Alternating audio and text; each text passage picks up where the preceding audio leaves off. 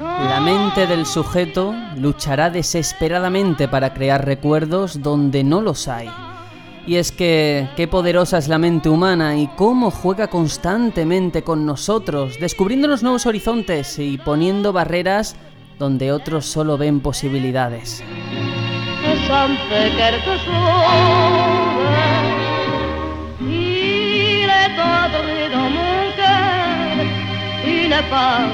La vida se resume en experiencias, en momentos únicos que acumulamos, dando forma a quienes somos y a quienes nos rodean. Pero ¿qué pasa cuando te arrebatan aquello que más quieres y ni siquiera eres capaz de recordarlo?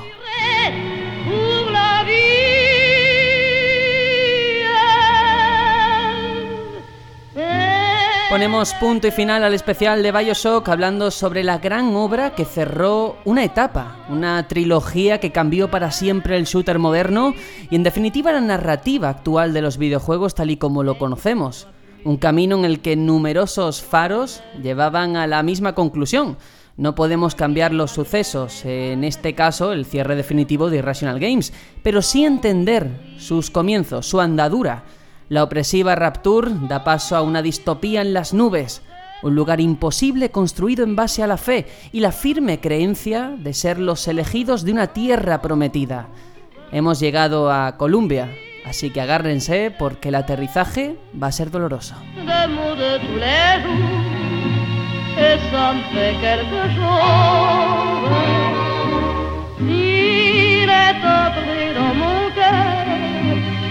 Une part de bonheur dont je connais la cause. Ha sido un mes enfrascados en este especial Bioshock, cuatro partes en las que hemos desgranado, desmenuzado todo lo que tiene que ver con esta saga, con esta franquicia de Ken Levine, y donde también vamos a plantear el futuro, el legado, todo lo que ha dejado. Yo soy Sergio Tour y esto es El Batallón Pluto. Comenzamos.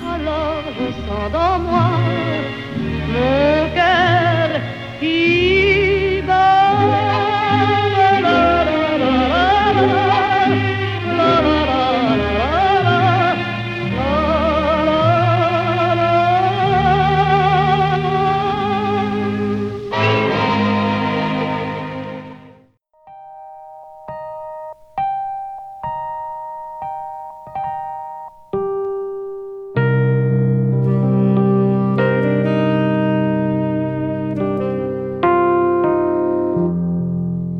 Esta larga travesía que llega a su fin para, bueno, alegría de algunos y desgracia de muchos otros.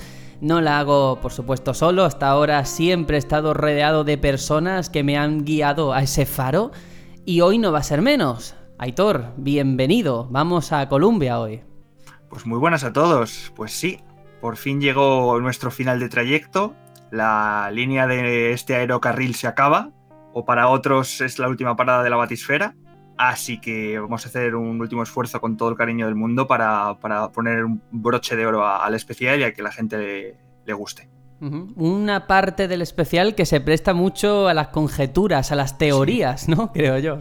Sí, porque vamos a intentar deshilachar este nudo tan enorme que, que nos ha puesto delante Ken Levine, porque de verdad que es una aventura que creo que se presta a jugarla dos veces, ¿no? Eso es como, como estas películas tipo Origen o, o- cosas así que dices, "Mm, me he enterado pero no todo, Mm, tengo que volvérmelo a, a- a ver otra vez, ¿no? Nos va a pasar con este especial, cuando hablemos de la historia, de muchas cosas que a lo mejor, eh, como tú comentas, en una primera vuelta, en una primera lectura, cuesta comprender. Bueno, y que a lo mejor en una segunda también, a ver si entre todos sí, pero aquí... ya, ya- ya te fijas más en el detalle, ¿no? Ya un poco te, te- te esperas por dónde, por, dónde, por dónde hilar. Lo vamos a ver todo y lo vamos a ver también con Juanjo. Bienvenido.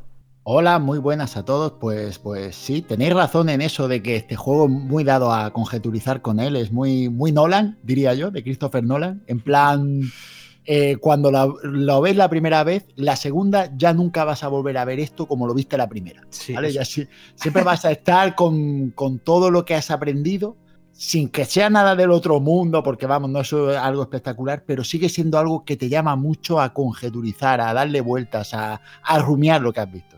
Este juego a mí, por lo menos, está, este último juego es el que me da más juego de todo. Nunca mejor dicho. Sí, eh, yo me he estado guardando una pregunta que la voy a soltar hoy. Todavía nos quedan muchas horas por delante, lo haré al final. Y es saber cuál es vuestro Bioshock preferido después de haber hecho un repaso a cada uno de ellos. Porque en el caso de Infinite, claro, teníamos el precedente de Rapture. Eh, como una localización que dejaba huella, que era icónica. Ahora nos vamos a los cielos y las comparaciones son odiosas, pero en cualquier caso, ahora lo vamos a, ver en detalle, pero salió bastante bien parado de esas comparativas, ¿no? Hombre, desde luego, Infinite, yo creo que después de venir de, la segunda entrega, que Ken Levine cogiera otra vez el mando y se pusiera al frente, yo creo que lo hizo lo hizo muy inteligentemente, ¿no? El, planteamiento de este capítulo, ¿no? De esta conclusión, el, iterar otra vez en, esta franquicia porque no fue una mm, continuación al uso como la segunda parte, ¿no? Para que se le pudiera pecar de continuista, ¿no? Sino que supo coger y decir, bueno, vamos a plantear eh, una precuela eh, que nos sirva para enriquecer sobre todo el universo eh, de, Bioshock, ¿no? Y le dé un trasfondo a, las aventuras que ya vivimos. Y yo creo que eso hace grande a la propia obra, a, Bioshock Infinite, y también al conjunto en general, de tanto de lore como de, de todo. Yo, diría más, y es que realmente no es ni una precuela. Si te pones a pensarlo, em, la historia de este Infinite, en ningún momento cuando juegas a Bioshock Infinite, estás viendo nada que venga, que tenga que ver realmente con Rapture. Nada. Nada. Bueno, básicamente, cronológicamente te dicen el año en el que estás, ¿no? Entonces puedes decir que cronológicamente sí que estás antes de lo que pasa sin que haya conexión realmente hasta, hasta donde sabes. Claro, si lo que digo que lo inteligente es como llevar todo a que huela a Bioshock sin ser Bioshock. Es muy inteligente hacer eso de una manera en la que tú no notas que estás repitiendo un patrón de juego. Todo lo contrario. Claro. Ah, también hay una cosa dentro del estudio, eh, en la fase de desarrollo, que se cuestionaron y es ¿qué es Bioshock? ¿Qué define a Bioshock? Y eso es una pregunta también muy recurrente que vamos a ver hoy, a ver si encontramos respuesta, porque efectivamente en algunas cosas es muy diferente a los anteriores y en otras no tanto, o lo disfraza bastante bien. Hombre, era un riesgo muy grande eh, este juego situarlo fuera de Rapture, ¿no? Porque es como el icono de, la saga, ¿no? Em, pero claro, hay que ver que al final este juego, yo creo que si no has jugado los anteriores y lo juegas individualmente, creo que es un juego muy disfrutable y que se puede entender perfectamente, sin, depender de lo demás, ¿no? Claro, claro, y además te llama a jugar al resto cuando lo acabas. Cuando acabas Bioshock Infinite, dices, joder, tengo que jugar Bioshock. Si no has jugado Bioshock, evidentemente. Sí, aunque creo que el impacto no es tan grande si no lo has hecho al revés. Sí, también es verdad. ¿eh? El, impacto del final creo que no es suficientemente potente si no has jugado previamente a los anteriores. Al menos al uno, claro. claro. Bueno, y una cosa, lo de mm, qué es Bioshock o qué define a Bioshock, ellos mismos dan la respuesta en el propio juego. Cuando hagan la pregunta, Sergio, te la diré. me parece bien, me parece correcto. Vamos a entrar ahora en detalle a hablar de lo que ha sido el desarrollo, la recepción, un poco poner en contexto la obra, pero antes quiero recordar que eh, gracias al compañero Vic, que ya sabéis que ahora en el Humble Bundle que hay publicado de juegos de terror, creo que es, o de ambientación de este estilo, está incluido el Bioshock Remaster, el primero para PC, y él nos ha cedido su código para que lo sorteemos con el resto de compañeros, de oyentes del batallón. Y yo creo que lo más justo y lícito para que todo el mundo tenga las mismas oportunidades y no tengáis que hacer un montón de historias raras para participar es simplemente comentar en este audio, en iBox y darle un me gusta en iBox. Nosotros comprobamos, nos vamos a una página de esta de números random y de ahí sacaremos un número y al afortunado nos intentaremos poner en contacto. Eh, supongo que estará el correo o algo, no sé. Eh, de alguna forma, si no, de todas formas, en la descripción de este audio lo comentaremos bien. Lo que, lo que sería lo suyo es que en el comentario que hagan, aparte de comentar y decirnos lo bien que los hemos hecho y todo, por supuesto, que pongan su correo y ya está. O, su, perdón, correo no, que eso es algo público. Su, su ID de, Twitter, quiero decir, que, ponga la manera de contactar con ellos mediante Twitter. Vale, pues entonces, eh, porque quede todo muy claro, simplemente un comentario en iBox, nos contáis lo que queráis del programa, lo que os ha gustado, lo que no, eh, anécdotas con el juego, lo que sea, y vuestra ID de Twitter, de vuestro arroba del perfil y el like pertinente en iBox y ya está. Entre todos los que estéis, pues sorteamos la clave porque seguro que lo vais a disfrutar mucho ese primer Bioshock. Aunque hay que decir que si habéis llegado a esta última parte, damos por hecho que habéis jugado. Pero bueno, por recomendarlo a algún amigo o ya hacéis lo que queráis con la clave, eso ya es cosa vuestra. Y yo creo que ahora es un buen momento, ahora sí que sí, de entrar de lleno en Bioshock Infinite, entrar de lleno en lo que fue el desarrollo del título.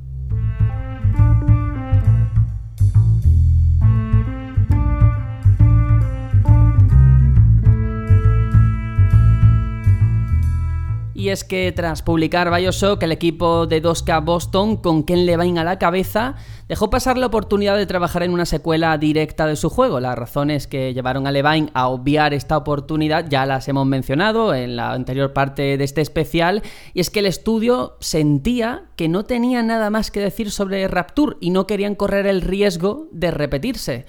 De hecho, Irrational Games tan solo había realizado una secuela de todos sus títulos originales, que era la de Freedom Force versus The Third Rage. Y la verdad es que no fue muy bien en ventas como comentamos ya aquí.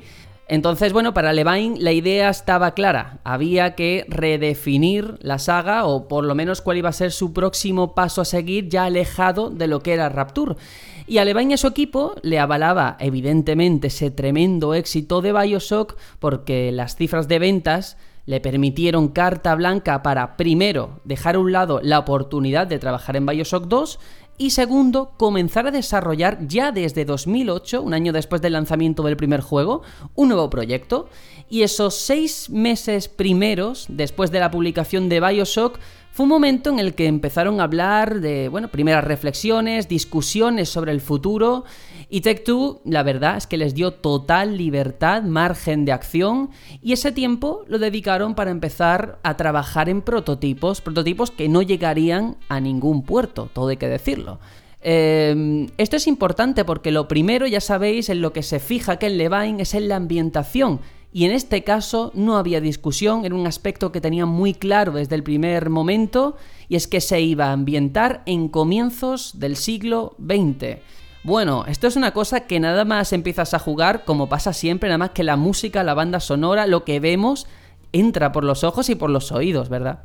Sí, la ambientación es muy particular, además eh, está bastante bien realizado, todo, todo cambia, en vez de ser la oscuridad que, teníamos en, Rapture, aquí es todo luz, colores pastel, todo muy vivo, una música muy, muy clara del momento, la gente con esos sombreros típicos de como...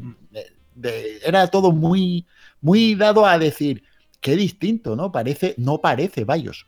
Sí, de hecho, es una cosa que, que al principio cuando, cuando llegas a la ciudad y tal, te sorprende de, en comparación con, con, títulos anteriores, y es el bullicio, ¿no? La cantidad de NPCs que te encuentras que no era lo normal en un Bioshock, ¿no? Eh, siempre te presentaban una ciudad opresiva en la que solamente había cuatro locos que te podías encontrar y aquí era como que llegabas en el momento de máxima de máximo esplendor, ¿no? De la época dorada de la ciudad. De hecho, llegas en un momento en lo que están de fiesta. La, fiesta, sí, sí. Exacto, están ahí haciendo un tour que de hecho te tienes que parar en un momento dado porque está pasando una especie de cabalgata y tal. Y, entonces tú ahí estás como, vamos a ver, si se supone que... Aquí algo va a fallar en algún exacto, En algún momento esto tiene que estallar. Demasiado bonito. Luego también hay que decir que la decisión esta de ambientarlo a comienzos del siglo XX era algo mm, que todo el mundo en el estudio compartía porque, ya sabéis, siempre hay alguna obra, algún libro, alguna película, algo que, que, ha influido el desarrollo de cada juego de Irrational Games y en este caso todo el equipo estaba leyendo un libro que se llama El Diablo en la Ciudad Blanca bueno, el protagonista de esta novela es eh, el arquitecto que creó la Exposición Universal de Chicago en 1893, un año que no hace falta que diga que tiene mucha relevancia dentro de la trama de Bioshock Infinite. Y esa fue la chispa que comenzó prácticamente todo el incendio. A partir de ahí siguieron trabajando en el resto de aspectos del juego. Pero fijaos, eh, se llama Bioshock Infinite, no es Bioshock 3. Es un juego completamente diferente, pero a la vez muy similar a lo que habían hecho antes. Eh, Ken Levine decía que él lo que quería era matar la vaca sagrada, es decir, hacer un juego que es Bioshock, pero a la vez es una IP totalmente nueva. Y tengo aquí una declaración eh, que hizo en una entrevista con el portal Videogames 24-7 sobre lo que para él significa Bioshock, la saga, el ADN. Y estas son sus palabras, ¿eh? Dice, estar ambientado en lugares absurdos o fantásticos, pero aún conectados con la experiencia humana real. Podrían ser lugares reales. El segundo elemento es que tú tienes una serie de poderes que te permiten jugar el juego como tú quieras. Es decir, tenemos una ambientación que podría ser real y por otro una experiencia que aunque sea lineal, sí que cada persona afronta los retos que se le presentan de una forma u otra, ¿no? Eso es Bioshock según Levine. Sí, al final, mm, tanto Rapture como Columbia son, son ciudades distópicas, ¿no? ¿no? No se prestan a ser eh, reales, eh, al menos hasta donde conocemos, ¿no? Bueno, él busca lo que es la definición de lo que es Bioshock. Y si vamos a ello, ellos mismos lo dicen en el juego. Bioshock son constantes y variables. Ni más ni menos. Eso se dice en el propio juego. Y es así, es la verdad. Mm, lo que define a los dos juegos son esas constantes que son más o menos iguales. Ese faro, ¿no? Exacto. O los poderes, en uno son vigorizantes, en el otro es Adam. E, ese tipo de cosas son los que hacen el juego más o menos similar. Pero después están las variables. Las variables que hacen que esas cosas sean distintas para que todo te suene parecido, pero te sepa algo novedoso. Y es realmente de lo que él quería hablar y es lo que realmente consigue hacer.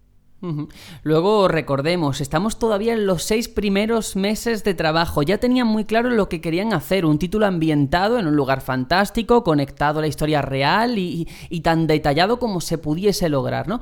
Y durante los seis meses que estuvieron trabajando hasta dar forma a todo esto, descartaron otras ideas como la de situar Rapture en el cielo, siguiendo los mismos rasgos estilísticos modernistas que ya estaban en la ciudad en la primera y segunda entrega de la saga.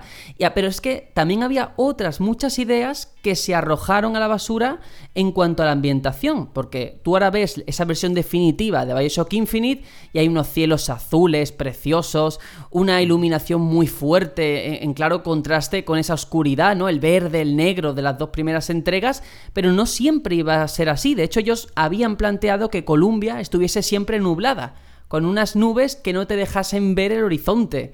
Al final cambiaron, el filtro que se quedó ha sido este que comento, pero bueno, fue a base de muchos cambios, unos cambios que dentro del estudio de desarrollo, claro, estamos hablando de una compañía que recordemos cuando empezaron a hacer juegos menores, que eran 20 personas, ahora un equipo que eran 200 que en Take Two les dieron total libertad para hacer lo que quisiesen, que tenían no sé cuántos millones en cuanto a producción. ¿Esto qué significa? Que cada pequeño cambio, todo el mundo está pendiente y si algo se filtra, puede frustrar el proyecto. Entonces, dentro del equipo lo que hacían era que comentaban sobre Bioshock Infinite con el nombre en clave de Project Icarus, un nombre que tiene mucho sentido, pero que el propio Ken Levine comenta que eso le, le, costaba mucho, era muy complicado porque no eran de la CIA, o sea, no se sentían espías ni nada, ellos eran desarrolladores, gente que se dedicaba al arte y de repente tenían que tener cuidado en el móvil, en el correo, cualquier cosa que compartiesen. Claro, tú imagínate la, situación para él, de él ser un, pues, no, vamos a decir indie, pero en sus inicios era un estudio normalito, a que te den pajera, ¿no?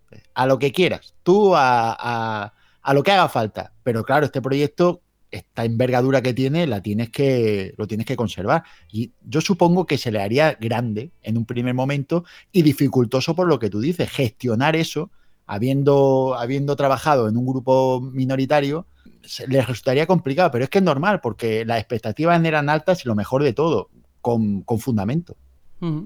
Y llegamos a un punto importante en cuanto al desarrollo, el 12 de agosto de 2010, después de dos años y medio de trabajo, lo anuncian ya públicamente y todavía tardaría tres años más en salir a la venta. O sea, imaginaos lo tortuoso que fue ese proceso de desarrollo.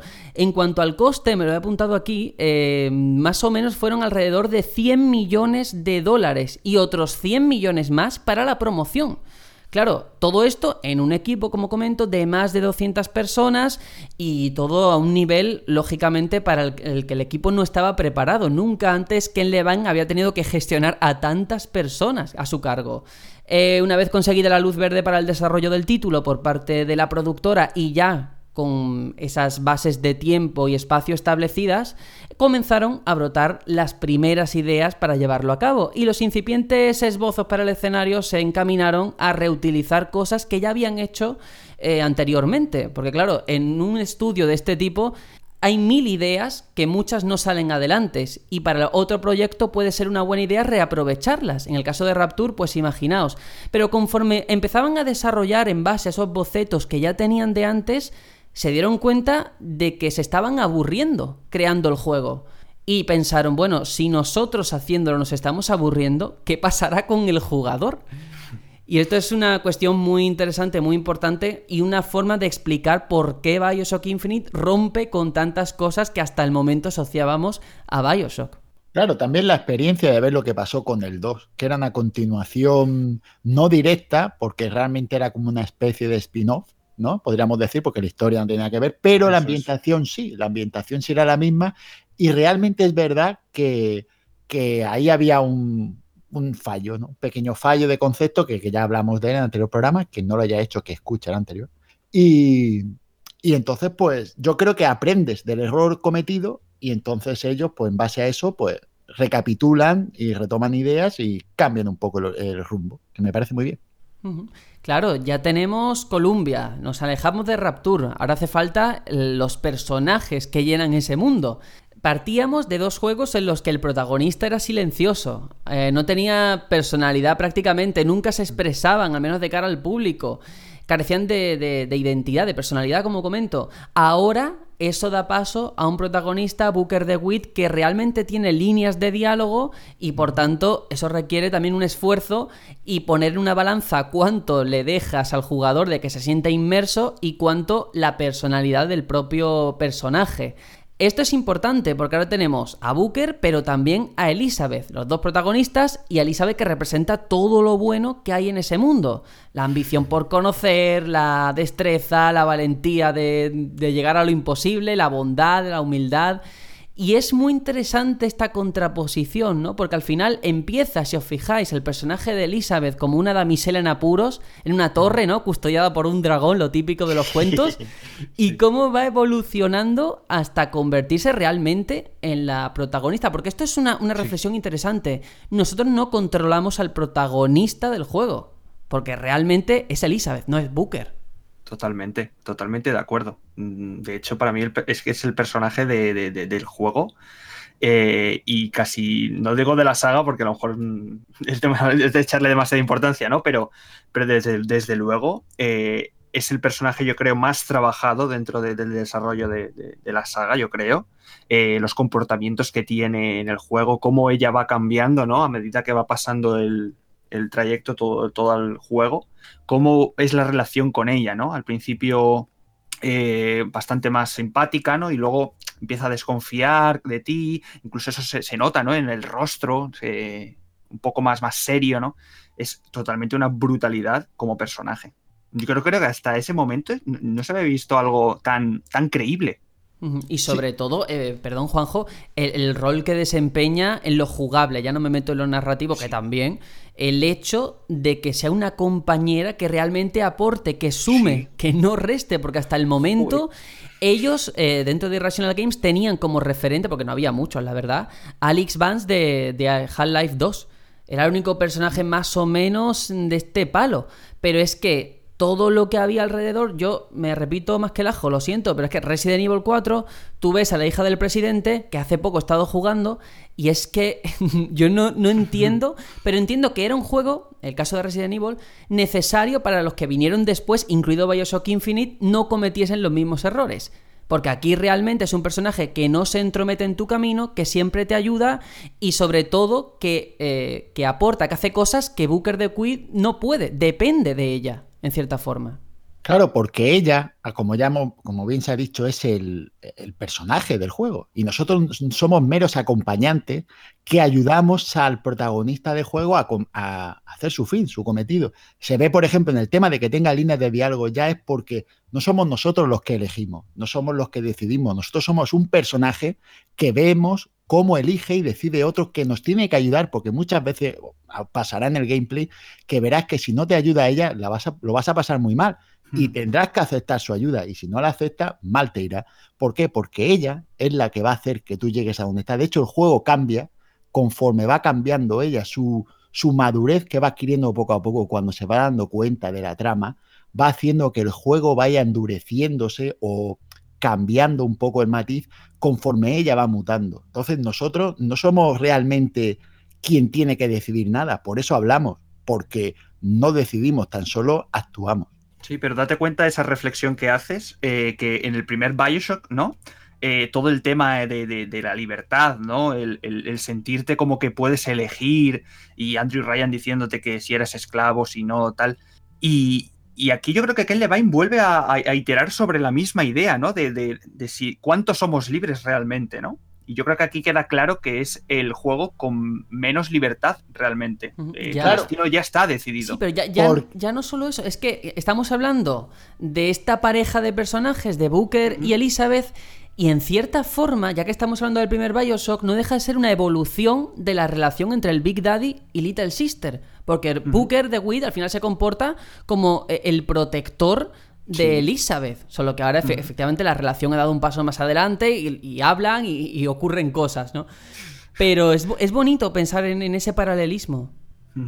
Elizabeth es la primera Little Sister. y perdona, Juanjo, que te había interrumpido.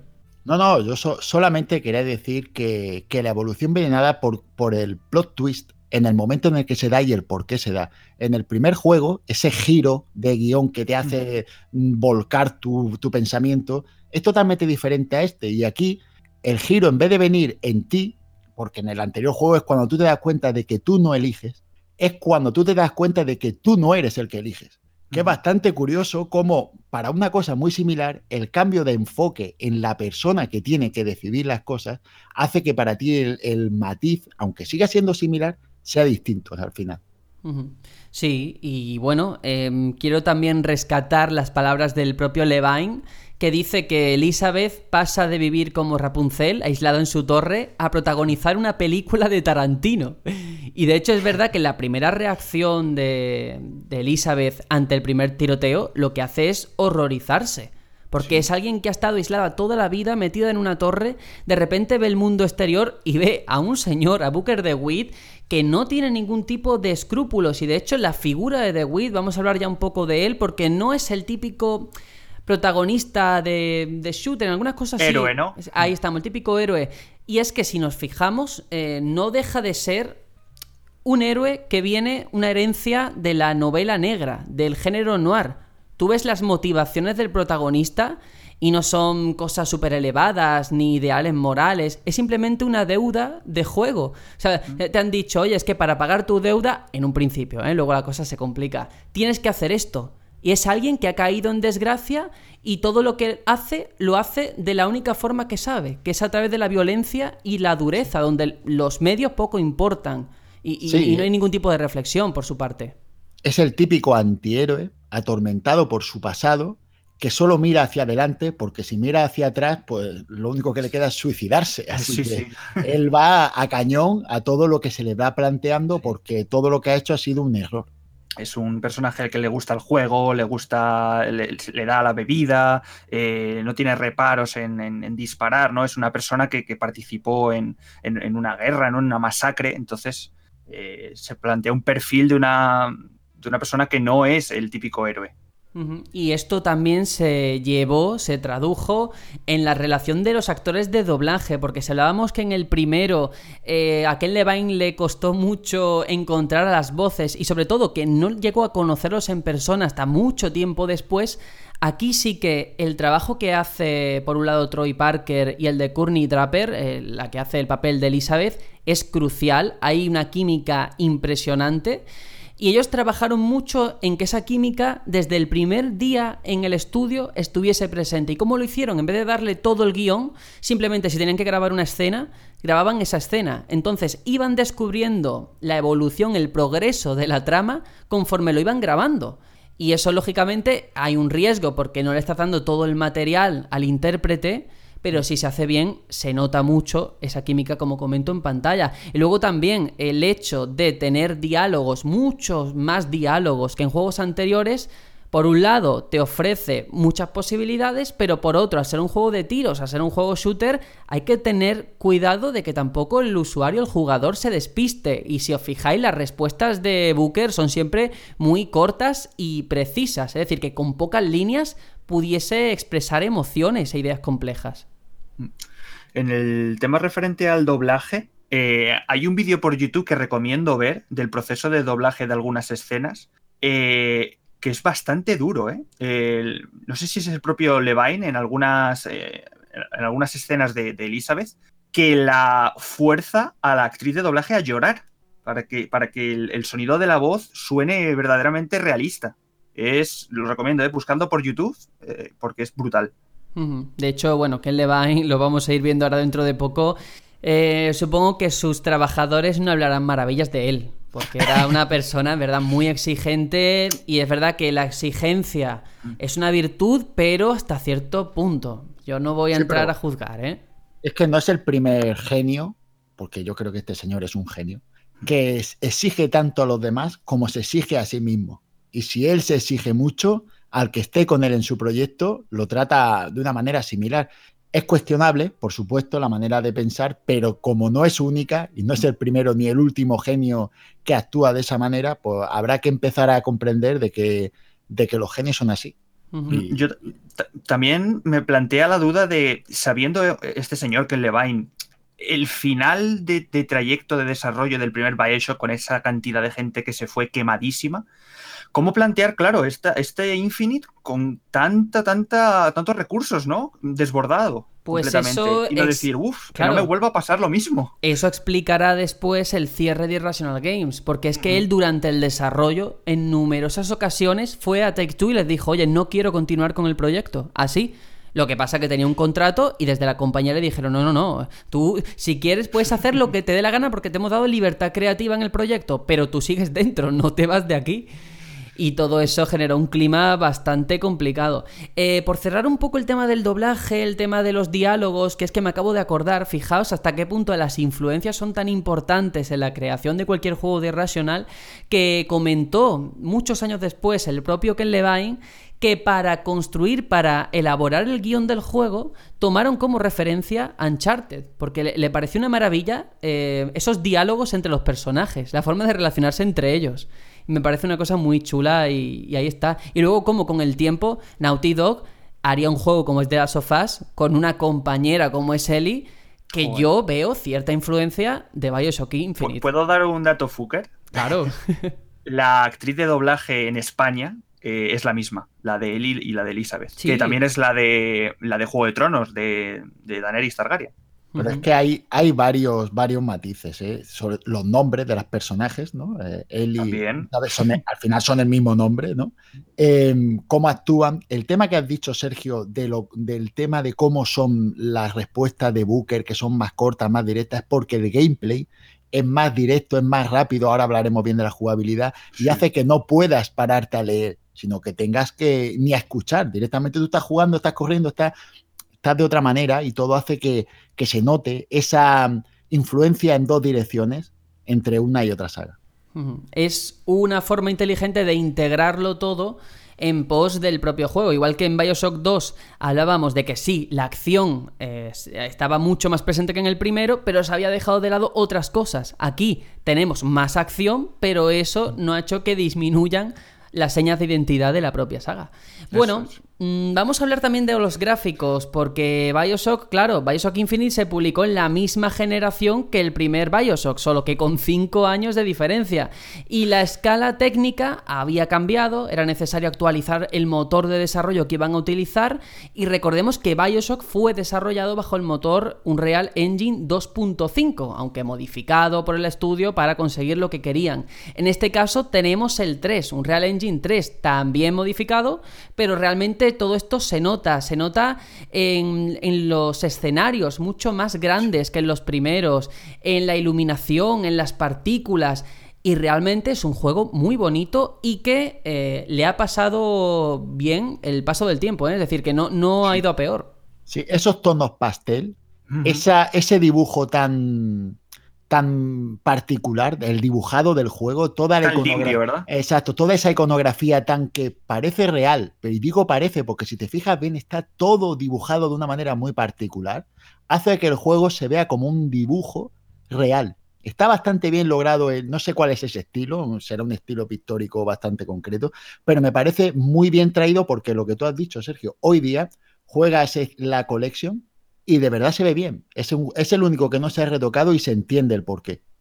Sin duda. Y todo esto de la mano también, efectivamente, de la jugabilidad. No nos vamos a detener en esto, pero sí que desde el proceso creativo tenía muy claro que querían dar un paso adelante en todos los sentidos en cuanto al combate. Ahora ya pasaba a ser mucho más vertical con esto del gancho y las vías de transporte, los lugares más abiertos. Aumentó también sensiblemente el número de armas disponibles. Pero bueno, no nos vamos a detener porque como luego lo vamos a comentar en profundidad, es tontería. Sí que eh, hay que hablar, por supuesto, de todo lo que tiene que ver con la gestión de un equipo tan grande. Más pérdidas, recordemos con el primer Bioshock, la espantada en masa cuando fue a salir el juego. Aquí no fue menos, ¿eh? Tenemos a Clint Bundrick, líder del diseño de combates, a Don Norbury, líder del equipo encargado de la inteligencia artificial, eh, a Tim Jerritzer, director de desarrollo de producto, también el director artístico, un montón de personas que abandonaron el barco en mayo de 2012 y volvía a repetirse, como digo, esa situación que había ocurrido en los últimos compases en la creación del primer Bioshock. ¿Por qué? Pues porque ya hemos hecho algún que otro adelanto. La actitud de Levine como líder del proyecto no siempre fue la más adecuada. ¿eh? Muchas fuentes anónimas dentro del estudio hablaban de que era una persona muy dictatorial, que utilizaba un método de trabajo, un método de dirección bastante particular. Era un método que llevaba al desgaste, que todo el mundo tenía que llevarle lo poquito que hacía a, a Levine para que pasara su visto bueno. Y eh, todo el mundo me refiero a lo mejor reuniones diarias o más de una vez. Entonces lo que hacía eh, los propios empleados eran ensayos entre ellos antes de llevárselo a Levine. Es decir, hacían ensayos de cómo tenían que presentarle a Levine su idea. Entonces es como si yo, eh, contigo Aitor, yo hago de Levine y tú me enseñas tu trabajo. ¿Que en ese ensayo la cosa no iba bien? Pues directamente no se lo enseñaban a Levine. Y si mm. iba bien, muchas veces iban a Levine y Levine se lo echaba por tierra. Y esto fue un auténtico caos porque además la forma de trabajar que tiene Levine era bastante rudimentaria y, poco práctica en un juego. También ocurre en el cine de animación, ¿eh? Él lo que hacía era que todas las ideas las llevaba a la práctica. Él tenía que ver, por ejemplo, algo renderizado, algo en movimiento, alguna animación, lo que fuese, y luego, si no le gustaba, lo tiraba a la basura. En vez de, desde un primer momento, haces un boceto, haces cualquier esbozo y si no te gusta, en esa fase temprana lo echas para atrás. Porque si no, de la otra forma, hay un trabajo que has tirado para nada. Y esto pasaba, ¿eh? Y esto es una cosa que tú dices, bueno, ¿cómo alguien que se dedica al audiovisual comete este error de novato prácticamente? Bueno, es que esa práctica, esa manera de trabajar, crea o genera un ambiente de obsesión entre esos 200 personas que hemos dicho. Estaban todas obsesionadas, seguro, con el momento de presentar el trabajo a Levine porque cada uno tenía que presentar lo suyo, que si no presentabas algo encima, si, no presentaba nada ya era peor todavía. entonces generaba un, como si dijéramos todos a la vez, una competencia, una obsesión por hacer cosas nuevas que te hace que te inmiscuya más en el, proyecto. Todo eso lo que te lleva es un agotamiento mental bestial. Yo me imagino a las personas cuando le dijeron, oye, tenéis que iros, lo de Take oye, tenéis que iros con que le vayan ahí en Regional Game, echarle una mano y la gente llorando, no, por favor, pasándolo fatal. Sí, sí, sí, eso fue lo que ocurrió. De hecho, hay eh, grandes figuras del estudio que tuvieron que volver para echar una mano, como Jordan Thomas, que después de Bioshock 2 dijo, yo tengo que sumarme porque la cosa no va muy bien, y yo creo que en Take Two eran conscientes. Y Jordan Thomas lo que hizo fue ayudar a pulir el sistema de Ken Levine, porque a Ken Levine se le había metido entre ceja y ceja que las cosas se tenían que hacer eh, de su manera. Pero entonces eh, Thomas lo que pensó es, bueno, ¿y por qué no cogemos una pizarra y todas estas ideas hacemos una especie como de, de mapa antes de llevarlas a la práctica y ahí vemos si son válidas o no. Así ahorramos una cantidad considerable de tiempo, esfuerzo y trabajo. Y eso facilitó mucho las cosas. Y luego hay otro nombre, un nuevo cargo que a mitad del desarrollo entró en lo que tiene que ver con la producción. Seguro que a mucha gente le suena. Es la figura de Rod Ferguson. Rod Ferguson, que es muy conocido en la industria por ser el padre de Gears of War, junto a Cliff Blesinski, por supuesto. Y Rod Ferguson, mucha gente dice, mucha gente ha comentado, incluso trabajadores, que si no fuese por él, nunca hubiese existido o nunca se hubiese llegado a publicar Bioshock Infinite. Porque si Ken Levine es la parte creativa, Ferguson era la parte empresarial. Él lo que hacía era poner fechas límites, establecía un final también de, de, cada objetivo que tenían que plantearse todas las semanas y todo eso permitió que saliese adelante. Si no, imaginaos Aquello sí, un montón de ideas que iban surgiendo, pero conforme se ponía una sobre la mesa se quitaba la anterior, entonces nunca avanzaba el proyecto. No acababa nunca. O se hacía demasiado grande, ¿no? Claro. iba a decir que Ross Ferguson evitó que, lo, que los trabajadores acabaran matando a Ken Levine. Una revuelta como. Claro, claro, como la revuelta de la de Atlas. Que, que te iba a decir también que, que este hombre trabaja un poco como tú. ¿Sabes, Sergio? Eh, él que va diciendo, señores, claro, claro, señores, no hay tiempo, que se nos acaba el tiempo, venga, vamos a pasar a otra cosa que ya no llegamos. Vaya al final era el que ponía los deadlines a, todos, los, ¿eh? a todos los desarrollos.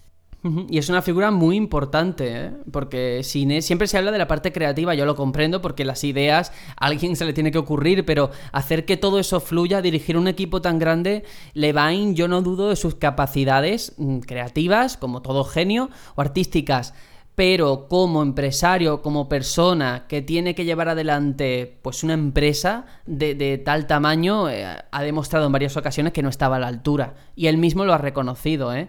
En varios eh, momentos. De hecho, tengo aquí unas declaraciones en las que él comentaba que, claro, mmm, cuando durante el desarrollo se fue tanta gente del estudio y tuvieron que reconstruir el estudio porque es que se le habían ido todos los pesos pesados. Él, él se vio de repente que tenía que llevar dos sombreros puestos, el empresarial y el creativo, y él reconoce que no era su especialidad.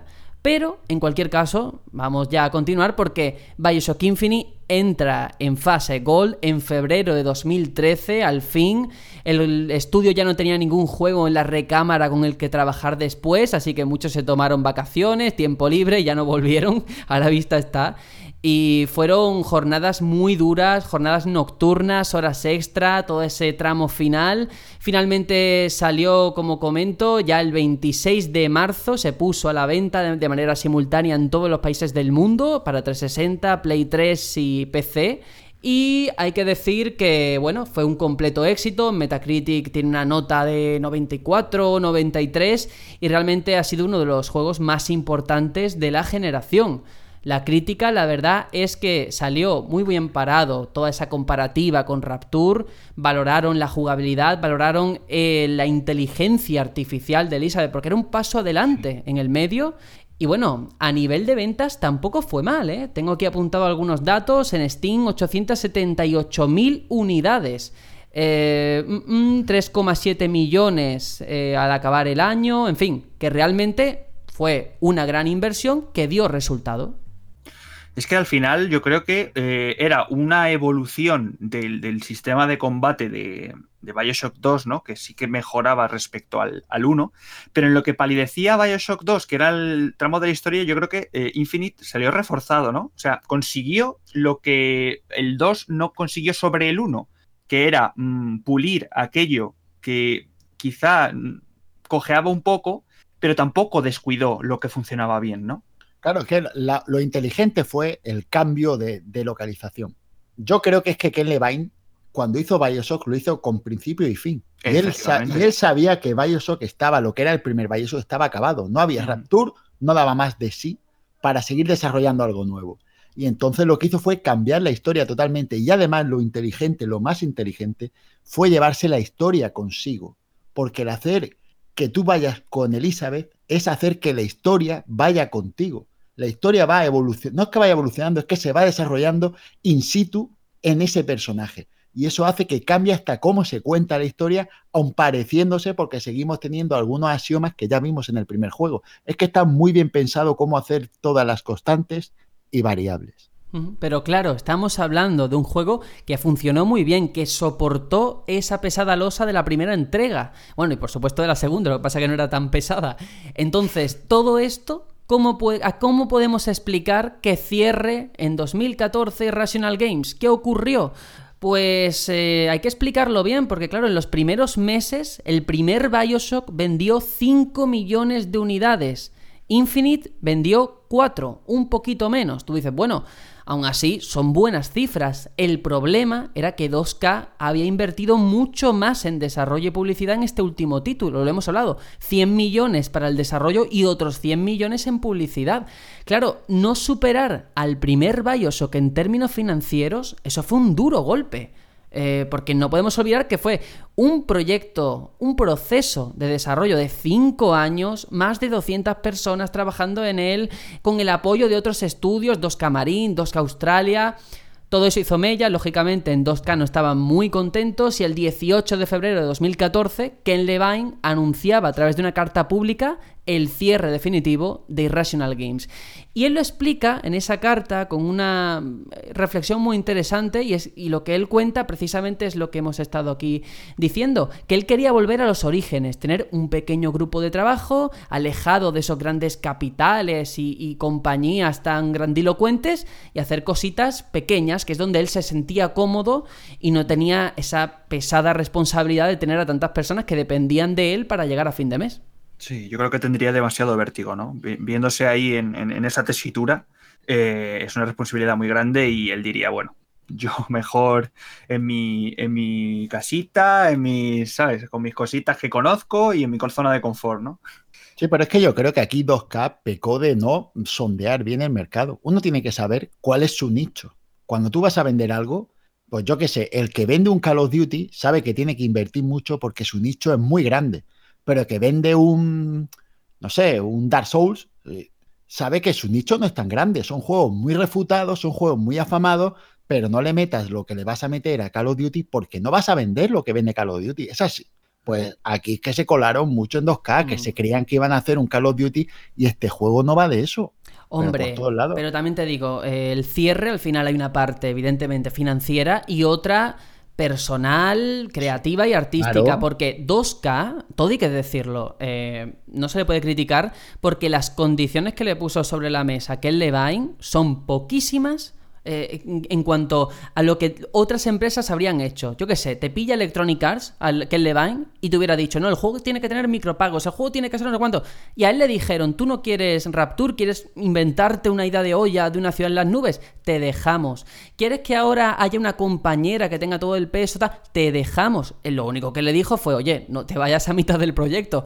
Creo que no se pasaron en ese sentido si no, no digo con respecto a Kane Levine, me respecto a, valorar la, magnitud del proyecto. La eh, tú no tienes que saber hasta dónde llega. Tú, eh, solo sabemos todos. Tú sabes hasta dónde llegas en, un momento dado. No puedes, eh, yo qué sé, no puedes aspirar a más de lo que no puedes aspirar a más. Hay un nivel para este tipo de juegos y este nivel no es el nivel del FIFA.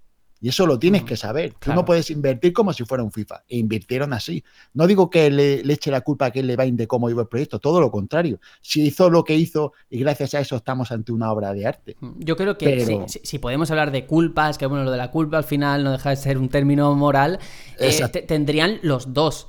Eh, primero, 2K, como tú dices, por no haber medido bien las expectativas, por llegar a final de generación, que eso también denota cierto desgaste. Y luego también Ken Levine, que él mismo lo ha comentado, que se vio sobrepasado, que todo se había ido de sus manos, que de repente estaba haciendo un juego en el que no conocía a sus empleados, eran desconocidos para él. Y él venía de haber estado prácticamente en una familia. Hablamos de la época de Looking Glass Studio, donde todos se conocían, donde trabajaban de noche, pero trabajaban de noche porque querían, confiaban en lo que hacían. Aquí de repente te dicen, no, tienes a 100 personas, 200 personas que llegaron ayer y venga, para adelante. Y ten cuidado con lo que haces porque hay 100 millones que hemos metido en publicidad y quiera que no, eso se va a traducir en algo. Y él simplemente, mm, ya digo, se vio sobrepasado, al final quiso renunciar, pero lógicamente no pudo. Así que eso es triste, un triste final, pero que yo quiero ser positivo. Luego hablaremos también en el legado, en el futuro, lo que esperamos. Pero eso también yo creo que va a favorecer la vertiente creativa de Levine, que hacer cositas pequeñas no es que sea peor, es diferente. Y además eh, le permiten encasillarse, porque muchos artistas al final eh, se les critica eso, ¿no? El, estar siempre viviendo de lo mismo. Y yo creo que en esta nueva etapa que se le abre, pues puede aprovechar para, para probar cosas nuevas. A este hombre, en lo que se le ha visto, menos encasillado, lo puedes decir lo que quieras, ¿eh? porque ha sido capaz de coger una saga, ha tenido la valentía de decir no, hacer la continuación del juego, y después ha tenido aún más bemoles para hacer un tercer juego que no es una tercera parte. Es increíblemente inteligente todo lo que ha hecho este hombre. Sin duda, y esa inteligencia la vamos a ver siguiendo hablando del juego. Ahora ya sí que sí, en lo que tiene que ver con la jugabilidad, un aspecto muy destacado, porque claro, hablábamos de Bioshock 2, que sí que tenía mucha acción, pues eh, ahora de haberme, después de haberme jugado los tres casi de seguido, yo digo que donde más tiros he pegado ha sido con Infinite. Lo cual no es malo, ¿eh? Porque son tiros que he disfrutado mucho, la forma de hacerlo. Y yo creo que, Aitor, tú nos puedes contar un poquito a qué se debe que yo haya, que yo haya disfrutado, ¿no? Las posibilidades que te da. Pues después de venir del 2, yo creo que uno de los aspectos que más eh, destacan o lo primero, la primera toma de contacto, lo, primero que notas de diferencia es en el tema del control y de la agilidad de Booker de Wiz, ¿no? Que vienes de, ese Big Daddy, ¿no? Que se movía súper pesado eh, y aquí no, aquí es súper ágil, eh, la, acción es mucho más trepidante, el cambio de, armas, todo, todo el tema de los vigorizadores, es todo muy, muy, muy, muy directo. Eh, algo que también, eh, no sé si os ha pasado, y es que en este juego hay un par de cambios en el, en el, en el mapeado de botones. En el tema, por ejemplo, de saltar, de recoger objetos. Eh, no sé si os, si os, pasó a vosotros también, que estáis acostumbrados a lo mejor a, pulsar en, triángulo o en, la Y, ¿no? Depende de la versión para saltar y aquí no, aquí es en la X o en, la A. Sí, aquí es en la A el que tenías que usar y la verdad que eso daba una, diferenciación en cuanto al uso. Y sobre todo, no sé si lo irás a nombrar, esa agilidad de la que hablas es correr, correr. Es muy importante en este juego es correr y aparte de esa agilidad en tierra, agilidad eh, en el aire, porque gracias a uno de los objetos que encontramos muy al comienzo de la aventura, que es ese, gancho, ¿no? Que es como una especie de... como el fidget spinner este que se puso tan de moda hace poco, eso que da vueltas. a, mí me recuerda, ¿eh? a mí me recuerda un Triskelion, y esto va en mm. homenaje a, un, a uno de nuestros oyentes en, en Discord. Pues sí, es un objeto que nos permite engancharnos a unos, eh, carriles que llaman aerocarriles que están por todo Colombia y eso le da una verticalidad al juego bestial. Eh, es que eh, con eso ya sí que vas a toda leche. Algo que también destaca en cuanto a diferenciación con los otros, y que bueno, habrá detractores y habrá defensores, es el tema de los puntos de, guardado. En los anteriores dos podías guardar cuando quisieras, aquí no. Aquí se guarda hay puntos de control, el juego tiene ya predefinidos los sitios donde se guarda partida. En lo personal, prefería lo otro. Prefiero tener yo la capacidad de elegir dónde guardar y dónde continuar de no estar pendiente de un cuánto me queda para si tengo alguna urgencia de decir necesito acabar ir con prisas no a, mí me pasó igual. Hubo un par de veces que, me fastidió porque tuve que cortar porque sí por la necesidad del momento y entonces tuve que empezar desde el último punto de autoguardado y la verdad es que ¿no, habéis descubierto el, maravilloso modo suspensión de la consola yo, lo, uso eh cuando tienes que desconectar la consola, ahí empieza el problema. Ah, amigo, amigo. Pero sí que hay una cosa que supongo que ahora lo vas a comentar, pero va al hilo de todo. El tema de la dificultad, que yo no sé si os parece más difícil o menos difícil que los anteriores, que ya de por sí los anteriores no eran difíciles, ¿eh? Pero que, por ejemplo, aquí tú puedas marcar el objetivo y te sale una flecha en el suelo. efectivamente, iba a comentarlo mm, ahora. Sobraba, ¿no? Me da a mí la sensación.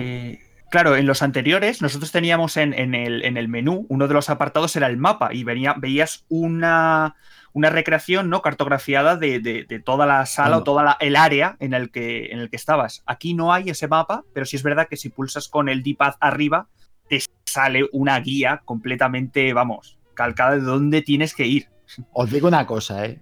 Para buena verdad, el mapa del Bioshock eso para poder descifrarlo había momentos de dificultad extrema. No sé si os pasaba a vosotros. Los cambios de planta, ¿no? Sobre todo. Pero eso, habían ahí uno, unas flechas para un lado, unas flechas para otro. Vamos, ¿a dónde, ¿a dónde voy? No, esto es planta de arriba, planta de abajo.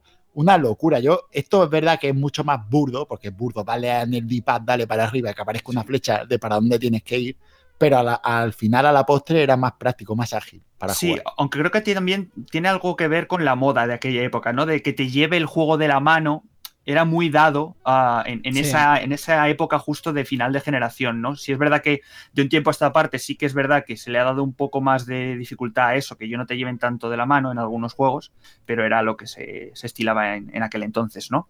En cuanto a, mecánicas de combate y, y demás, es, obviamente no tenemos los plásmidos por, por, por, eh, el, tema, por, coherencia histórica, digamos, pero tenemos eh, los vigorizadores, que son prácticamente los plásmidos.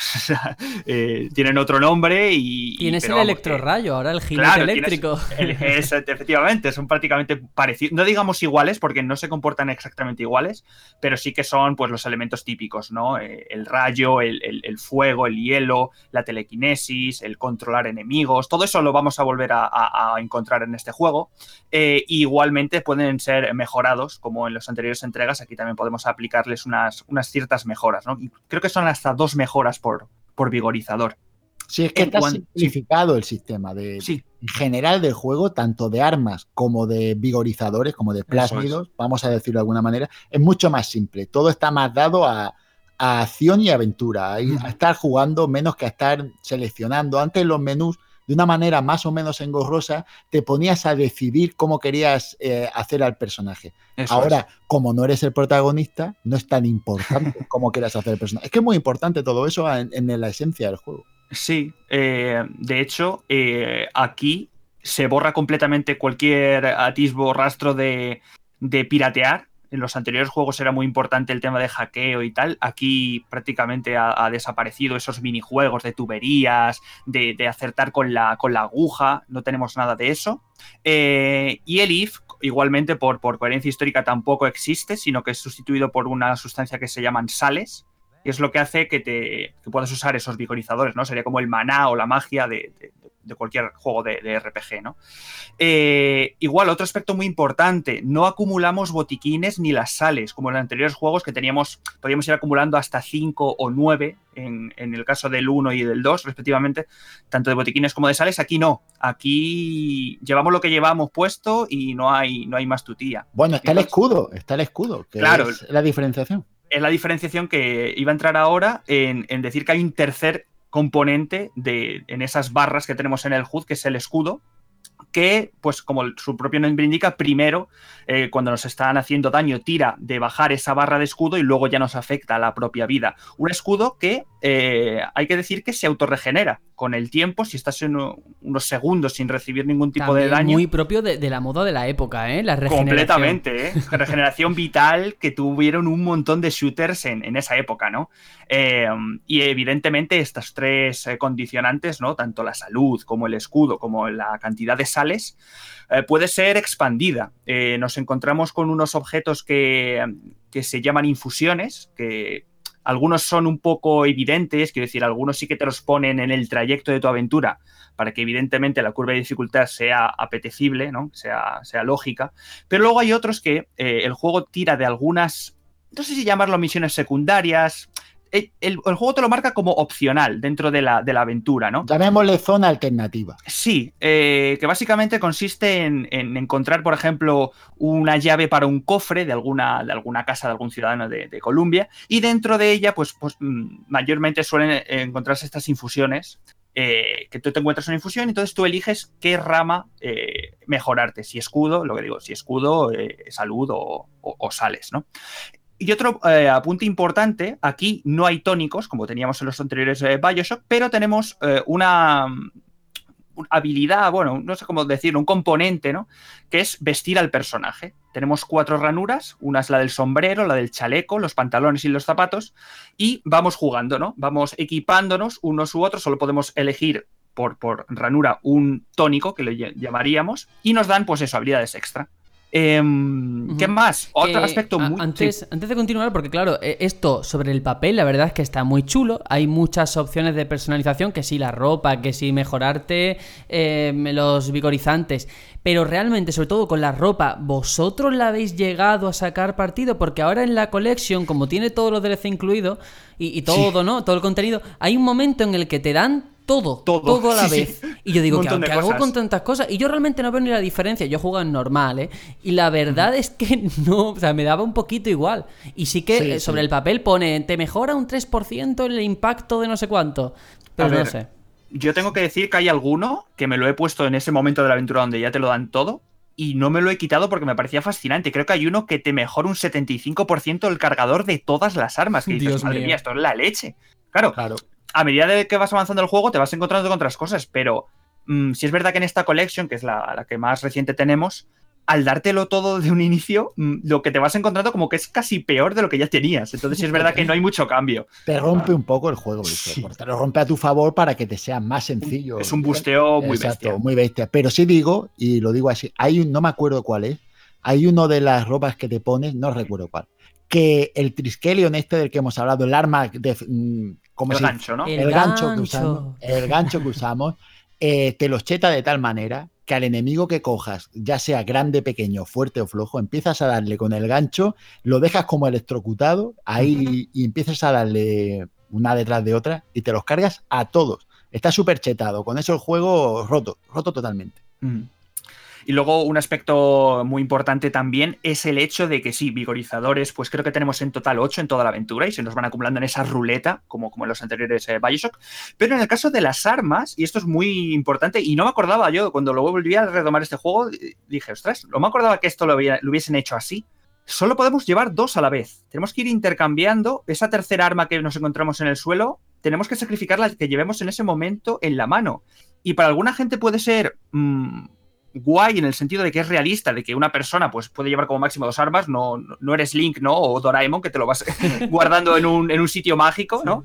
Pero sí es verdad que acostumbrado a tener esa ruleta con todas tus armas y sacar la que necesites en el momento que tal, es un poco como si le, da bastante más eh, dificultad al juego. Aunque sí que es verdad, hay que decirlo, eh, si la zona requiere de un francotirador, digamos, por poner un ejemplo, te lo vas a encontrar en el suelo tirado. Vaya, justamente, qué coincidencia de que hay un francotirador en este momento. Además, te incitan a que lo cojas. Esto es importante. Efectivamente. Y bueno. Aquí viene una pregunta importante. ¿Cuál es vuestro arma? Que en este juego hay que elegirla. ¿Cuál es vuestro arma favorita del juego? Uf, es que te voy a decir una cosa. ¿Sabes que hay logros por eh, matar a X enemigos con cada arma? Sí. Entonces yo me he obligado a usar casi todas para irme sacando algún que otro logro. coleccionista de trofeos. completamente, me, he puesto en plan cazalogros. Eh, pero sin duda yo creo que la que más, más he usado puede que haya sido la, ametralladora normal. ¿eh? Ajá. ¿Y tú, Sergio? Yo es que en todo juego tengo una norma no escrita y es siempre que hay una escopeta, escopeta. y ya está. Madre mía. Pues yo será siempre del tándem carabina, pistolón pero mi arma es la carabina. Me encanta. Carabina es muy buena igual, ¿eh? Sí, sí, cada tiro, guau, cómo suena. es que esas cosas me flipan. Y luego también otro aspecto para, para finalizar, luego si queréis eh, sumar con alguna cosilla, bienvenido está, el tema de, Elizabeth, que además el juego te recuerda, hay un, hay un momento en el que te sale una frase en el HUD que pone, ella se defiende solita. En plan, no hace falta que te preocupes por ella, que ella ya se maneja completamente muy importante el papel de Elizabeth porque de verdad es una fuente completa de dinero, de botiquines, de munición, de sales, el tema de las ganzúas. Ella se ocupa completamente de abrirte las zonas nuevas. Tienes que ir recolectando ganzúas para abrir zonas secretas, eh, cajas fuertes. O sea, sin duda, sin Elizabeth no y sobre todo Y sobre todo que está integrado de una forma coherente. Es decir, cuando el personaje, por ejemplo, pasa por un casino donde hay máquinas tragaperras y hay monedas en el suelo que tú lo puedes coger manualmente, pero si no quieres, te, vamos, se asoma Elizabeth por detrás y te dice, toma una moneda. O por ejemplo, en mitad de un combate, cuando tú ves el arma del enemigo que ha caído al suelo, ella se acerca y te da la munición. Que es que no es que se lo haya sacado de la manga, es que está ahí en el juego. Efectivamente. Claro, o, te avisa, dice, um, creo que ha caído una ganzúa, ¿eh? Mira bien que creo que he visto una ganzúa. Es como una madre, lo sabe todo. ¿Quién no ha estado agazapado ahí detrás de una cobertura pensando, Eli, por favor, coge un botiquín y lánzamelo? a mí me ha pasado eso. A mí, precisamente, eh, siguiendo hablando con Elizabeth, la otra particularidad, la posibilidad de abrir desgarros. ¿Cuántas veces estaba yo pensando, por favor, que haya un desgarro con botiquines? Lo pido por claro. Dios.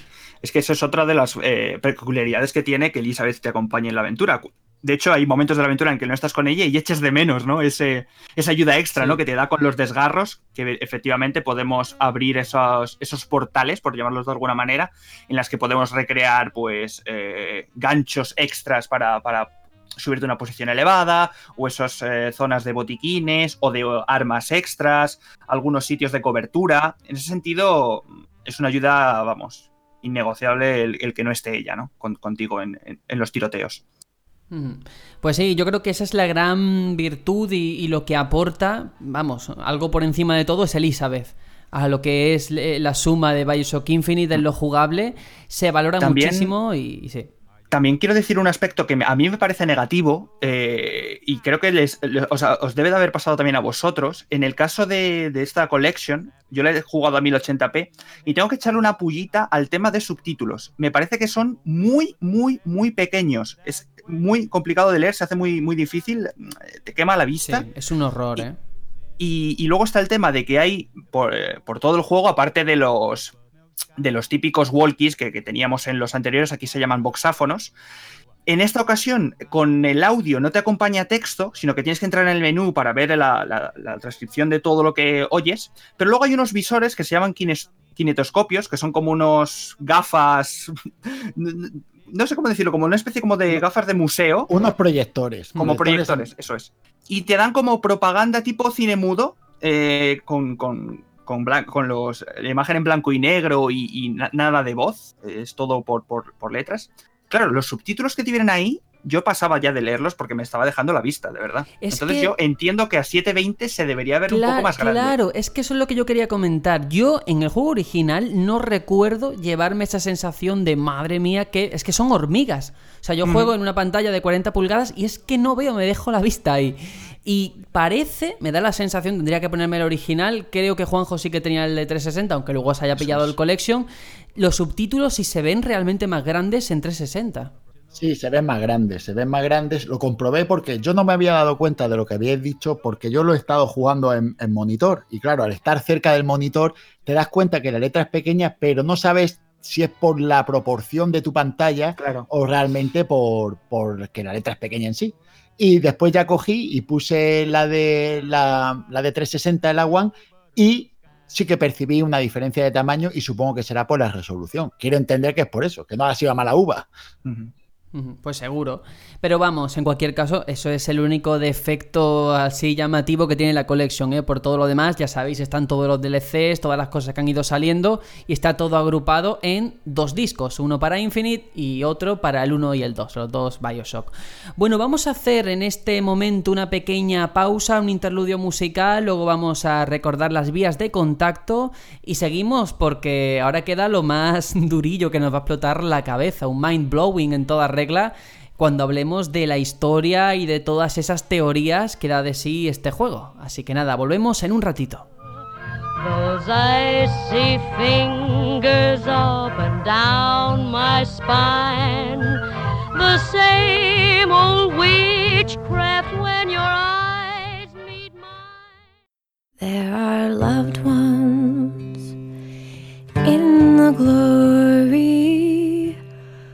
Whose dear forms you often miss when you close your earthly story.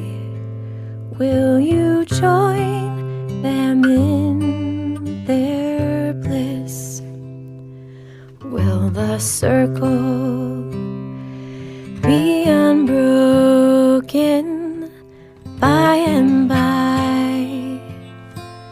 by and by is a better home awaiting in the sky, in the sky, in the joyous days of childhood. Oft they told of wondrous love pointed to the dying Savior. Now they dwell with him above. Will the circle be unbroken by and by? By and by is a better home awaiting in the sky, in the sky. You remember songs of heaven which you sang with childish voice. Do you love the hymns they taught you, or are songs of earth your choice? Will the circle be unbroken by and by,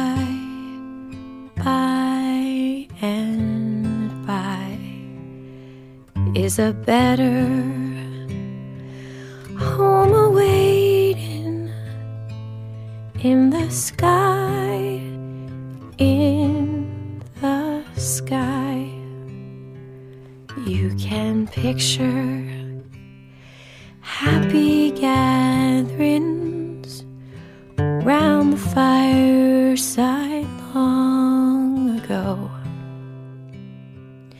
And you think of tearful partings when they left you here below.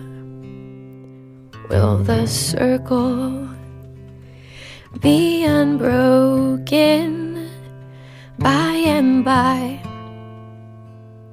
By and by is a better home awaiting in the sky, in the sky. One by one, there seats were emptied, and one by one they went away. Now the family is parted. Will it be complete one day? Will the circle be unbroken by and by? By and by is a better home awaiting in the sky, in the sky.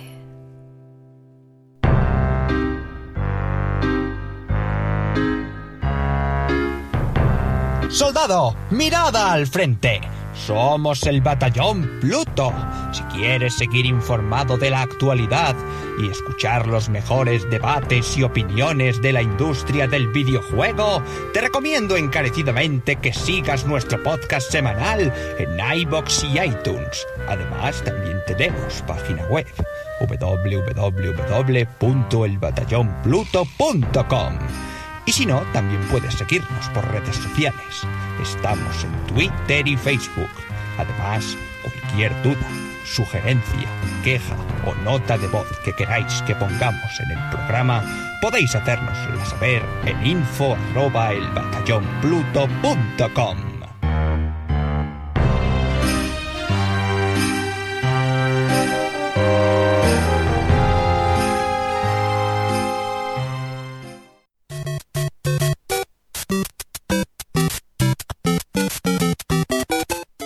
super amigos a Batallón Pluto. Soy yo, Mario.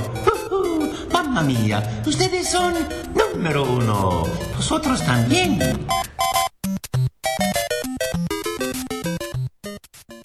Oh, me, shake sugary? Everything I got is done in Y ya estamos de vuelta para hablar profundidad de todo lo que tiene que ver con Bioshock Infinite a nivel de historia, a nivel de universo, ambientación, atmósfera y personajes. Pero para ello, antes hay que explicar un poquito la filosofía de la que bebe todo lo que tiene que ver con Columbia, con Comstock y toda esa revuelta que se genera. Y hay una definición que encaja muy bien con lo que vemos en Infinite, que sería el excepcionalismo estadounidense, el eje filosófico del juego, que realmente esto puede sonar muy rimbombante, pero parte de tres ideas que seguro que vais a entender perfectamente y vais a relacionar con el juego en sí.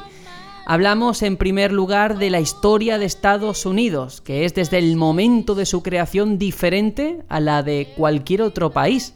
Es una primacía hegemónica dentro de la historia que se debe a que han desarrollado una ideología única, el americanismo. O sea, ellos tienen su propio concepto de la libertad, la igualdad, el individualismo, el republicanismo, la democracia y el dejar hacer a la empresa privada. Esto se ve en Colombia. Colombia se creen que están en una tierra sagrada, que son los elegidos, que el mejor lugar del mundo para vivir es Colombia. También, eh, como segundo punto, hablar de que Estados Unidos tiene una misión mediante la cual debe cambiar el mundo. Y la tercera y última, que la historia de Estados Unidos y su misión es superior a cualquier otra. Son tres principios básicos, lo que define este excepcionalismo estadounidense, que se ve también en Colombia. La historia, la misión, la superioridad. Incluso otro que también está de manera explícita y es que la ciudad se encuentra en el cielo. Colombia tiene una historia superior a la de cualquier otra parte del mundo e incluso a la de la propia Estados Unidos. Si os fijáis, Comstock anuncia su ciudad como una utopía americana basada en esos principios del americanismo. Según sus propias palabras, la verdadera América.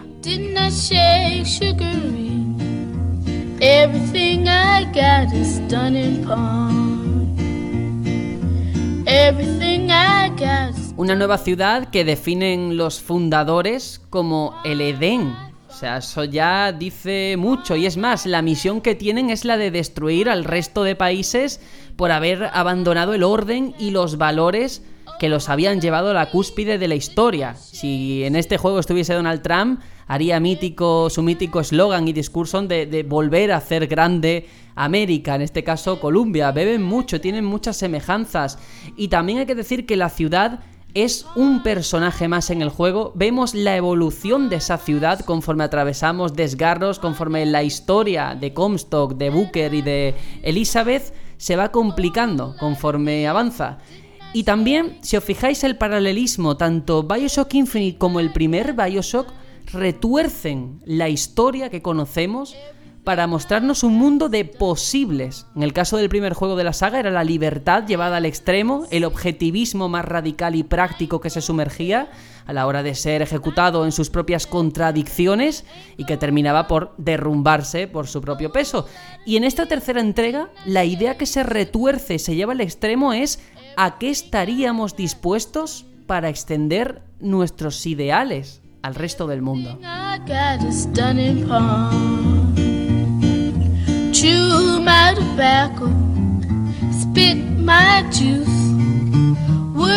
Yo no sé vosotros, después de todo esto que he contado y por lo que se puede ver realmente de forma explícita dentro del juego, pero yo aquí veo por parte de Ken Levine una crítica a la mentalidad americana, claramente, ¿eh? Sí, yo creo que es un poco una, una crítica a las raíces de Estados Unidos, ¿no? A lo que, a lo que, de lo que muchos se enorgullecen y lo que a lo mejor tendrían que revisar, que es ese, porque realmente Estados Unidos se creó en base al racismo, eso hay que admitirlo, era un país en el que habían clases y las clases se definían en cierta medida por la raza. Y eso es una crítica que podemos hacer a multitud de sociedades, pero en este caso se hace en la sociedad americana porque así lo ha elegido el, el creador del juego. Y está claro que me hace mucho hincapié en eso, sobre todo en el tema del racismo, y también en el tema del individualismo y del tema de lo que es todo el, el sector empresarial, esa ser el mejor en tu campo, la competencia siempre, todo eso viene muy bien plasmado, lo que es, el, lo que es la ciudad en general. Sí, yo creo que hay personajes clave, ¿no? Que, que sí que mmm, son, por así decirlo, los adalides de, de, estas corrientes, ¿no? Tenemos por un lado a, a, Comstock, ¿no? Que lleva un poco el tema de la religión, ¿no? A, el pastor. A, Colombia. El pastor, el que tiene que eh, eh, derrotar a la Sodoma de abajo, ¿no? A esas tierras inferiores que no se merecen ni el perdón. y luego, por otro lado, también veo lo que tú dices, Juanjo, de, de, de la empresa y tal, al personaje de, de Fink, ¿no? De, de, hacer explotación a sus trabajadores, mmm, lo que vale es eh, el, el, aportar a la causa, ¿no? A, la gran empresa. Si tienes que trabajar 20 horas, pues trabajas porque mm, si no, esas horas que tienes libres, ¿para qué? ¿Para qué las vas a usar? Si, si, donde mejor tienes que estar es en el curro. Recuerdo un boxáfono mmm, subiendo o bajando por un ascensor en el que decía que eh, intentaba de explicar por qué no les pagaba con dinero a sus trabajadores y les obligaba a comprarse las cosas en la propia tienda de la empresa. Claro. Porque, porque él sabía mejor que nadie lo que necesitaban sus sí, sí, trabajadores. Sí. Luego Por lo, supuesto, Luego lo vamos a escuchar porque ese audio lo tengo aquí, lo, lo he traído, es muy bueno. Y es eso, tenemos que Colombia es una sociedad con creencias muy arraigadas. Tenemos la, eso, la figura del profeta. Eh, esa, mítica, esa mítica frase de ama al pecador porque él te ama a ti. Todo eso está presente aquí y realmente da un poquito de miedo. Ya desde el principio, cuando vamos, vemos la rifa. Bueno, eh, son muchas cosas que vamos a ir viendo, pero sí que por lo menos plantear sobre la mesa como cada juego de la saga, ahora que ya hemos hablado de todos, eh, analiza o explora una vertiente filosófica distinta, toda relacionada lógicamente con el ser humano, porque para eso se presta la filosofía, y siempre sin repetirse, aportando ¿no? uno con el siguiente y así. Uh -huh. Efectivamente, ha sabido muy bien el, el, poner esas corrientes filosóficas en el sentido de un modelo, en ese sentido han, han elegido muy bien a los personajes que encarnan esas ideas filosóficas, ¿no? Sí, una de las cosas que más gusta de, de Ken Levine, por lo menos en mi opinión, es que dentro de este sector, los videojuegos son un sector muy poco crítico con la sociedad. En general, mmm, intentan no mojarse porque la mejor manera de pasar desapercibido es no haciendo pues daño en ningún sector. Y aquí Ken Levine es todo lo contrario. Aquí coge a los, a los Estados Unidos a la raíz del país y le pega, pero bien pegado en el lomo. Le da un buen, un buen testarazo.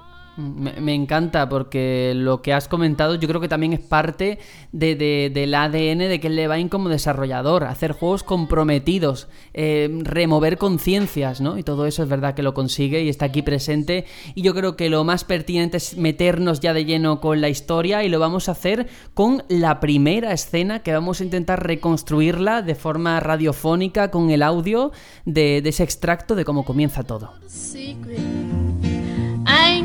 Tell.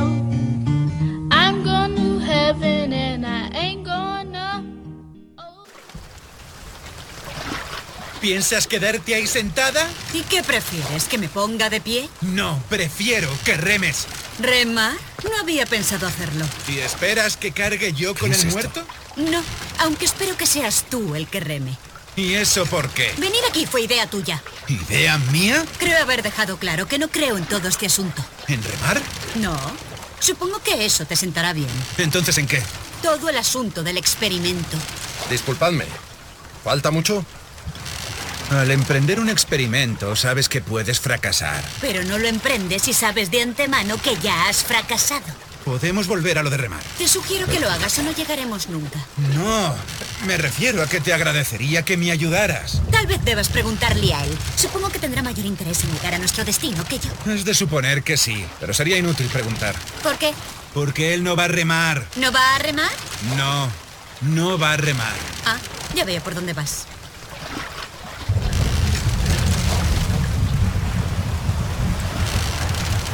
Hemos llegado.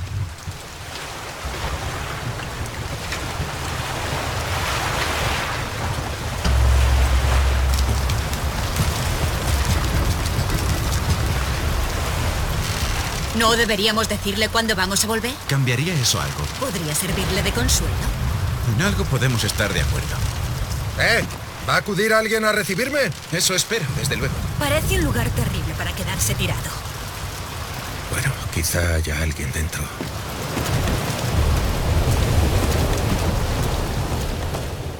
Bueno, bueno, qué comienzo. Qué comienzo en el que realmente no entendemos nada. Nosotros somos Booker de Weed, un ex agente de la agencia Pinkerton, que luego nos enteraremos porque de momento lo que estamos es en mitad de la nada en un océano, en una barquita con dos locos, porque realmente están hablando, son señores misteriosos que están ahí. Es 12 de julio de 1912 y lo que divisamos en el horizonte es un faro, otro faro, otro viejo amigo. Eh, yo no sé esta forma de empezar el juego, cuando además vamos subiendo, vemos esa combinación que tenemos que hacer, que realmente es un puzzle, vamos, no podemos llamar ni puzzle, porque es súper absurdo, ¿no? De pincha dos veces en la campana de la izquierda, luego en la derecha. Pero ya en ese momento mmm, te está diciendo, oye, ¿te acuerdas del primer Bioshock, de la forma en la que empezaba, de cómo veías ese faro después de ese trágico accidente? Aquí llegamos con señores que no conocemos en una especie de barca, pero prepárate, porque ya sabes lo que significa el faro, el comienzo de una aventura. Efectivamente. Lo que pasa es que lo vemos de manera inversa, ¿no? En la primera aventura bajábamos en, Batisfera y aquí subimos a lo alto de, del faro, ¿no?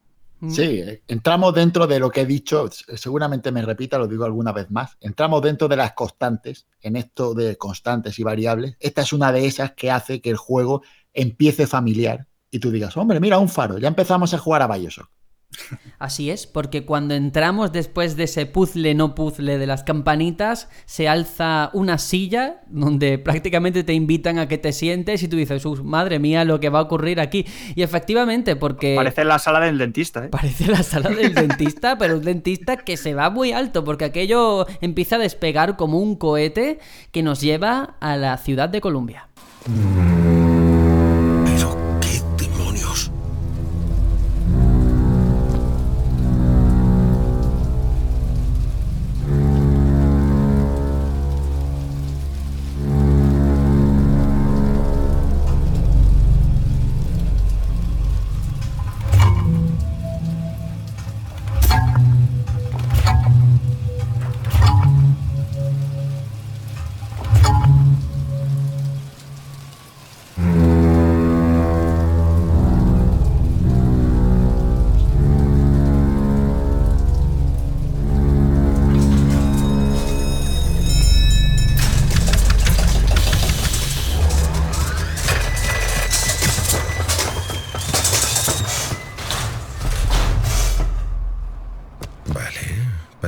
Esperan que me siente en esa silla tan rara. Y ahora... Prepárate, peregrino. Las ataduras están como medida preventiva. ¿Qué cojones pasa? Esto no puede ser bueno.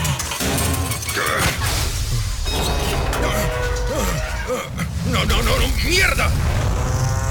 La ascensión la ascensión comenzará en 5, 4, 3, 2, 1.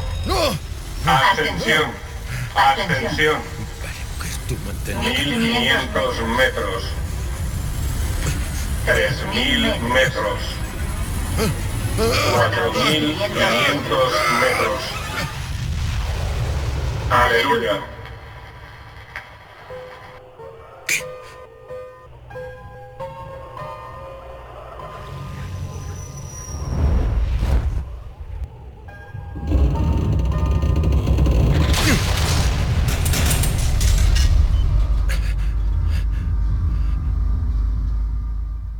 Y llegamos a Colombia de una forma muy cómoda, no, desde luego.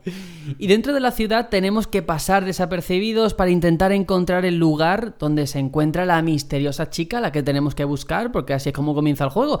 Y poco a poco comenzamos a explorar el terreno, vemos a los habitantes de esa ciudad, recorremos algunas plazas y eventos, observando de manera pasiva la vida en la ciudad de Columbia.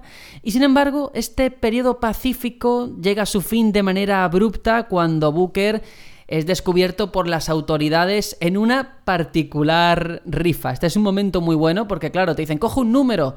Y él coge un número, anda, mira el 77, seguro que te da mucha suerte en esta lotería que estamos haciendo. Y de repente, eh, bueno, ahora lo vamos a escuchar, lo vamos a entender mucho mejor, pero aparece una marca en su mano, AD, que lo identifica como el falso profeta. Eso es lo que todo el mundo corea a la vez, que es el culpable de la decadencia de la ciudad y la corrupción de Elizabeth, la chica a la que estamos buscando. Ahora vamos a escuchar el audio, pero el momento rifa, ya empezamos con una escena icónica que se te queda grabada, ¿eh? Sí, lo, lo, que no sabemos es que el personaje que hace la rifa es Fink, que es un personaje uh -huh. básico en el, en el devenir del juego. Parece que es un tío ahí hablando, venga, tal. No, no, no, cuidado que ese tío tiene mucho, mucho que ver en el juego. Y después una cosa curiosa es que el 77, si nos damos cuenta, hay un momento que, que no es muy trascendente, nos vamos andando y de pronto llega un chico, señor, señor, señor de Witt, tengo un telegrama para usted. Y te, o un, te da un papelito y tú lo lees y te dice no cojas el número 77. ¿Sabes? Que tú, si te acuerdas de eso. No lo entiendes en ese momento, claro. Dice, ¿por qué? ¿Cómo? ¿Quién sabía lo del 77? Claro, todo eso, claro, bueno, bueno, vamos a seguir. Sí, sí, vamos a seguir porque, claro, hasta este punto lo que estamos viendo es una ciudad que está bastante bien, la verdad, muy luminosa, la gente por la calle jugando, los niños, los adultos, anda, mira una rifa, qué divertido. Se ve que aquí una vez al año se reúnen para, yo qué sé, por si, como en la feria, ¿no? Por si te toca una moto o algo. Pero no, aquí no hay una moto. Vamos a ver qué ocurre en esa rifa tan problemática y el inicio de todas las desgracias que van a ocurrir. ¡Hola! La rifa de 1912 está oficialmente en marcha. ¡Eh, señor! ¡Señor! No puedo comprar nada. Bobo, la rifa no cuesta nunca nada. ¿Es que has estado viviendo en una cueva? 77. ¿77? Es un número afortunado. Espero que te toque. ¡Traedme el cuenco! ¿No es la jovencita blanca más guapa que han visto en toda Colombia? Muy bien. El ganador es el número 77. Vaya, qué sorpresa. Número 77, ven a recoger tu premio. Primer lanzamiento.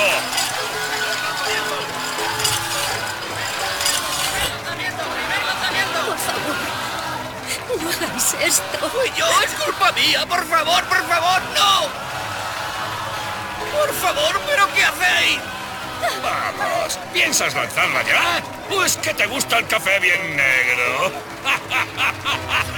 Por favor, yo soy al que queréis. Oh, parece que nos ha tocado un tímido. Tendremos que remediarlo. Venga, vamos. Deja de perder tiempo, chico. Espera. ¡Es él! ¿Dónde has conseguido esa marca, muchacho? ¿Es que no sabes que eso te convierte en un sucio traidor, falso pastor? Y no permitiremos ningún falso pastor en nuestro rebaño. ¡Mostradle lo que tenemos planeado!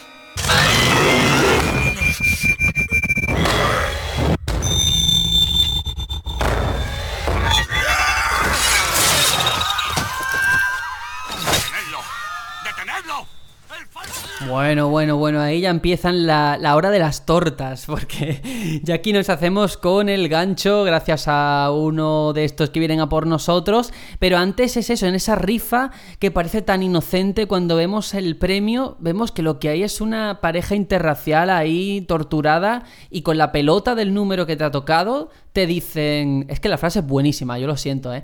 ¿Vas a lanzar ya o es que te gusta el café bien negro? Me parece brillante, brillante y además da esa falsa libertad al jugador que parece por un momento que puede elegir entre tirarla a los que tiene enfrente o al presentador. Y hagas lo que hagas, el fin va a ser el mismo, lo que hemos escuchado. Efectivamente, sí. Es una de las de las eh, de los iconos de, de, Levine, ¿no? Al final, ese, ese mensaje un poco no te das cuenta, ¿no? De que, de que, realmente no eres libre en ningún momento de, de elegir, ¿no? Te da las falsas esperanzas de, de que puedas cambiar el, el, transcurso la, de, la, historia, ¿no? Pero sí es verdad que mmm, es muy importante el hecho de, escuchar bien las frases porque dan mucha idea de la sociedad que vive en, en Rapture, ¿no? Una sociedad muy, muy racista, ¿no? Eh, cuando, cuando la chica, ¿no? Que te ofrece la, bola, ¿no? Y, y Fink le dice, venga, que suba al escenario esta blanquita, o esta, esta chica, la, chica blanca más guapa, ¿no? Eh, haciendo ese remarque, ¿no? En el color de la piel, ¿no? Es verdad, es verdad. Son cosas que vamos a ir viendo durante todo el juego. Porque claro, aquí ya empieza además ese momento de violencia en el que nos vemos sumergidos para escapar, donde también sirve un poco como tutorial, tutorial bastante simple, con los controles, que tampoco tiene demasiado, y ya empezamos a entender que Elizabeth no es una simple habitante de Columbia, sino que es el núcleo de la vida en dicha ciudad porque claro, a su llegada Booker se sumerge mm, dentro de un periodo de, guerra civil, como ya ocurría en el primer Bioshock también, por aquí tenemos por un lado el bando liderado por Comstock y por otro Vox Populi, liderado por Daisy Fitzroy, de la que luego hablaremos. Y ambos eh, luchan por el control de la ciudad y ambos comparten el mismo objetivo, que es la posesión y utilización de Elizabeth, cada uno para sus propios fines. El caso es que Booker eh, comienza a desplegar sus habilidades a, través de la ciudad y no tarda en encontrar el lugar donde tienen cautiva a Elizabeth. Una vez conoce dónde está encerrada, pues corremos a rescatarla a la torre en la que se encuentra. Y la verdad que cuando la vemos, eh, el primer contacto no es tan maravilloso o tan idílico como uno le gustaría pensar.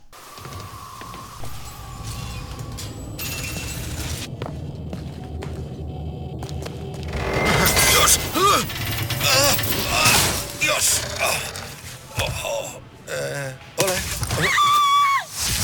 Oh. ¡Eh! ¡Eh! ¡Para! ¿Quieres parar? ¡Déjalo de una vez! No he venido a hacerte daño. ¿Quién eres? Me llamo DeWitt. Soy un amigo. He venido para sacarte de aquí.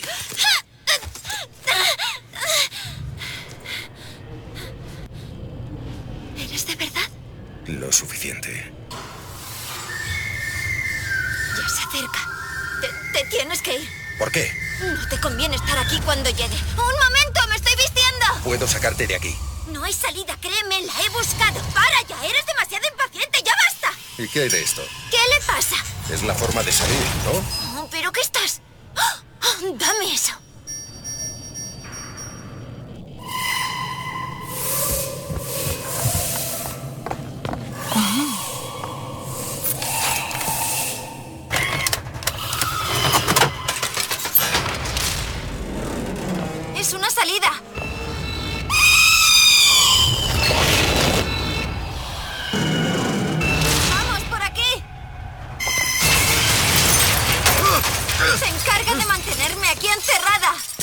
Lo veremos.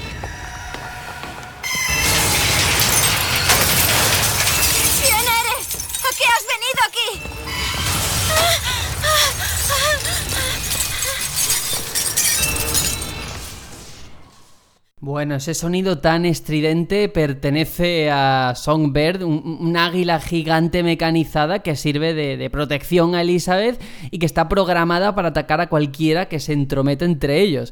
Ahora hablaremos de más cosas, de lo que se sucede, pero esta presentación de Elizabeth eh, esa frase que te dice, ¿eres de verdad? Claro, es alguien que lleva toda la vida ahí dentro.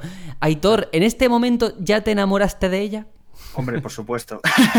no, pero hay que, decir, hay que hablarle del contexto y es que cuando llegas allá a Monument Island, eh, toda esa parte anterior a, llegar a su, a su cámara, que parece que la tienen como en el gran hermano, ¿no? que le están completamente vigilando a través de, esos cristales, de esa cristalera, vemos un montonazo de carteles, de precaución, de cuidado con el experimento, en plan como que si tuvieran allí un monstruo. ¿no? Y al final es una chica, es una chica que sí, que tiene sus peculiaridades, pero es una persona humana, eh, valga la redundancia. Y, claro, cuando empiezas a verla a través de esos cristales que ella no te ve a ti y la ves eh, haciendo esos portales a, París, ¿no? Con ese, ese, teatro que están estrenando el retorno del Jedi, me, flipó toda esa escena. Y cuando llegas allí, llegas rompiendo el techo prácticamente y ella te ve con ese dedal en, el, dedo meñique y te dice, oye, eres de verdad, no sé qué. Es súper tierna, de verdad. Me pareció mm, una chica súper pura. A mí lo que más me gusta de esa escena, me gustan varias cosas, ¿no? Pero en ese momento en el que le pregunta, como bien ha dicho Sergio, ¿eres real? La respuesta de él es totalmente ambigua. Y esa respuesta totalmente ambigua, que no sé si es un más o menos o mm, me encanta. Me encanta, porque es que es un matiz tan interesante dentro de la historia, de una manera soltada, tan para cogerlo al vuelo, que, que me encanta, me encanta de verdad. Claro, porque estamos hablando de un personaje que ha vivido encerrada prácticamente toda su vida y su contacto con el exterior a través de los libros. Claro, de, los libros y ella misma a través de, esos eh, portales, de esos, hmm. claro, de esos desgarros. Es lo único que ha conocido fuera de esos muros. Claro, porque eh, a todo esto, efectivamente, después de, ver cómo nos la, nos la van a vender, nos la describen como alguien peligroso, tal, uno se imagina que va a estar entre barrotes o en una prisión, es verdad. Y lo que vemos es que está en una biblioteca inmensa llena de libros y conforme avanza el juego y la vemos en acción, su capacidad de abrir cerraduras, de, yo qué sé, de, un montón de, de, incluso hablar con otros personajes tal, Booker se extraña y dice, pero si has estado toda la vida ahí dentro, ¿cómo sabes todas estas cosas? Y te dice, leyendo, que he tenido mucho tiempo para leer, y ella conoce el mundo, conoce la vida exterior a través de la de otros, a través de los libros. Claro, es una persona que, eh, en teoría, sabe un montón pero en la práctica aún no lo ha podido experimentar. Y claro, cuando ella se ve con esa libertad, claro, su expresión no puede ser más radiante de felicidad claro, los primeros compases eh, es una fiesta para ella, bailar y, saborear el mundo que hay, ahí fuera de esa torre. El problema es que con Booker todo eso le, iba a durar muy poco porque es un tío con muchos problemas. Porque claro, una vez logran escapar de Songbird, Booker engaña a Elizabeth y le hace creer que tras su liberación se van a marchar a París. Elizabeth evidentemente acepta, comienza su labor como acompañante y para ello deben robar un dirigible, pero la palanca solo funcionará si utilizamos jinete eléctrico, el clásico electrorrayo, aquí con otro nombre. Y con ese fin entramos en el Museo Histórico de la ciudad, donde vamos a conocer al general Cornelius State y su relación con Booker DeWitt. Aquí ya empezamos a vislumbrar que Booker DeWitt es una persona con muchas heridas de guerra una guerra además real, del pasado y de eso, de todo lo que le sucede y su relación con este general.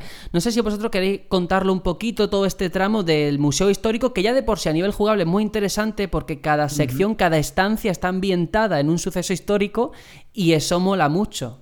Sí, eh, un, suceso es un poco como en la nieve, ¿no? Como en el frío y tal, y el otro es todo lo contrario, ¿no? Como, como que han quemado un campamento indio o algo así, fuego, como si fuera el diablo, más tenebroso, más, más de miedo. Uno es como soledad y otro es terror. realmente te están explicando, es como una especie de museo, ¿no? Le llaman como el Salón de los Héroes o algo así y te están explicando los dos grandes acontecimientos, yo creo, que vivió eh, Columbia antes de, ascender a, los cielos, ¿no? Los motivos, los motivos, ¿no? Como aquel que dice por los que Columbia debe de ser un sitio independiente, el cual se va a guardar la individualidad de la patria, toda esa historia, se basa en esos dos hechos que no son muy reseñables, pero son los que toman como, como bandera de la patria, comillas, que ellos quieren fabricar. Efectivamente, son los motivos por al final la secesión que se produce con, Estados Unidos de, parte de Colombia, ¿no? En un, en un lado está esa, esa revuelta con los, los boxers, ¿no? Que, son como una especie de, bando de, China, ¿no? De, Pekín. Y en el otro está la, revuelta o la matanza de, de Bundennik, en la que estuvo Comstock y en la que también estuvo eh, Booker DeWitt, ¿no? Y ahí eh, eh, pues intenta a través de, esa megafonía en la que nos habla, desmentir un poco la, la, visión de Comstock, ¿no? La historia de Comstock. Él, él intenta como decir que, la historia que él te cuenta Comstock no es la verdadera, que él estuvo allí y él quiere contar lo que de verdad pasó, ¿no? Eso es interesante, que hay varios puntos de vista sobre un mismo suceso, ¿no? Que no hay, que creerse, claro, el testimonio de una única persona, hay que conocer toda la verdad. Efectivamente, el pasado de Columbia está, por así decirlo, censurado o la verdad contada desde la parte interesada, ¿no? que es la de Comstock, que es el líder de Columbia. Es el sesgo de intentar darle un cariz épico a algo que fue una tragedia. y, lo que quiere hacer este general es, es mostrar que eso no fue mm, todo lo, lo, idílico que quería pintarlo Comstock, sino que fue pues eso, una matanza en la que no se podía mandar a la gente a morir. Una matanza en la que este general habla de su punto de vista, que es de sus compañeros, de sus soldados, ¿no? que tenían que ir muriendo en el campo de batalla sin vislumbrar lo que era realmente que fue la matanza del enemigo, ¿no? La matanza del indio, que acabaron con todo bicho que fue una, desgracia, ¿no? Pero el caso es que al menos era una, un punto de vista distinto sobre un enfoque nada triunfalista que es el que quería dar Comstock. Todo esto nos lo cuentan con una voz en off por megafonía mientras derrotamos enemigos, porque es lo único que hacemos en todo el juego. Una cosa que Rational Games hace mucho es lo de las hordas de enemigos no saben hacer batallas o enfrentamientos contra bosses finales, eso es un hecho. Y aquí en este caso ocurre lo mismo, tenemos que matar un montón de gente y luego encontramos a Cornelius State medio muerto en el suelo con el jinete eléctrico que estábamos buscando. Y vamos a escuchar su reacción cuando nos ve aparecer y él está ya prácticamente agonizando. ¡Vamos, DeWitt! ¡Enséñame de qué estás hecho!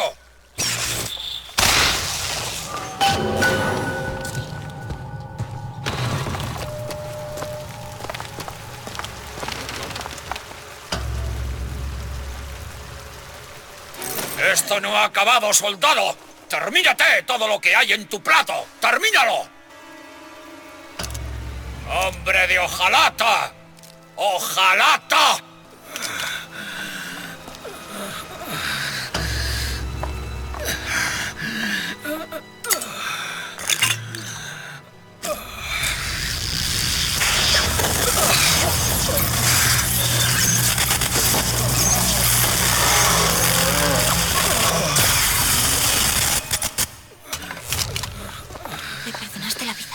No ha sido.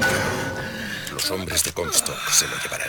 ¿Alguna vez te acostumbras a matar? Más rápido de lo que imaginas. Booker, veo que te molesta lo que dijo Slate. Me has demostrado que a veces hay que hacer lo que sea necesario para sobrevivir. Una cosa es sobrevivir y otra muy distinta es disfrutar con ello. Booker. Mira, pareces una persona decente. Dicho esto, cuanto menos sepas de mí, tanto mejor. Bueno, qué escena, qué escena, porque aquí eh, ya tenemos una decisión, podemos matarlo o podemos no matarlo. Yo no sé, por vuestra parte, ¿fuisteis buena gente? ¿Tuvisteis piedad con este señor o no? Pues a ver, te hago la pregunta de viendo mi trayectoria en los anteriores juegos, ¿tú qué piensas que hice? Hombre, yo pienso que lo perdonaste, pero a lo mejor esto de las alturas te sentó Claro, mal en el Ha cerebro. cambiado, ¿no? Claro, claro. No, no, le, le perdoné la vida, aunque bueno, mm, según como nos cuenta The Wit, no sé si era mejor haberle acabado su sufrimiento, ¿no? Pero sí, le perdoné, le perdoné. Sí, es que es lo que toca, ¿no?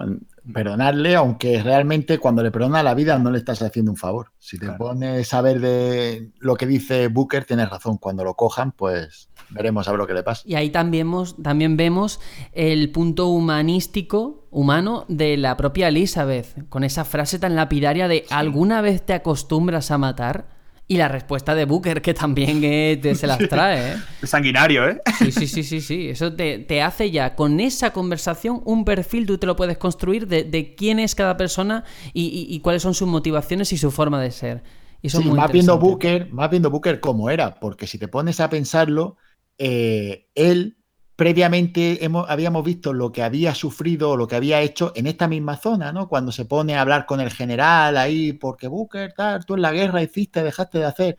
Entonces, todo esto te va construyendo el personaje y esta farse acaba de, de como si dijéramos de formar o de, de hacer perfilar, el, ¿no? el perfilar, exacto, esa es la palabra, de personar, perfilar a Booker completamente.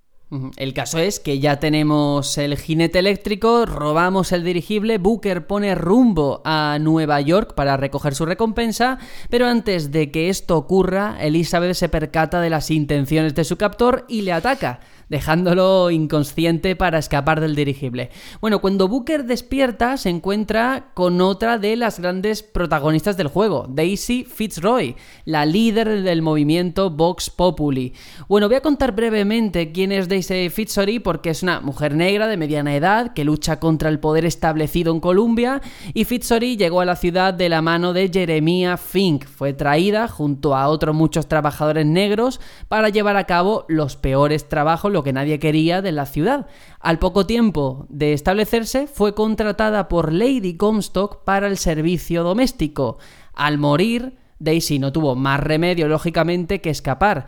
Eh, ¿Por qué? Porque Comstock asumió que ella era la culpable de la muerte de su mujer. Y como respuesta, Daisy forma el grupo Vox Populi para luchar contra la autoridad del líder de la ciudad.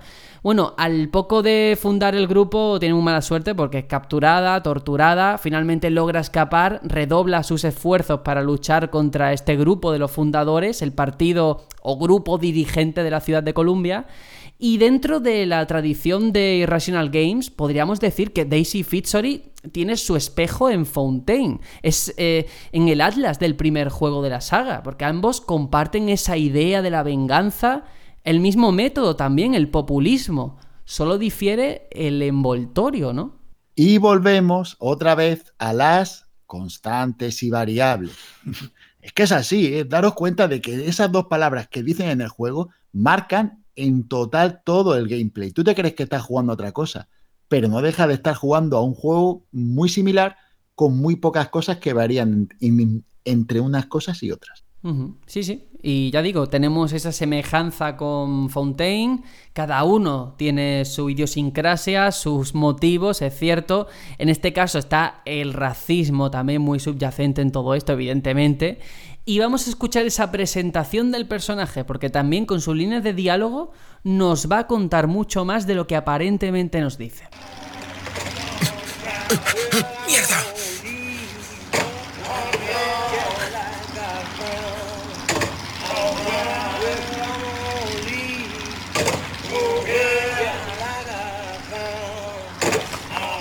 el aire fresco ha funcionado. Este está despierto. Así que tú eres ese falso pastor sobre el que tanto hemos oído. Armaste un buen revuelo en la rifa. ¿Eres Fitzroy? La misma. No tengo nada contra ti ni contra Vox Populi, pero este dirigible del que me tienes colgando es mío y me hace mucha falta. ¿En serio?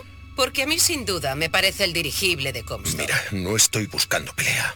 Ya hay una pelea de Witt.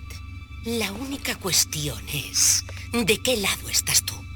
Comstock es el dios del hombre blanco, del rico, del despiadado.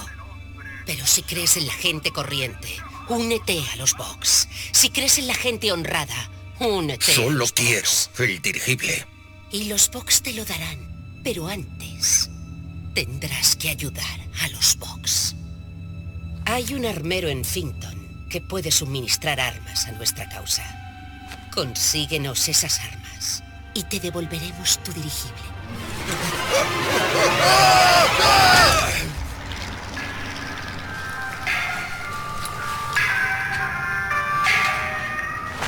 Más me vale encontrar a Elizabeth antes de que se vaya. Bueno, recordemos, ahora estamos solos, ya no estamos ni en un dirigible y esta extraña mujer que se presenta de la nada nos ofrece un trato, conseguir armas para esa revuelta, para esa revolución y a cambio de eso poder subirnos al dirigible y poder largarnos de allí. Pero antes hay que encontrar a Elizabeth. Eh, bueno, esto es interesante porque Booker acepta esta proposición no de unirse a la revolución, pero sí de sumar sus fuerzas a las de ella. Y aquí sí que ya seguimos andando y volvemos a reencontrarnos con Elizabeth, que es un reencuentro que creo que Aitor, tú sí que recuerdas bien, ¿no? Ese momento playa, creo que es más o menos por aquí. Y vemos a una Elizabeth que está, pues eso, libre, porque estaba en cautiverio y ya no lo está y quiere disfrutar del mundo independientemente de que haya una revuelta, de que su padre lo esté buscando o de que todo el mundo se esté matando por ella. Efectivamente, ella ve, ve, allí ese mundo por descubrir y de hecho se, te anima a bailar con ella, ¿no? Ella está bailando con, con la gente y te ve y dice, hombre, Booker, tal, y, y, te tienes que ir a ella y Booker desiste completamente y dice, venga chica, que yo tengo mis cosas y tenemos que salir de aquí, ¿no? Eh, sin duda es como el enfrentamiento, ¿no? De, de, dos puntos de vista y al final el, el hecho de que Booker, para, para, para Booker, ella es un medio para conseguir un fin y ya está. Y vamos a ver que a medida que va avanzando la historia, esa percepción de Booker va cambiando, obviamente. Y se entrelazan también sus motivaciones, evidentemente porque hay algo personal entre ellos que al principio pues no saben muy bien. Pero claro, eh, al encontrarnos de nuevo con Elizabeth, ella sabe que le hemos mentido, pero bueno, le contamos todo lo sucedido y ella acepta ayudarnos en la lucha siempre y cuando la saquemos de la ciudad en el dirigible. Así que nada, ya con todo arreglado, entramos en Finkton en busca de Chen Lin, que es el armero, y en el ascensor camino a la zona escuchamos la voz del propio Jeremiah Fink, uno de los hombres más poderosos de Columbia y una persona sin escrúpulos, que ya la habíamos visto, como bien ha apuntado Juanjo en esa rifa y que no sé si este es el audio, porque ahora no lo recuerdo bien, ahora cuando lo escuchemos lo veremos, donde cuenta esa particular forma de, ver a sus empleados y ver a los habitantes de, de la ciudad, pero donde vemos que es un empresario, eso sí que sí, bastante que sabe lo que quiere y que va a hacer lo que sea por conseguirlo. Vamos a ver ese momento ascensor y el momento en el que escuchamos su voz.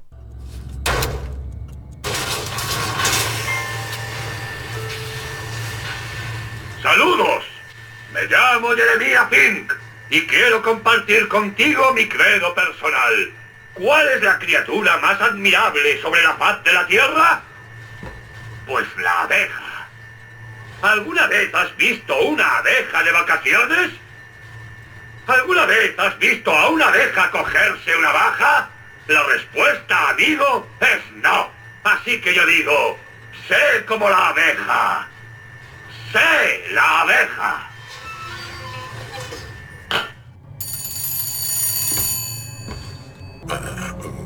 ¿Hola? ¿Señor DeWitt? Uh, ¿Sí? Le paso con el señor Fink. ¿Qué pasa?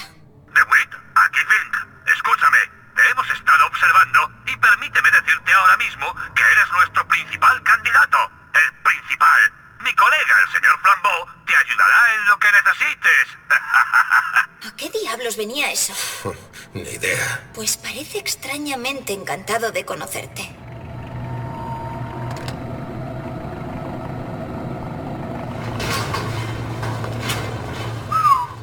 Menudo ego tiene el tipo. Ay, ¿quién me dice? ¿Por qué nos pagan en fichas que son solo varias en la tienda de la compañía?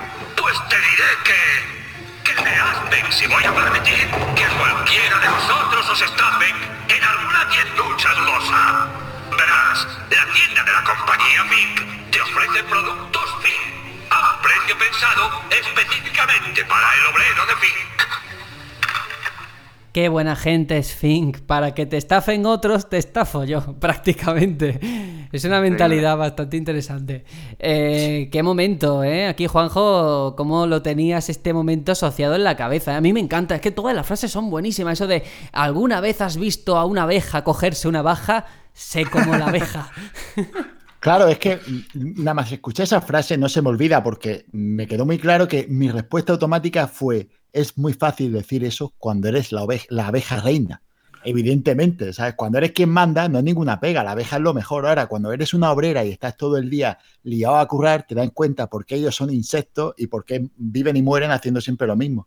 Los humanos no somos insectos, vamos, no hace falta que diga esto, ¿no? Pero la conclusión es cómo eh, está desviciada esa manera de pensar y cómo quiere mentirte con un discurso tan zafio que, que, claro, te lo tira a la cara para que tú ya pienses de este tío. Vaya un tirano nazi, con este que acabar. Hay una escena aquí en el área de, de Finkton, eh, que es como el área completamente industrial de toda Colombia, eh, que me sorprendió muchísimo. Es que el juego tiene muchos momentos de si te paras un momento, dejas de avanzar y simplemente escuchas el ambiente, eh, la megafonía, lo que sea, es que te da muchísima, muchísima información.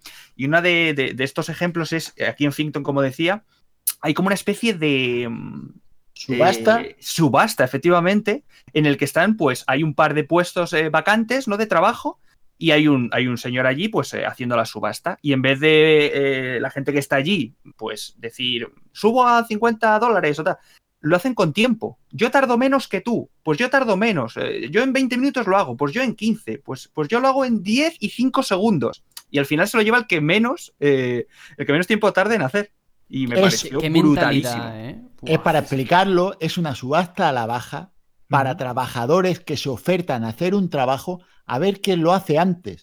Es decir, no es para mejorar o para pagar más a alguien por algo, no, es por hacerlo por el mínimo precio. Y a ver quién, se- quién se rebaja más.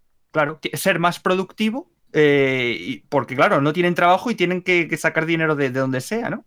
Es una, es una crítica muy el bestia a la guion sociedad. es brutal de arriba abajo. Aquí se nota el talento que tienen a la hora de, de construir la narrativa, sin duda. Mm. Eh, a mí esto de que habéis comentado de la subasta me recuerda a una prueba de Masterchef, que es así. Simplemente. Pero bueno, un poco más light, ¿no? El caso es que nosotros seguimos avanzando, vemos a una mujer llorando, la señora Lin, que nos revela que se han llevado a Chen Lin al club Good Time. Good Time, me encanta ese nombre para un club. Y una vez dentro, Fink hace de las suyas y tenemos que ir derrotando enemigos conforme los va presentando. Esto está muy chulo porque una vez más hay reminiscencias al primer Bioshock. Es que a mí me recuerda todo a, los anteriores, la verdad. Momentos undercoe, momento un foco iluminando la estancia principal y, todo eso, me encanta. Y tras eso nos dirigimos a la celda número 9 donde lo tienen atrapado, pero por desgracia es demasiado tarde y vemos que lo han asesinado. Pero, ¿y si hubiese una forma de ir a una dimensión donde estuviese vivo? En ese instante aparecen los gemelos Lutés y nos abren un desgarro. Bueno, a partir de aquí todo empieza a complicarse. Yo lo digo, vamos a escucharlo porque hay que estar mentalizado y concentrado. Demasiado tarde. Maldita sea. A esto se refería antes. Ahora habrá que buscar a otro que nos haga esas armas. No. La muerte es la muerte, Elizabeth. La muerte es la muerte. ¿Qué diablos sabéis? Yo veo cara. Pero yo veo cruz. Todo es cuestión de perspectiva. ¿Por qué no seguís? ¿Quién os envía? ¿Comstock? ¿Qué queréis de...? ¿Y qué ves aquí, desde este ángulo? Muerto. Escuchad. ¿Y ese ángulo? Vivo. Booker. Chen Lin. Esto es... El cuerpo no está. Nunca estuvo aquí. Es otra Columbia. Una Columbia distinta. La misma moneda. Distinta perspectiva. Cara. Cruz. Muerto. Vivo. Tenemos que pasar a esta otra Columbia. Pero... ¿Cómo? Es como montar en bicicleta. Nunca se olvida. Solo hace falta valor para subir a bordo. Si nos metemos en este desgarro, que no podremos volver. ¿Seguro que estás listo? Vale, ábrelo.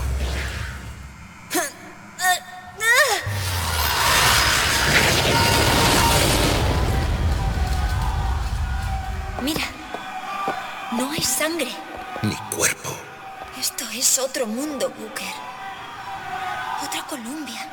Algo me dice que un armero muerto no será lo único que habrá cambiado.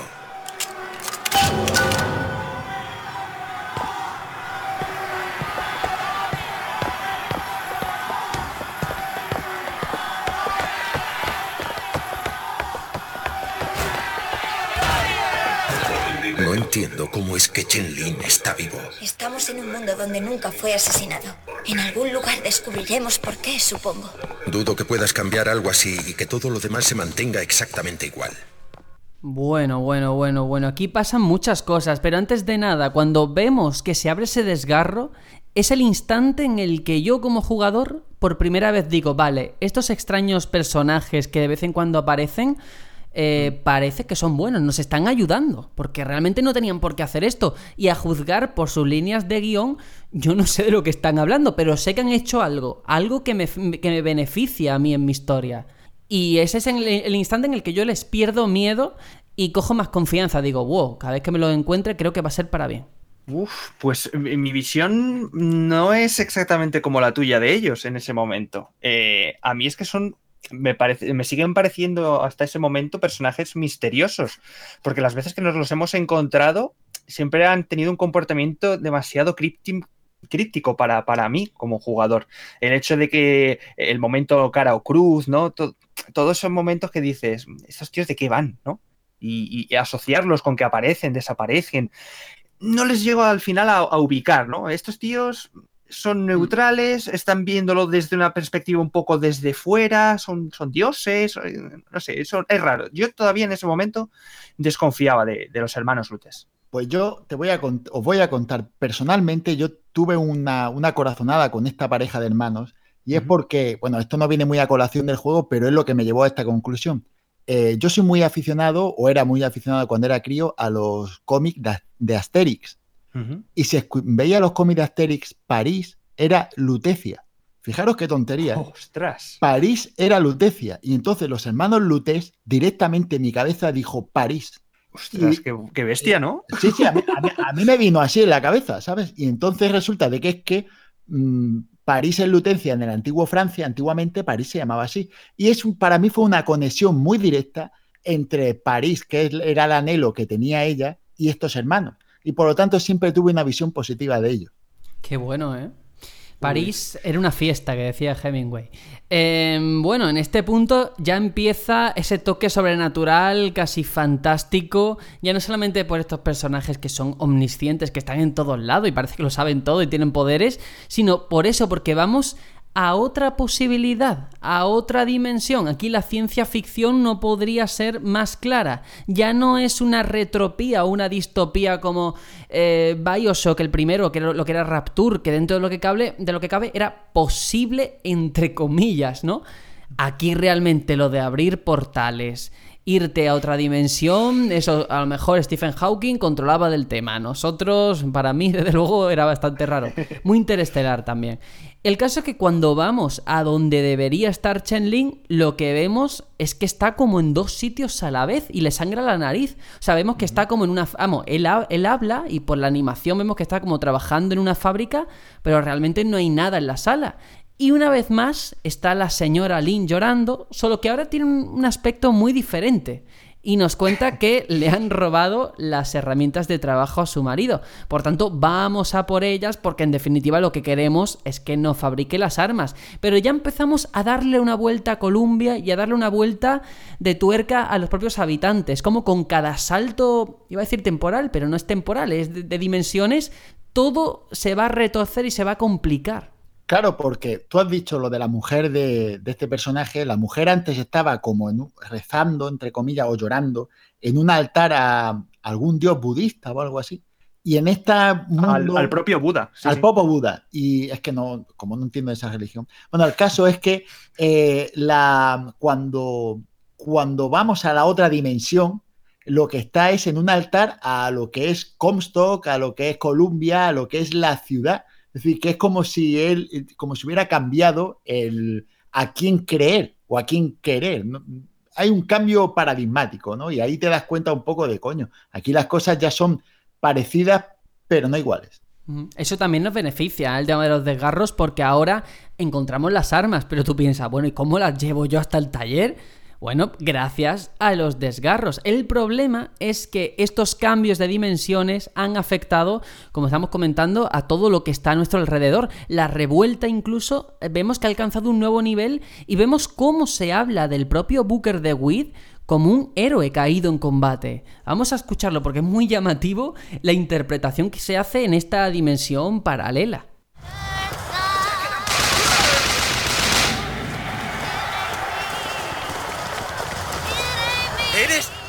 Booker de Witt, el héroe de los Box!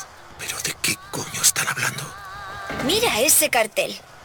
En este mundo, eres un héroe. Recuerdo dirigir a los Box. Slate y yo arrasamos el Salón de los Héroes. Booker.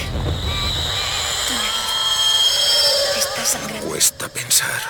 Hay dos recuerdos ocupando un mismo sitio. céntrate en esto. Vamos a localizar a Daisy Fitzroy. Y vamos a largarnos de aquí en el Primera Dama. Vámonos. Witt murió por este día. Fue él quien habló con una voz del pueblo. Es el momento de mantenerse fiel a la causa. Es hora de que caiga fin.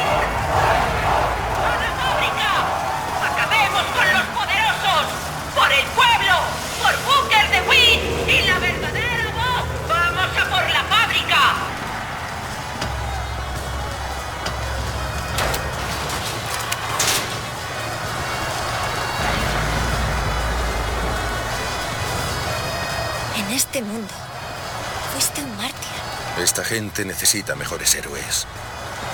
A la hora de la verdad, la única diferencia entre Comstock y Fitzroy es cómo se escribe su nombre. Bueno, bueno, bueno, bueno. A mí ya de entrada es que lo de Vox me trae muy malos recuerdos con malas asociaciones, ¿no? Políticas.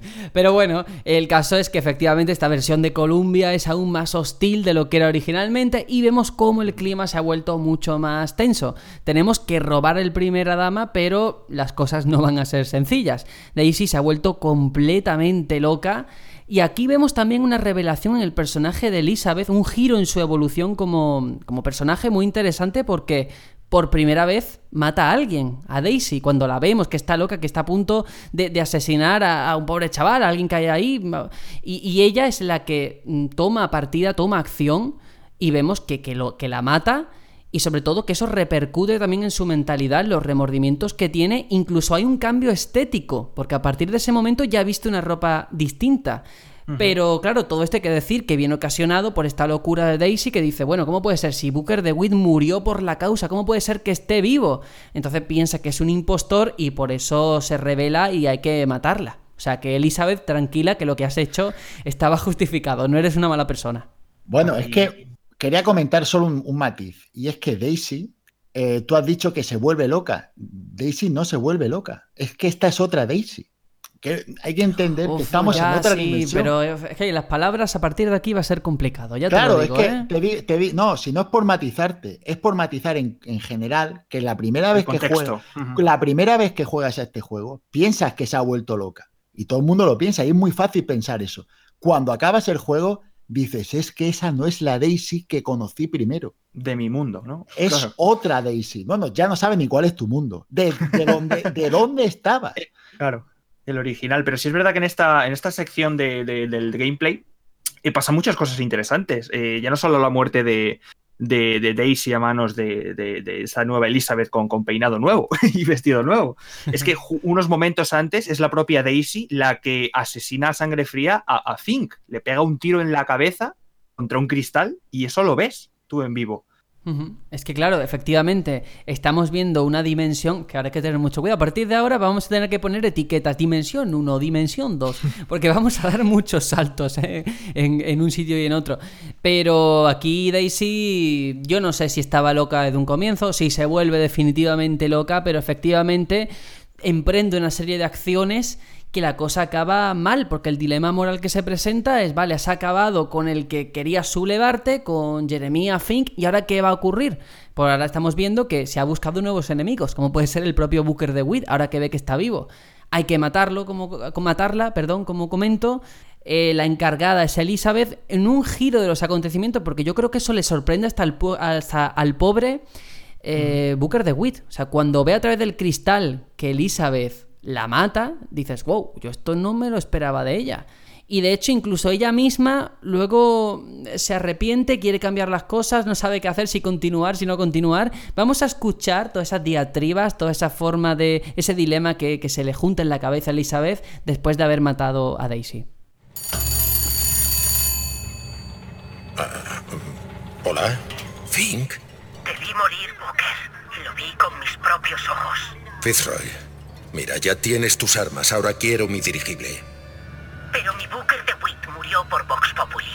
Tú eres un impostor o un fantasma. Mi Booker de Witt fue un héroe de la causa. Una historia para contar a tus hijos. Tú solo sirves para complicar la historia.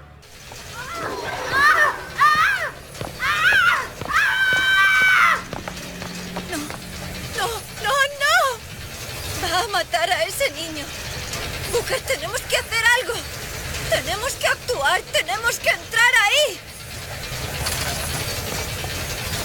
Vamos, Booker, tenemos que entrar ahí. Ayúdame a subir. Ve a la ventana y distrae a ¡Vamos!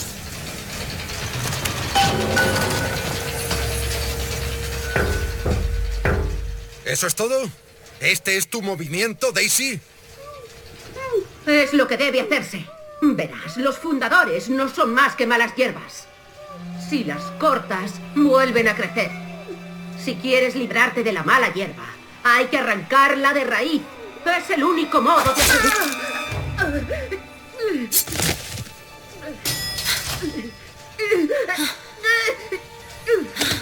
Elizabeth. Supongo que es cosa de familia.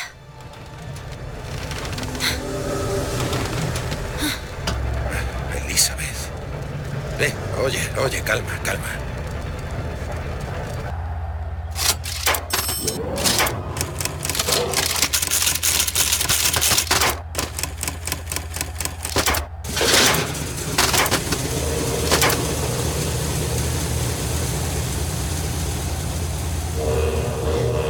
Elizabeth, No tenían nada más. Escucha. ¿Y cómo lo haces? ¿Cómo hago qué? ¿Olvidar? ¿Cómo te desentiendes de las cosas que has hecho? No puedes. Aprendes a vivir con ello. El momento de la verdad entre nosotros. ¿Nueva York o París?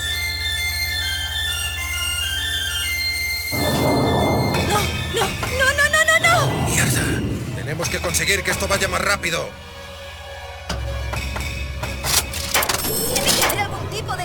alguna clase de acelerador o ¿Sabes algo por el decirme estilo. cómo es? ¡No lo sé! ¡Ayúdame a buscar! ¡Elizabeth!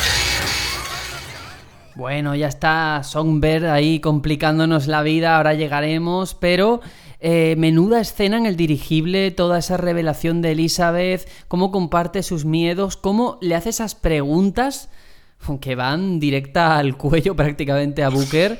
Y que él, bueno, tiene respuestas muy interesantes, ¿eh? Pero hay una alusión que creo que querías comentar, Aitor, eso de arrancar la hierba de raíz, que se dice, que, Que ¿a qué hace referencia? Sí, lo dice Daisy mientras sujeta al crío con el que está. Mm. Y es que ese crío es el hijo de Fink. Claro, ha matado al padre y ahora tiene que matar al hijo para que la raíz no crezca. Uh, fíjate, pues yo ese dato no, ni me acordaba, ¿eh? O se me pasó por alto. Qué interesante, claro. Es que todo esto tiene mucho más sentido, porque estaba loca, pero no mató a un niño porque sí. Es que no era cualquier niño. Claro, no era cualquier niño, sí, sí. Buen apunte, sí señor. El caso es eso, que eh, continuamos porque hemos oído a Songbird que una vez más frena nuestro avance y moriríamos si no fuera por la misteriosa aparición, una vez más, de los gemelos Lutés que nos enseña cómo llamar al pájaro con una partitura determinada. Y para poder controlarlo, por así decirlo, pues tenemos que buscar a su creador, eso es lo que nos dice. El caso es que nos dirigimos a la casa de Comstock, ya hemos tomado esa decisión y hasta este instante lo que sabíamos de los Lutés era bien poco, por lo que creo que es interesante escuchar más sobre quiénes son y lo que les motiva a ayudarnos o parte de ello, porque luego poquito a poco vamos a ir completando esos huecos, pero la idea general ya la tenemos con el siguiente audio. Acabo de caer en quiénes son esos. Ellos, bueno, al menos ella, inventó la tecnología que permite flotar a la ciudad. ¿Globos gigantes? Partículas cuánticas, suspendidas en el espacio-tiempo a una altura fija. O sea, ¿nada de globos gigantes? Pero la cuestión es que mis libros decían que desaparecieron hace años. Te dije que vendrían. No lo hiciste, De acuerdo. Iba a decirte que vendrían. pero no lo hiciste. Pero no lo hago.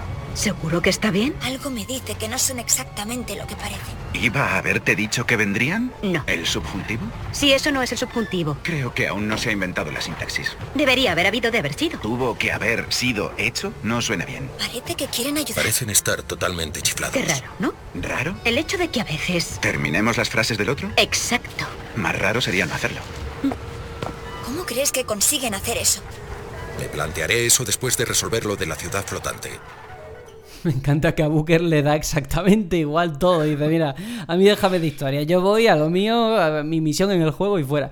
Pero yo no sé si esta explicación de los orígenes, de quiénes son, os dejó satisfechos porque te da algunos detalles muy interesantes, como por qué flota la, la ciudad o quién se encargó de ello, pero mm, deja muchas incógnitas todavía, ¿no?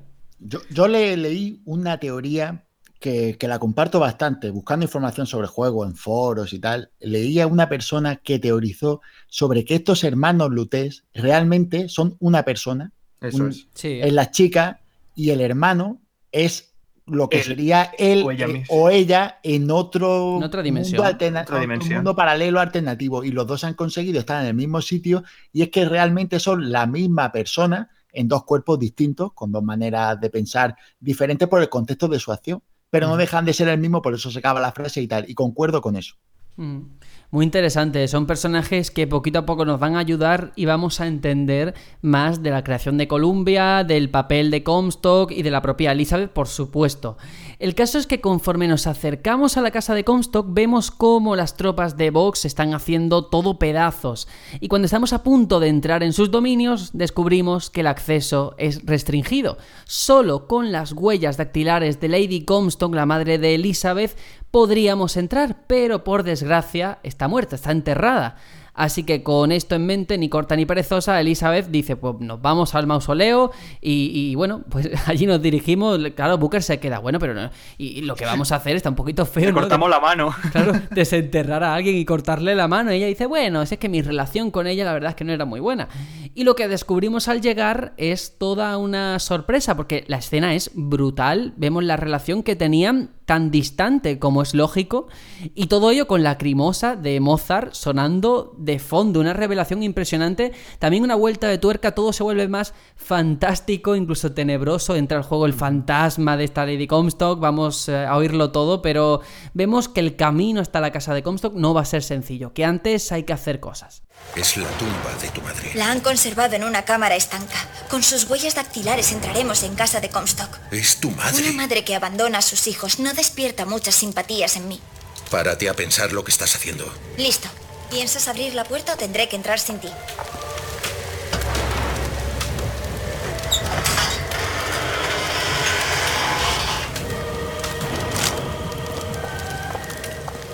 Elizabeth. Es ella.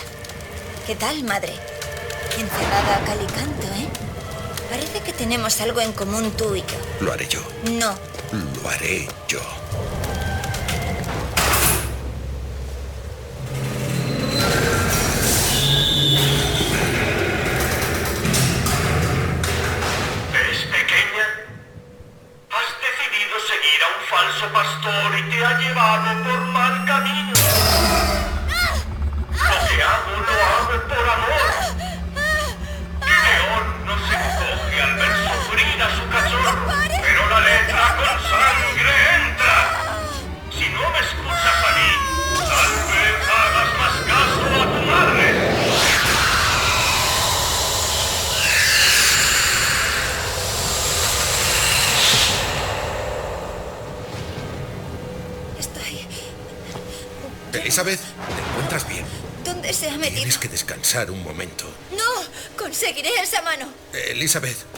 ¿Por qué es un fantasma tu madre?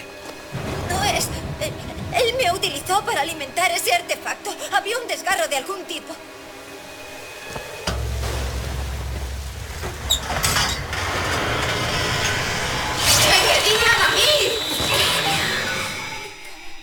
Bueno, bueno, como estamos hablando de dimensiones paralelas, universos alternativos, y a mí me acaba de explotar la cabeza conforme oíamos el audio, porque Aitor ha hecho una observación, lo estaba comentando aquí en privado, bastante interesante, ahora que ya hemos hecho un repaso de los dos anteriores Bioshock, que no sé si es casual o no, pero eso de lo que hago, lo hago por amor, algo que nos recuerda a Sofía Lam, ¿no, Aitor? Sí, esa frase que dice Comstock en esa, en, esa, en ese audio, eh, que no sé si eh, Ken Levine eh, intencionadamente cogió esa línea de diálogo que le debió gustar del 2. Recordemos que él no participó en Bioshock 2, pero aprovecha esa, esa filosofía de, la antagonista del 2, Sofía Lam, para aplicarlo también a, Comstock. Esa locura, ¿no? De, de- de decir, bueno, yo os lo que hago es por- porque os, os quiero, si no, no lo haría. Muy, muy curioso. Y luego también el hecho este, el punto sobrenatural de que estamos persiguiendo un fantasma. Es que a quien se lo cuente no suena a Bioshock. Las cosas Bueno, como in- son. Intentan explicarlo como que no es un fantasma, como que es el cuerpo incorpóreo, atento a- al matiz, que no es, que está pero no está de ella, porque ella no es de esta dimensión, pero sí está en esta dimensión. Todo para decir que no es un fantasma, por lo que tú has dicho, no es muy Bioshock que hay un fantasma. Y de hecho intentan explicar que no lo es, pero vamos, un espectro Mm. que va volando por el aire. Hombre, en un que- cementerio, pues, en un cementerio. que y que va- a los muertos, pues fíjate. Exacto. Yo creo que hay cosas que al pan pan y el vino vino. No, a mí reconozco a título personal que esta parte ya mm, desconecté un poco. No me gustó Sí. demasiado. De hecho, toda la trama de Lady Comstock es un poco como estirar un poco el chicle, ¿verdad? Era como, bueno, no quiero que te metas todavía en la casa de Comstock, te voy a hacer que hagas unas cosillas antes. Lo, que lo, que vas a meter ahora, Sergio, supongo después, para llegar a la casa de Comstock, y esto es un alargue total para, dar un par de horas más al Claro, porque es que incluso su propio rol, el de Lady Comstock, vemos que no aporta nada, porque lo que descubrimos es que no es la madre de Elizabeth que Comstock, creyendo que debía tener un hijo para que Columbia prosperara después de su muerte, hizo que Robert y Rosalind Lutez buscaran a su heredero de sangre de un universo alternativo, ya que su máquina de creación de desgarros lo había dejado estéril. Y Lady Comstock rápidamente sospechó de esta niña y acusó a Rosalind de ser la madre. Claro, cuando Rosalind le explicó los verdaderos orígenes de la niña, Lady Comstock decidió que tenía que romper su silencio y que todo el mundo supiese la verdad. Claro, ante este panorama, Comstock dijo, uff, pues yo la voy a matar, fijaos, ¿eh? La mentalidad de este señor. La voy a matar antes de que ella pueda revelar la verdadera naturaleza del nacimiento de Elizabeth e incluso acusó a Daisy Fitzroy de su asesinato. Menudo personaje. Los, libros de historia, ¿no? De, de, de Columbia al final rezarían de que fueron los Vox Populi los que mataron a Lady Comstock, cuando no era así. Está manchada la historia de Colombia de mentiras de, del profeta, ¿no? Es que al final te das cuenta de cómo la alegoría es que tú podrás hacer muchas cosas con portales, pero la mentira es como, como hacer portales dimensionales. Tú puedes tergiversar la realidad y si no fuera por los propios portales no llegarías a descubrir la realidad total. Es un, está muy guay la argumentación en este aspecto. También te digo, está basado muchas cosas, este Bioshock Infinite, en paradojas. hay cosas que no podrían ser, porque es una paradoja en sí. Hay cosas. Valen algunas cosas, no se pueden explicar. Hay trucos, hay trucos. perdón, como guionista de ciencia ficción, que cualquiera que conozca, que haya visto series, haya leído novelas, son lugares comunes, en mi opinión, eh, cosas realmente poco originales en algunos aspectos. ¿eh? Que realmente comentaremos cuando terminemos con todo y con toda esa ira de hoy al final, pero que ya se deja entrever todos estos truquitos que si una persona ya está acostumbrada a este tipo de ficción, le van sonando. Claro, sí, iba a decir nada más que no en vano hemos citado a Nolan al principio de, este programa y es por algo, y es porque hay mucho de, esa ciencia ficción paradójica de qué fue primero el huevo y la o la gallina. Muy así. Bueno, el caso es que nosotros seguimos avanzando porque ahora al fin conseguimos entrar en la casa de Comstock, pero recibimos una vez más la visita sorpresa de Songbird. Elizabeth, para salvarnos la vida, se interpone, se ofrece a, a volver de vuelta y para llegar hasta ella vamos siguiendo esos desgarros que crea llegando a una zona nevada donde una versión mayor de Elizabeth nos sorprende. Y esta es una parte muy chula, muy interesante, muy original, en contraposición de la parte de la que veníamos del fantasma y todo el rollo. Pero ver a una Elizabeth de un universo alternativo, adulta, anciana, que incluso sirve como guía espiritual, nos comenta, oye, tenéis que hacer de una cosa diferente a como la hicisteis en mi realidad, porque fijaos cómo he acabado. Y yo que llevo mucho tiempo aquí, he visto que casi todos los universos conllevan al mismo sitio. Algo así, pero mejor explicado. Vamos a oírlo de su propia voz. Como verás, los locos dirigen el manicomio. Ya ni siquiera me escuchan. Lo único que puedo hacer es ver cómo lo que puse en marcha acaba definitivamente de hundirse. He agotado las pocas fuerzas que me quedaban solo para traerte Elizabeth, no lo entiendo. Te he oído gritar. Venía, venía a rescatarte. Estamos... Toma. Cógeme de la mano.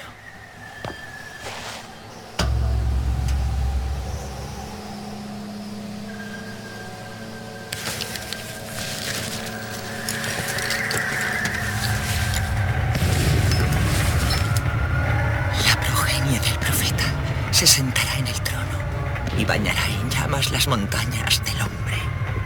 Dirás lo que quieras de Comstock. Como adivino no tenía precio. No fue la tortura lo que me hundió.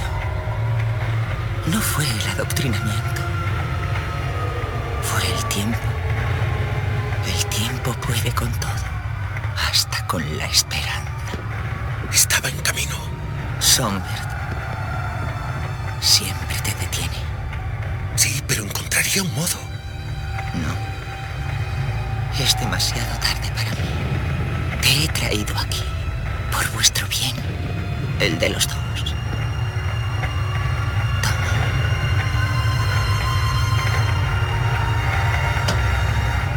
¿Qué es esto? Es para ella. Sabrá qué hacer para leerlo. Dime qué pone. Son consejos. Eh, ¿Consejos sobre qué? Cómo no acabar como yo.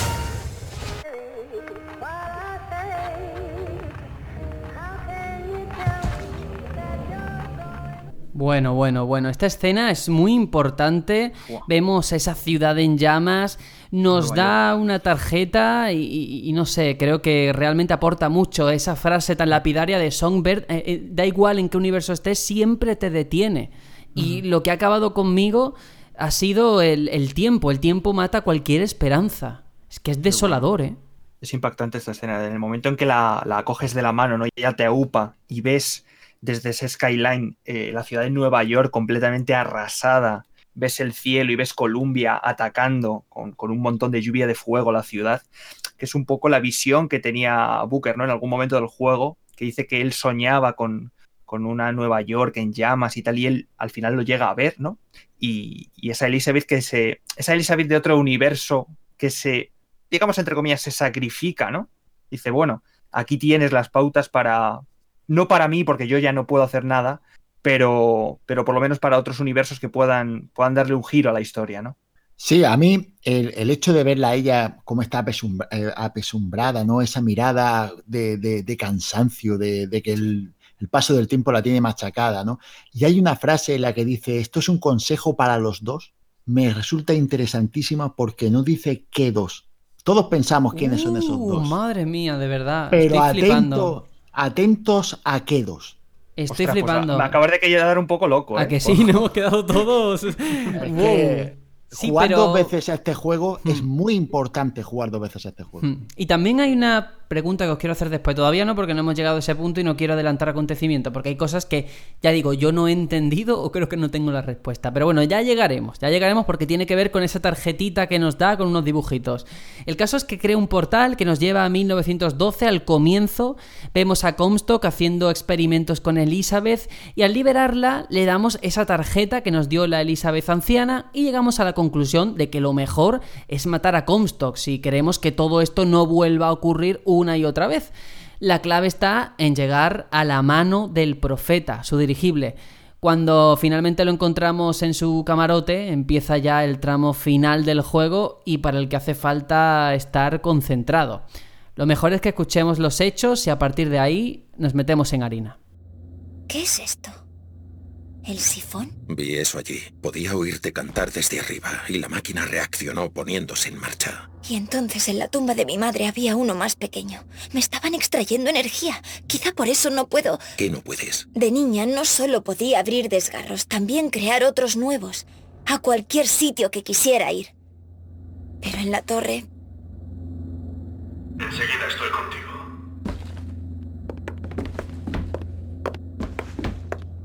Atrás. Voy a poner fin a esto.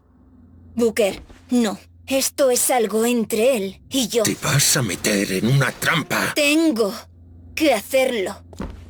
Ven aquí, pequeña. Acércate, no muerdo. Vaya, vaya, cómo has crecido. Dime, ¿qué es lo que soy? Mírate, estás hecha un Eh, desastre. Suéltala, vamos. Elizabeth, todo lo que he hecho ha sido para mantenerte a salvo. ¿A salvo de qué? La progenie del profeta se sentará en el trono y bañará en llamas las montañas del hombre. Pero el arcángel me reveló algo más. Cuidado, profeta. Cuidado con el falso pastor Booker de Witt, pues será como un muro entre ella y su destino. ¿Por qué? De Witt soy un necio. He enviado a poderosos ejércitos a detenerte. He descargado fuego sobre ti desde el cielo. Todo para mantenerte lejos de ella, cuando solo necesitaba contarle la verdad. Pregúntale, niña. Pregúntale qué le pasó a tu dedo. Pregunta a DeWitt. No, suéltame. ¡Vamos! Pregúntale al falso pastor, díselo. Es tu propia hija, hijo de puta. Y la abandonaste. ¿Mereció la pena? ¿Eh? ¿Conseguiste lo que querías? ¡Cuéntame! ¡Cuéntame! Se... se... acabó. ¡No se ha acabado nada! ¡La tuviste encerrada toda su vida! ¡Le cortaste un dedo y me echaste la culpa! ¡Booker, déjalo! Lo has matado. ¿A qué se refería? ¿Eh? Dime, ¿a qué se refería con eso de mi dedo? No sé. Yo... Simplemente supuse que era de nacimiento, no sé. Tu nariz. Sangra. Elizabeth, te lo juro, no tengo ni idea de qué estaba hablando. La tienes, pero no lo recuerdas. No. Te lo demostraré. Destruiremos el sifón. La respuesta está tras una de tus puertas y solo hay que abrirla. ¿Destruir el sifón? Es toda la torre, Booker. ¿Cómo vamos a hacer eso? No lo sé, pero se me ocurrirá algo por el camino. Y ya las cosas empiezan a torcerse. Y cabe decir que se me ha pasado, eh, ahora que lo he escuchado, que el sifón, que hasta ahora no lo habíamos comentado, es el aparato con el que Comstock ha estado extrayendo energía de Elizabeth desde que era pequeña. Y es que de niña no solo podía abrir desgarros, sino también crearlos. El caso es que esto no acaba aquí. O sea, llegan más enemigos y de forma oportuna Elizabeth logra descifrar el elemento que le faltaba del mensaje que nos dio la Elizabeth anciana. Esa jaula que vemos el dibujito, que en inglés es cage, C-A-G-E, letras que en el cifrado musical son notas. Así somos capaces de controlar a Songbird y usarlo a nuestro favor. Ahora empieza una, una, batalla final de la que vamos a hablar, pero este es el elemento que yo digo que a mí me chirría un poco, porque con tantos universos alternativos que son infinitos, eh, da la casualidad de que ninguno daban con esta solución. ¿Ha tenido que venir la Elizabeth de un universo particular a dárselo a la otra? La que estudió inglés en su día. Claro, la que sabía inglés. La pregunta es, ¿tú crees que es la primera vez que han llegado a este punto? Hombre, si no la anciana no estaría ahí, no te diría eso que te dice desde el tiempo ha podido conmigo, ¿no? Yo, lo que pasa con este juego es que, como es tan Nolan, vuelvo a decir, tú... ¿Cuántas ancianas habría, no? Exacto, tú no sabes... Que salvasen a jóvenes. De hecho, el título Infinity a ti te dice que esto puede haber pasado infinitas veces y tú estás jugando una Pero de eso tantas es el, iteraciones. el- el- lo hizo un mago. ¿Sabes? Eso te, te Claro, vale, te claro, vale claro. con todo lo que no entiendas. Lo hizo un mago. Las nanomáquinas. Y es que da igual. Es que esa es, esa es la crítica que todo el mundo hace a las pelis de Nolan con razón. Que al final llega un momento en el que dices, vale, whatever, lo que quiera. Y se acabó.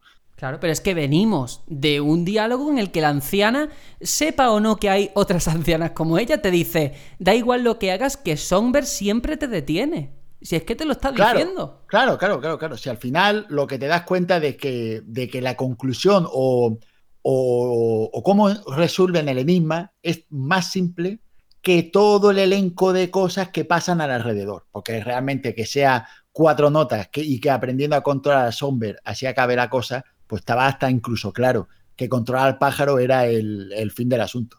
Claro, pero es que incluso todo esto ya va de la mano con la jugabilidad, con una batalla final que si nos quejábamos en el 1 de aquel bicho que se nos presentaba, de ese señor humanoide Fontaine, que ya no era Fontaine, en el 2 que era también una horda, aquí estamos en una batalla encima de un dirigible que cuando acaba, anda, se ha acabado, se ha acabado el juego, hay una cinemática preciosa, ya está.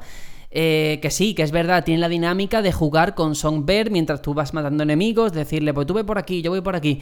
Pero no deja de ser una batalla contra un montón de gente que viene hacia ti. Falta alguien. O sea, para mí el fallo de este juego, bueno, uno de, De la saga. Uno de, de muchos, de la saga ya en general, no solamente de Infinite, es eh, si tienes a un, un- un personaje con tanta potencia narrativa, como puede ser Comstock, como puede ser el general del que hemos hablado, como puede ser Jeremiah Fink, ¿por qué dejas que sean otros los que lo maten y tú seas un espectador pasivo y como jugador yo no tenga eso en mi mano? Es que date cuenta del paralelismo eh, con los otros juegos. Eh, aquí, Comstock, lo matas en, una cinemática, lo ahogas en esa pila bautismal.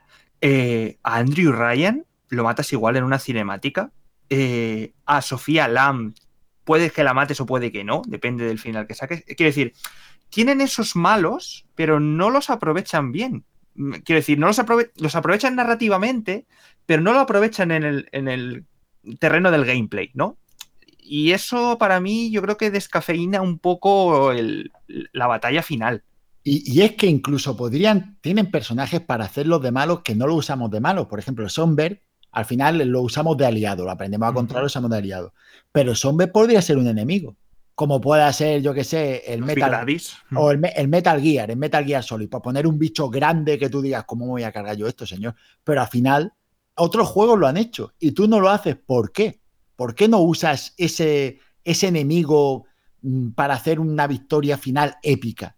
Pues supongo que será porque no sabes. Entiendo que no sabrán hacer ese tipo de, de combate y como sí. saben hacer dinámicas de batalla normal, pues venga ahí a hordas y es un modo horda totalmente, pero un modo horda lo bestia y se acabó. El problema del señor Levine aquí es que durante todo el juego nos ha estado inflando las expectativas, llega el final y este tramo final, toda la épica, se diluye y queda en nada, ¿no? Pero bueno, eh, no todo es jugable, afortunadamente. Ahora viene otra rayada, porque una vez que acabamos con toda esa horda de enemigos, Elizabeth llega a la conclusión de que la forma de acabar con todo es ordenar a Songbird que destruya el sifón, el responsable en cierta medida de todo lo que ha venido después. Y al hacerlo, vemos cómo Elizabeth crea un desgarro a Chan Chan Chan Rapture esto sí que fue un toque a la patata, un factor nostalgia que me pudo mucho. Es más, ahí envía a Songbird, donde lo escuchamos agonizar bajo el agua hasta morir. Y como dato fucker, decir que en el primer juego se puede escuchar el grito de Songbird, lo cual ya hace que te vuele la cabeza, ¿eh? Eso sí que no lo sabía yo. Acabo de enterar. Sí, sí, sí. Hombre, esto supongo que será también como las psicofonías, ¿no? Habrá quien diga, bueno, yo lo escucho. Pero es verdad que eh, eh, es algo consensuado por toda la comunidad de fans. Y yo no sé si eso estaba ya metido como idea o como esbozo de algo ya desde el primer juego o han intentado darle un significado. La duda siempre la tendremos, mm. pero que se escucha Songbird en el primero, eso es una realidad. A lo mejor lo ha metido con un parche o algo después. o, o, aprovecha un sonido que puso a eso me en el refiero. primero y claro. seguramente aprovecha el sonido, porque vamos, si lo ha hecho así, es que es un genio. Sí, pero no, tú, claro. incluso en eso tú piensas, si estamos aquí con lo de lo hizo un mago, hay infinitas realidades, eh, tú puedes decir que al Rapture en el, al que ha sido no tiene por qué ser el del primer juego. Y, y no, nadie claro. se hubiese escandalizado de por qué no he escuchado a Songbird. Pero es que claro, suena, claro. es que está ahí. Pero bueno, bueno. esta vuelta a Rapture es, es, fantástica porque es que están todos los elementos, ¿eh? Vuelve sí, a sonar billón de sí de fondo, nos subimos a la batisfera. Booker comenta, que además me encanta ese comentario de una ciudad sumergida, qué ridículo. Lo dice sí. el, el, que viene de las nubes, ¿sabes? Buenísimo. Y bueno, al subir vemos el faro y un bonito cielo estrellado. Yo voy a decirlo así, son estrellas, pero seguro que Elizabeth no piensa como yo. Estad atentos porque este audio es el último, es largo, pero es la conclusión de todo, la explicación de entender la forma o de entender algunas teorías de lo que luego vamos a comentar. No son estrellas, sino puertas. ¿Puertas a...? A todas partes. Ya no queda más que escoger. ¿Qué son esos faros? ¿Por qué estamos...? ¿Quiénes son? Son un millón de mundos. Todos diferentes y todos similares. Constantes y variables. ¿Qué? Siempre hay un faro. Siempre hay un hombre. Siempre hay una ciudad. ¿Cómo sabes eso? Puedo ver por las puertas. Tú, yo, Columbia, Songbird. Pero a veces veo algo distinto. Constantes y variables. Sí.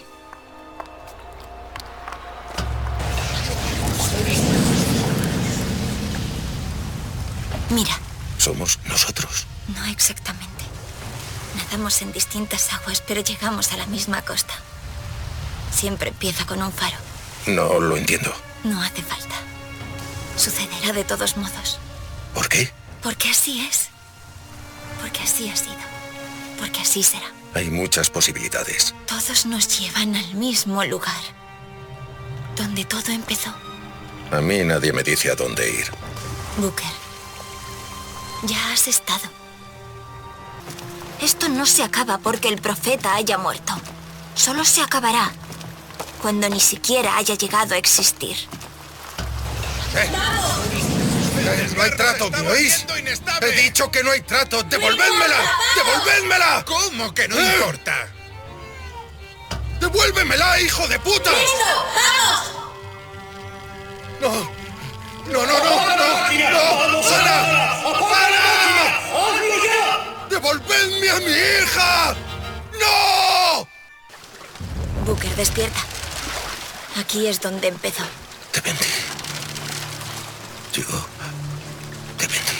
Bueno, al menos intentaste escaquearte del trato.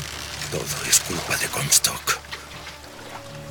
¿Y si retrocediera y lo matara antes de que hiciera todo esto? La cosa se está poniendo en marcha. ¿Cómo saber hasta dónde hay que retroceder? Solo hay una forma de asegurarse. Volveré a cuando nació y ahogaré a ese hijo de puta en su cuna. ¿Estás seguro de que esto es lo que quieres? Debo hacerlo. Es el único modo de deshacer lo que te he hecho.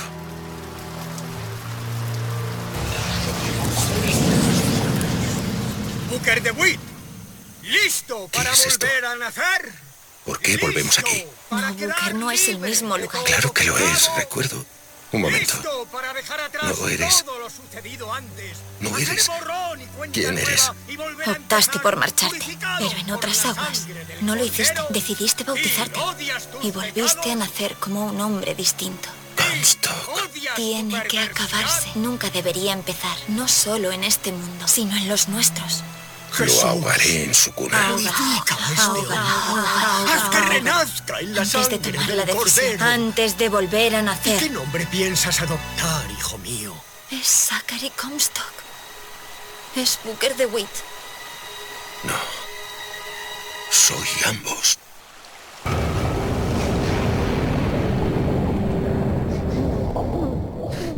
A mí me encanta el final de no, soy ambos, chin chin chin, a la telenovela. Uf, eh, Levine, amigo, señor, ¿qué has hecho? ¿Qué, qué te ha pasado? Este final, eh, yo reconozco que estaba con la boca abierta. Mira que cuando he jugado ahora en, en la collection me ha pasado lo mismo, ¿eh? Ves esa sucesión de letras en la pantalla de créditos, ves a un lado la imagen de los dos protagonistas, los actores de doblaje cantando, muy felices.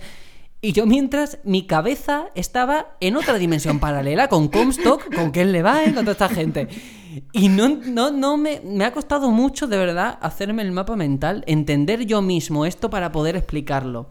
Así que si os parece, ya que he hecho el esfuerzo, voy a intentar eh, reunir las piezas del puzzle, lo que se sabe, lo que hay una certeza clara de, de- de quién es Booker DeWitt, de quién es Elizabeth y qué ocurre con todo esto. Y después vamos con las teorías. A ver, Resulta que Booker, en 1892, cuando tenía apenas 18 años, tiene una hija y durante el parto muere su esposa. A su hija le pone de nombre Anna DeWitt. Toda la situación, el dolor de la muerte de su mujer, su experiencia en la guerra, lo de ser padre soltero, todo eso empieza a hacer mella en él y cae en el alcoholismo y en el juego.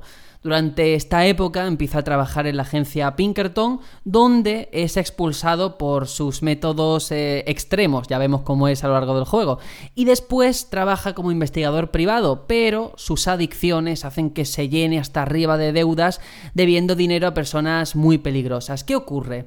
Que en algún momento Booker se encuentra con un hombre misterioso que le ofrece un contrato hecho por el entonces padre Comstock para limpiar eh, su deuda a cambio de Ana. Claro, está diciendo, oye, dame a tu hija y a cambio, pues ya no vas a tener ninguna deuda con nadie, vas a estar en paz. Y él, fijaos, que acepta entregarla a regañadientes. ¿Qué ocurre? Porque- también porque no tiene no tiene alternativa. Hombre, de hecho, te lo dicen. No hay, no hay alternativa, es tu hija. Es decir, Pero te dicen que no puedes salir de esa sala si no la entregas. Es que te lo está tan bien hecho porque no puedes Sí. salir realmente de esa Sí, sala. Además, es verdad que esto durante el juego lo vemos. Pero yo, por ejemplo, le, le pregunto a Juanjo, que es padre. Si yo te digo, eh, ¿preferirías morir antes que entregar a tu hija? Seguramente lo harías. Vamos, seguro que Pero sí. es que, pero es que vamos, yo no soy Booker de Witt. Hombre, faltaría yo- más. yo no, yo no soy Comstock. Ahí, ahí estamos, sí, sí. El caso es que él, ya digo, al principio acepta, luego se arrepiente de su decisión y encuentra a Comstock y a Ana en un callejón cerca de un extraño portal con una mujer dentro. Bueno, Booker intenta sin éxito arrebatar a Ana de los brazos de Comstock y al cerrarse el portal entendemos ahora sí el origen de por qué le falta un dedo a Elizabeth, que además durante ese enfrentamiento final con Comstock no deja de repetir, eh, Elizabeth, explícale por qué te falta un dedo. Y ahora ya lo entendemos, que es que durante el zarandeo, al cerrarse el portal, se le corta el dedo. Y aquí ya vemos a un Booker lleno de remordimientos que cae aún más en el alcoholismo, a esos hábitos de juego que empeoran en esta época y con el tiempo se marca la mano con las iniciales de Ana, AD, Anabel de Witt, como un recordatorio y como una penitencia de su fracaso. Es decir, poquito a poco vamos entendiendo cosas. Hasta este punto yo digo, vale, tiene medio sentido, me lo puedo creer. ¿Qué ocurre a partir de entonces? Pues que casi 20 años después se reencuentra con el mismo hombre misterioso que le ofreció tiempo atrás la oportunidad esta de saldar sus deudas a cambio de la pequeña Ana, solo que ahora este hombre le ofrece ir a buscar a una chica, la cual no solo iba a servir para saldar sus nuevas deudas, eh, sino que también en cierta forma lo iba a redimir por sus malas acciones. Es decir, yo perdí a mi hija, pero voy a intentar rescatar a una chica. Una cosa se equilibra con la otra. Y llegamos al final de todo. Ese momento en el que Elizabeth dice de matar a Comstock porque cuando nos transporta su nacimiento, lo que descubrimos eh, es que se produjo en el momento en el que en otra realidad él mismo, en lugar de rechazar el bautismo, lo aceptó y al hacerlo se convirtió en una persona profundamente religiosa y cambió su nombre, chan chan chan, por el de Zachary Hale Comstock. Efectivamente, eh, Booker de Witt es Comstock, solo que en una dimensión en la que acepta ese bautismo. ¿Cómo acabamos con todo esto? Bueno, múltiples versiones alternativas de Elizabeth aparecen junto a la Elizabeth que él había acompañado durante toda la aventura para contarle esta verdad a Booker, que es lo que hemos escuchado. Y entonces es cuando Booker se da cuenta de que la única manera de borrar todas esas atrocidades que cometió Comstock y de enmendar el daño que le causó a su hija Ana es matarse a sí mismo en esa realidad en la que aceptó bautizarse convirtiéndose en Comstock antes de que todo eso se produjese, ¿no?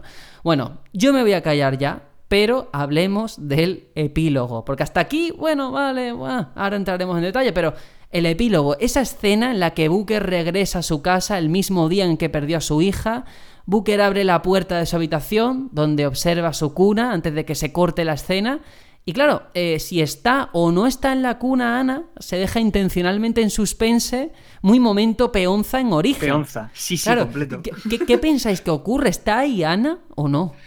Eh, ¿Hablo yo primero? Venga. Yo pienso que sí que está por el hecho de que creo que es el mismo Booker que es el que controlamos en el juego, o sea que no es otra realidad, nos están poniendo el mismo Booker que controlábamos. Eh, y creo que sí está por el hecho de que, en cierta manera, me da la sensación de que él ha conseguido romper la rueda. Eh, al, al suicidarse, al, al hacer que la esas Elizabeth le ahoguen en ese bautismo, como que ha conseguido redimirse de toda esa historia, de ese bucle, ¿no? Entonces, yo pienso que sí, que es la redención ha conseguido que su hija esté con él. Y yo, yo pienso como Aitor, pienso que hasta ese punto, hasta ese momento que él se suicida, todo puede haber pasado infinitas veces, cualquier cosa, de todas las que hemos visto puede haber pasado infinitas veces, incluso acabar con el Somber, todo. Pero este momento, esa decisión, ese darse cuenta, ese reunirse todas las Eliz- Elizabeth de todos los futuros o mundos alternativos, tal, tal, tal, tal, tal, hace que al final se produzca una catarsis y sea como si dijéramos el final de esa línea. Me parece que es como cerrar un poco el círculo. Ujú. De todo lo que se puede decir que cerrar el círculo en todo esto, que aquí ni quien se explique ni quien se entere. va. vamos, yo medio lo he intentado, pero ha sido complicado. También hay cosillas que conectan, por ejemplo, el hombre que va a buscarle para que salde la deuda y el que va años después otra vez a buscarle para que salde la deuda, no solo con la hija, sino con Elizabeth, es uno de los lutés, que además es, es Sí. uno de los que al principio te acompaña en la barca, ¿no? Que va con esa, que parece el capitán Pescanova, con, con la hermana. Son los hermanos lutés realmente. Y, y esa mm, deuda que dice el padre Comstock de perdonarle a Booker es porque el padre Comstock necesita un heredero. Es, y eres tú mismo el que te vas a buscar a tu hija en otra dimensión. Claro, para tener un porque- heredero para Columbia. Porque teóricamente Comstock es consciente de que él antes era de Witt. Claro, y tenía una hija y la va a aprovechar. Y como él sabe que, que su hija es suya, pero él ya puede ir a por ella en otra dimensión, pues coge y, y hace toda la movida, que es, que es muy fuerte pensar. Es Bueno, putearte en otra dimensión. Claro, eh, voy a joderme a mí mismo. voy- Es y- escupir pero- al cielo realmente. pero porque- claro, de- Bueno, es otra dimensión. y después sé que yo mismo voy a ir a, por mí, por haber cogido, haber haberme robado a la cría. Es que es muy fuerte todo lo que estamos hablando. Es también un poco. ¿Habéis visto la peli esta del Looper? Sí, sí, sí, sí. Sí, sí, Pues es así. muy es así. parecido, ¿eh? Es verdad. Mira, aquí yo creo que Ken Levine fracasó un poco en su objetivo de dejarnos ahí de qué habrá pasado, porque la lectura que yo hago es la misma que vosotros. Yo pensaba que aquí íbamos a estar debatiendo media hora de yo creo que está muerta, yo creo que no. Y es que efectivamente, eh, dado que Elizabeth y Booker eliminaron todas las realidades donde existía Comstock, no habría ninguna razón por la que Ana no estuviese con Booker ese día. Es decir, que esto le da una segunda oportunidad a Booker de cuidar a su hija. Claro, eh, nosotros terminamos, vemos la pantalla de crédito muy bonita, se acaba el juego y tú dices, bueno, voy a descansar, voy a acostarme un poco, voy a meditar todo lo que he visto porque es realmente duro de asimilar. Pero es que te sacan un DLC, Panteón Marino, dividido en dos episodios, bueno, aparte de otro que es como una especie de modo horda y de hacer cosas, pero Sí. bueno. Este yo creo que es en el que nos tenemos que centrar en este episodio, Panteón Marino, que sí que aporta argumentalmente que, si no me equivoco mal, y a partir de aquí os cedo el testigo, que sé que lo est- habéis estado jugando hasta hace tres horas, en el caso de Juanjo, ha estado, lo tiene muy fresco, eh, estamos en una realidad, una vez más, distinta, ¿no? O sea, realmente esto no es un hecho cronológico dentro de esta línea final que vemos en la escena de la cuna. Esto es otro momento, otra dimensión. Hay que explicarlo así. Claro, porque eh, lo que hay que explicar es que aunque nosotros pensemos que se ha cerrado la catarsis, se ha cerrado el círculo con este final que hemos visto, eso no quiere decir que haya infinidad de momentos, en infinidad de acciones, en infinidad de faros que ya se han producido anteriormente. Es decir, no hay fin para toda la imaginación. Lo que has dicho antes, Sergio, lo hizo un mago. Y los ejemplos son estos DLCs que son canela fina. Voy a empezar por ahí, pero bueno, ¿qué se trata de, de- de- de un DLC dividido en dos partes, ¿no? Que ya has dicho Sergio, se llama Panteón Marino. Y son lanzados además en fechas distintas. Uno se lanza, creo que a finales de 2013 y otro a principios del 14, si no marzo o algo así, si no me, si no me equivoco. Y en él se complementa y se expande la historia que ocurre en Bioshock Infinite, pero esta vez lo van enlazando con Rapture. Entonces ya aquí ya es el fanservice total, pero no solo es fanservice, mucho cuidado. Rapture, recordemos, la ciudad del primer Bioshock y a los acontecimientos que ya pudimos ver, que tú podemos ver en esta ciudad. Decir, lo que ya vimos que pasaba en Rapture, pues vamos a incidir en cierta manera. Vamos a darle trasfondo, ¿no? Buah, ¿y, y qué trasfondo, señores? que yo flipo con esto.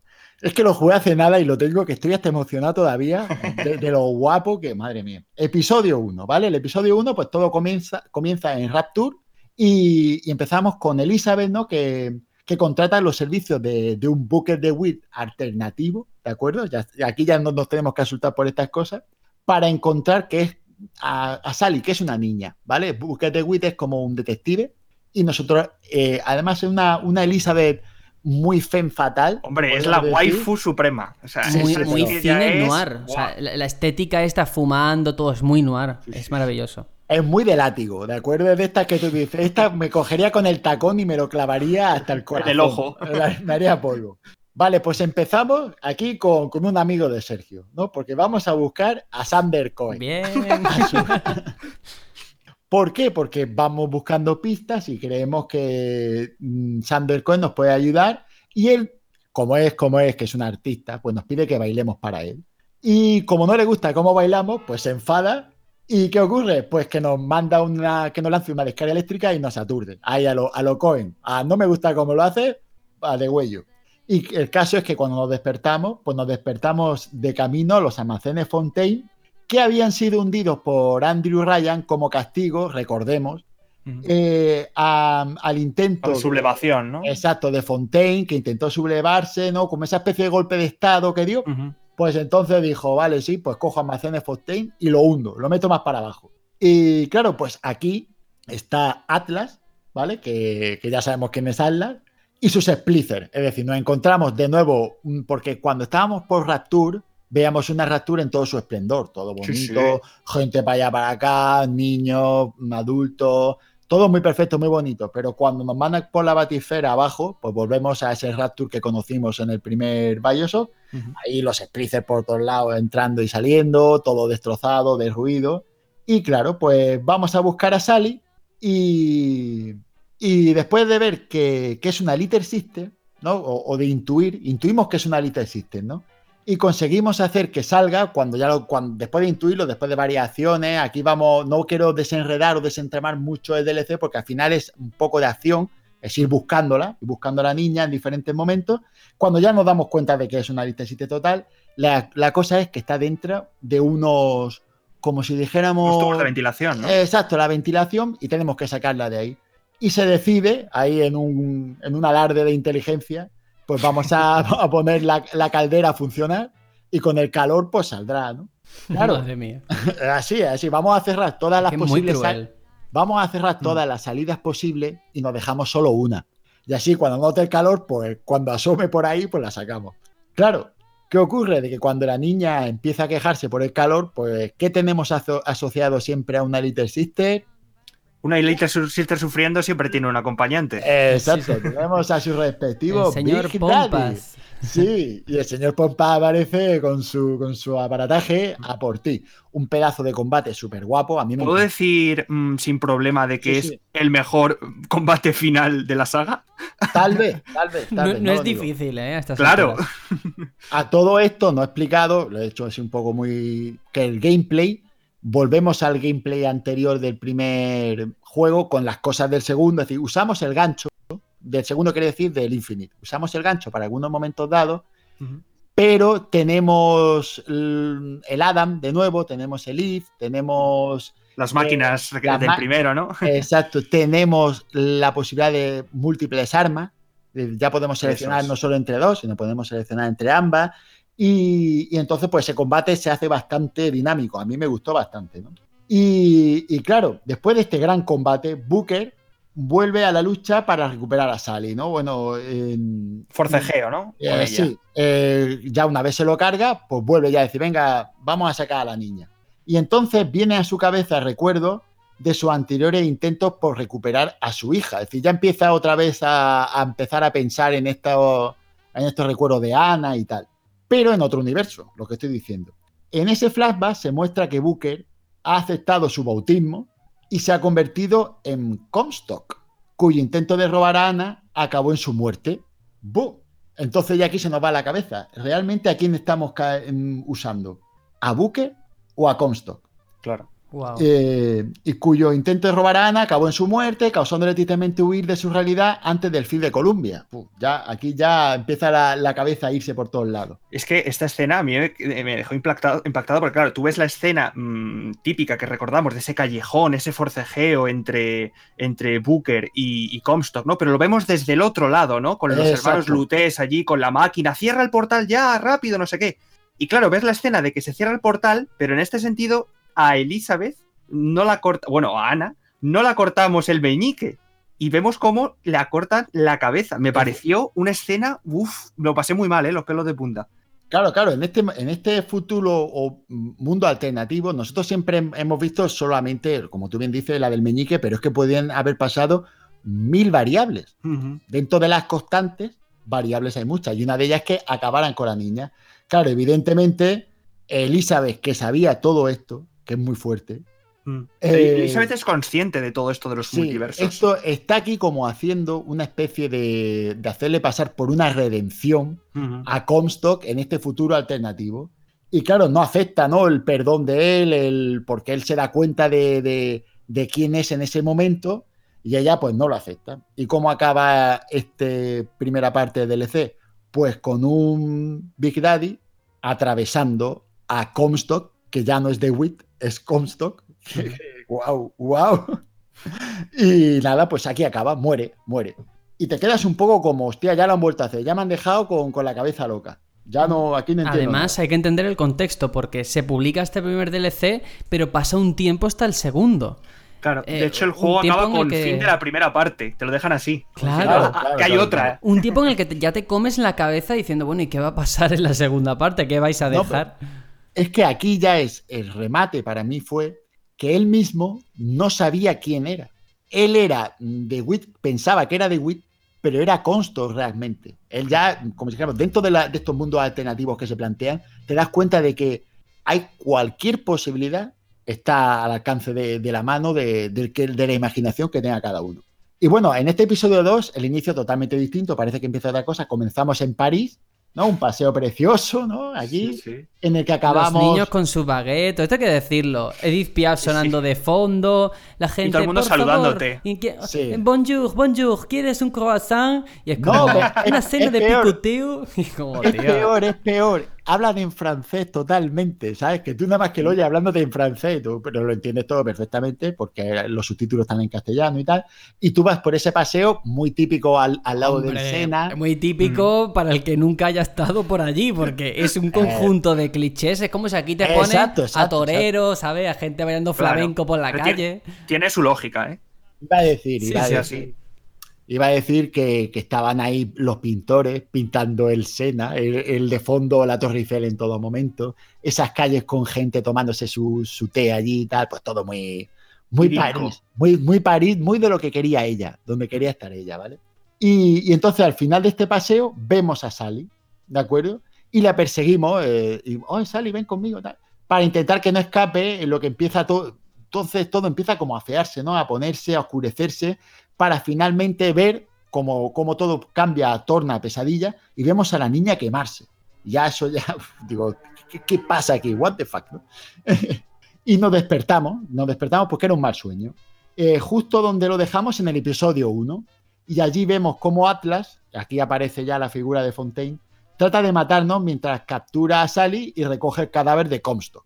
Uf, y aquí ya vemos la cosa, aquí ya se aprieta el asunto. Y justo cuando nos va a matar, una voz de Booker, que ya es cuando ya dices tú, aquí pasa algo raro, resuena. También le falta un tornillo, ¿no? Sí, sí, sí, la voz de Booker resuena en tu interior, ¿no? Y te da como una pista, ¿no? Y te dice que le digas a Atlas que, que su chon tiene la clave para poder hacer que Almacenes Fontaine vuelvan a emerger a la altura de Rapture para intentar dominar la ciudad tal, y, que, y así que nos perdone la vida y libere a la niña. Si le ofrecemos un pacto, le decimos a Atlas, no me mate, que yo te voy a dar la posibilidad de acabar con el, con el asunto, Con Ryan. con Ryan, y, y tú a mí pues me salvas y, y la niña me la da. Bueno, pues entonces el otro, como, como es un negociante nato, pues venga, vale, vale. Y claro, nada más comenzar, pues estamos ahí an- andando porque nos vemos un poco limitados, ¿no? ¿Y, y qué ocurre? Que vemos nuestro propio cadáver, ya dices tú, joder. Ya, lo, lo que faltaba ya es que, que nos veamos a nosotros mismos muertos, ¿no? Pues claro, aquí nos damos cuenta por medio de los hermanos Lutés, es que los Lutés son la clave de todo este juego, mucho cuidado con los hermanos Lutés, eh, que nos cuentan que, que ya no tenemos nuestros poderes para abrir portales, ya que hemos elegido de una manera inconsciente, cuidado, quedarnos en este universo alternativo para poder salvar a la niña, porque aquí hay una fijación. Y para putear a, a Comstock también. Exacto, exacto, que nosotros pedimos quedarnos aquí, en esta raptura, en este momento alternativo, para salvar a la niña y acabar con el otro, que es una, una opción subjetiva, personal. Bo- bo. Aquí ya, yo es que todo, todo es una locura, pero una, una bendita locura.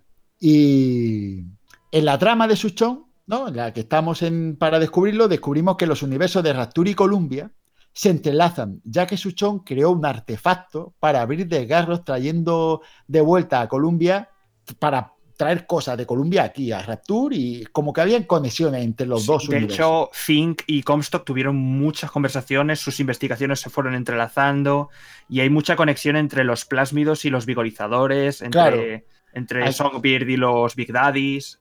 Aquí- Intercambiaron mucha info. Exacto, aquí empiezas a ver cómo los Lutes y Suchong hablaban, cómo, por qué, te están dando un porqué a, a los paralelismos, a las constantes entre los dos universos. Que esto ya me encanta, porque intentar dar un porqué a lo que no tendría por qué darse, me parece fantástico, ¿no? Me parece una, una locura, ¿no? Y, y entonces, eh, ella racionaliza todo esto en que puede usar las partículas de los lutes, la que, las que utilizaron para mantener Columbia a flote, pues dice, pues coño, voy a usar esta partícula y así consigo que almacenes Fontaine floten, es decir, suban, igual que la ciudad de Columbia estaba en el aire, suban y lleguen a la altura de, de Rapture. Y así ayudo a Atlas en su cometido.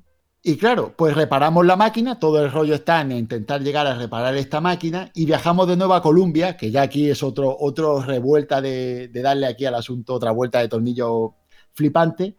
Y lo que queremos hacer es traer la, la partícula de los laboratorios FIN. Y aquí descubrimos pues, todo lo que hemos dicho, cómo se utiliza la tecnología usada para vincular a los Big Daddies con la Little Sister para hacer lo propio con el Son Big y Elizabeth. Nos vemos ahí como el son una especie de modelo de Son Big que están ahí poniendo imágenes de Elizabeth una tras de otra para crear un claro. vínculo. Está guapísimo. ¿Y cómo de comparte? Hecho, en, algunos, eh, en algunos boxáfonos que oímos de. Bueno, boxáfonos no, en X de, de Suchong, él está como un poco picado con Fink porque él ha conseguido como una especie de simbiosis entre el Songbird y Elizabeth, que le llama el sujeto, y eso es lo que quiere él tener en los Big Daddies con las Little Sister. Y es como que le, le, le, repatea que un tío de otro universo haya conseguido adelantársele en términos científicos, ¿no? Sí, bueno, con ese, con ese matiz de que tiene su chon de, de, que no se le entiende cuando habla, porque habla con como si fuera un extranjero, nada más que habla con infinitivos, una manera que digo, tío, ¿por qué hacéis esto? Coño, intentar poner hombre bien. Como un telegrama, stop. Pero bueno, el caso es que a, al traer la partícula de vuelta y hacer que el edificio comience a emerger, de nuevo Atlas nos traiciona, que es que este tío no hay quien se fíe de él, ya es, no en vano es el enemigo final de, de primer Bioshock, ¿no? Y tortura a Elizabeth y después a Sally, amenazándolas con hacerle una lobotomía a través del ojo, atento a, al rollo, uh -huh. si Elizabeth no revela la localización del as. El as en la manga. El as en la manga. Y ella, en medio del pánico, porque es que no sabía lo que era el as, no lo sabía, visualiza en su mente a Booker, quien le recuerda un futuro, es decir, Booker le ayuda, y Booker, que es algo etéreo que está en su cabeza, le recuerda que en un futuro que ella previamente presenció. Cuando tenía poderes. Cuando tenía poderes, y le dice a Atlas que él, que, que, que el as está en la clínica Suchón. Buah. Pues nada, pues allí vemos cómo Suchón, vamos para allá, vemos cómo Suchón muere a manos de un Big Daddy después de pegar una Little Sister. Porque este Big Daddy que estaba como entorpeciéndonos el camino, eh, se le cura gracias a que una Little Sister que había al lado le, se quita a Adam de su, de su sangre y se lo da a Big Daddy. Y ahí crea el vínculo uh -huh. que Suchón no había descubierto. Pues claro, el Big Daddy, cuando ve que le pegan a su, a su Little Sister, ¿qué hace? se carga a su show. Le, da, le deja hasta el tornillo, el, el, perforador en el cuerpo y todo. Se lo deja del cuerpo enganchado, que eso es una escena. Que es una dice, escena que luego en Bioshock 1 tú no llegas nunca a conocer a Suchong. Tú cuando le ves ya está muerto. Ya está en, en, esa cama postrado con el taladro del Big Daddy metido. Y tú eso ahora en el DLC este lo ves. ¿Ves claro, esa claro. escena? Aquí es donde están las partes que se entrelazan y complementan. Es como verlo, eh, ves el primer juego entre bambalinas, realmente. Claro, detrás claro, de las claro. cámaras. Estás viendo cómo se fabrica el primer juego. Es que al final, eh, yo creo que el mensaje que tenemos que dar es ese: que es un DLC con una trascendencia muy clara. Que sí. todo el que haya jugado a Infinite yo es que si pudiera lo uniría como si fuera un único bloque. Que el juego no acaba en la pantalla en negro con las letras. No, Hay no, que no. jugarse al DLC porque Sí. te aporta, como estáis comentando, muchísimo. Y luego también a nivel jugable me parece interesante eh, porque, claro, aquí ya no es shooter en sí mismo, no es pegar disparos. Hay que tener cuidado porque no hay muchas balas y sobre todo se juega con el sigilo, que es un componente claro. interesante. Claro, se me había olvidado mencionar que, que aquí al, al manejar a Elizabeth, porque Booker está muerto y la manejamos a ella, ella no tiene la fuerza, bueno, Booker o Comstock o, o quien queráis. Eh, ella no tiene la fuerza física y no tiene los poderes y se basa todo en el sigilo, en esconderse. De hecho, los poderes que usamos son todos dados a la evasión, a al manejo del enemigo, a poder controlarlo, a poder ocultarnos, a poder ver detrás de las paredes, porque todo se trata de buscar el momento adecuado para poder hacer una incursión, para también estar todo el tiempo abriendo puertas la mediante la ganzúa, uh -huh. que la, ahí hay un minijuego, hay sí. un minijuego con las ganzúas de que empieza a moverse como, como una especie de ganzúas bajo los pistones y tienes que dar el pistón adecuado. Si das al equivocado, salta la alarma, vienen todos los esplices por ti y cuando el esplice te detecta, tú no puedes cargártelo, solo puedes cargártelo cuando no te detecta y por detrás le metes un viaje. Si no, y bueno, eh, una vez aquí, es que has dicho que era importante, Sergio. Uh -huh. no, todavía no hemos llegado al momento en el que nos damos cuenta por qué este DLC es importante, que es que uh -huh. cuando aquí viene la locura total. Que es que cuando Suchón muere y, y estamos registrando su despacho, eh, recogemos un mensaje codificado que entregamos a Atlas a una sabienda de lo que va a pasar, porque sabemos que Atlas mm, no, no nos va a tratar bien. ¿no? El caso es que nos golpea en la cabeza con una llave inglesa y está furioso por el contenido codificado porque no lo entiende. Pero en un último flash de memoria, Elizabeth se ve a sí misma a bordo del avión que lleva a Jack a Rapture, atentos, ¿eh? y reconoce el mensaje codificado con la frase detonante, ¿quieres? se, me está poniendo se me está poniendo los pelos de gallina, tío. Que fue escrita en una nota que Jack recibió antes del vuelo, si lo queremos recordar. Y Atlas, Atlas ordena a sus hombres comenzar el protocolo con, con Jack, que se la hace la manga. Y entonces golpea mortalmente a Elizabeth de nuevo. La chica agonizando se queda a solas con Sally en una última visión de futuro y, se da cuenta de que Jack será el que finalice el ciclo de violencia en Rapture y salve a Sally y a la otra niña. Y muere mientras agarra de la mano a Sally, quien le susurra suavemente la canción francesa La vie in rouge. Buah, buah, buah. Una corta escena de los créditos de, mm, revela una vista de Rapture y la cola de un avión naufragando en la ciudad, indicando la llegada de Jack a Rapture. Es decir, que Jack empieza todo porque Elizabeth lo empezó antes que él. Magistral. Buah, vamos a escuchar un poquito la bien anda. Des yeux qui font baisser les miens, un rire qui se perd sur sa bouche. Voilà le portrait sans retouche de l'homme auquel j'appartiens. Quand il me prend dans ses bras, qu'il me parle tout bas, je vois la vie en Y es que al final también uno llega a la conclusión de que cada juego de esta saga tiene sus peculiaridades evidentemente, su modus operandi, muchas cosas en común. Y una de ellas es que cada juego podemos asociarlo a una canción, o por lo menos los juegos que ha dirigido Ken Levine. Pasaba con Beyond the Sea, pasaba con la Bian con este Bioshock Infinite. Y como estamos aquí entre nosotros con los pelos de punta, lo mejor es irnos directamente a eso, al corazón, eh, más que al cerebro, que creo que ya lo hemos ejercitado bastante a lo largo de, este especial, y hablar de en qué momento jugó cada uno a este Bioshock Infinite, si al rejugarlo os ha causado el mismo impacto, y en general, ahora sí que os voy a hacer la pregunta, sé que son muchas, ahora iremos poquito a poco, de cuál es vuestro Bioshock preferido. Aitor, empieza contigo, contéstame a lo que quieras de todo esto. Vale, yo te contesto todo, pero bueno, en el orden en el que lo has formulado un poco, ¿no? Em, mi primer contacto con Bioshock Infinite no fue de salida tampoco. Yo creo que ningún juego de, esta saga lo jugué el, día 1. Pero creo que no tardé más de un año desde que salió. O sea, si salió en 2013, como muy tarde lo jugaría en 2014 por primera vez. Y la verdad es que me flipó, pero sí es verdad que una vez acabado, tuve que irme a internet, a, los típicos hilos de los foros de explicar el final del juego que no me he enterado, no me he enterado de nada. Y sí que es verdad que ahora en esta revisión que he hecho en la collection, ha habido momentos en los que he prestado completamente atención, sobre todo a los hermanos Lutés, porque es que te das cuenta perfectamente de que están experimentando contigo, tanto como, como personaje de Bucket como contigo de jugador, porque hablan de cosas delante de ti que tienen un doble fondo, que tienen un doble significado. Y cuando ya vas preparado y sabes a qué tienes que atender, ya comprendes mejor algunas cosas de la historia. Bueno, y ahora, ¿cuál es tu Bioshock favorito? A ver, a ver. Pues teniendo en cuenta de que el 2 no, eso ya lo tengo muy claro, siempre tengo ahí la, la gran pelea entre el 1 y el Infinite, ¿no? Pero yo creo que me voy a quedar con el 1 por ser el origen, porque si él no hubiese habido más, y porque yo creo que además es ayudado muy, muy o sea, el, Infinite con estos DLCs potencian muchísimo más eh, todo el significado del 1. Yo creo que le hace una. Es muy solidario en ese sentido los DLCs de, este Infinite con el 1, porque agrandan muchísimo más la leyenda de un juego, vamos, que es una auténtica obra de arte. Qué bueno. Pues a ver, Juanjo, por tu parte. Bueno, yo, este es el, el juego, el único que he jugado dos veces. Eh, lo primero que voy a hacer es agradeceros a los dos de verdad de corazón que me sugirierais que me comprara la colección. Me dijiste, tienes que jugar a los DLCs. Y claro, la, tengo que decir que los DLCs, comprarlos en el juego de 360 son 20 euros, pillarte el Season Pass.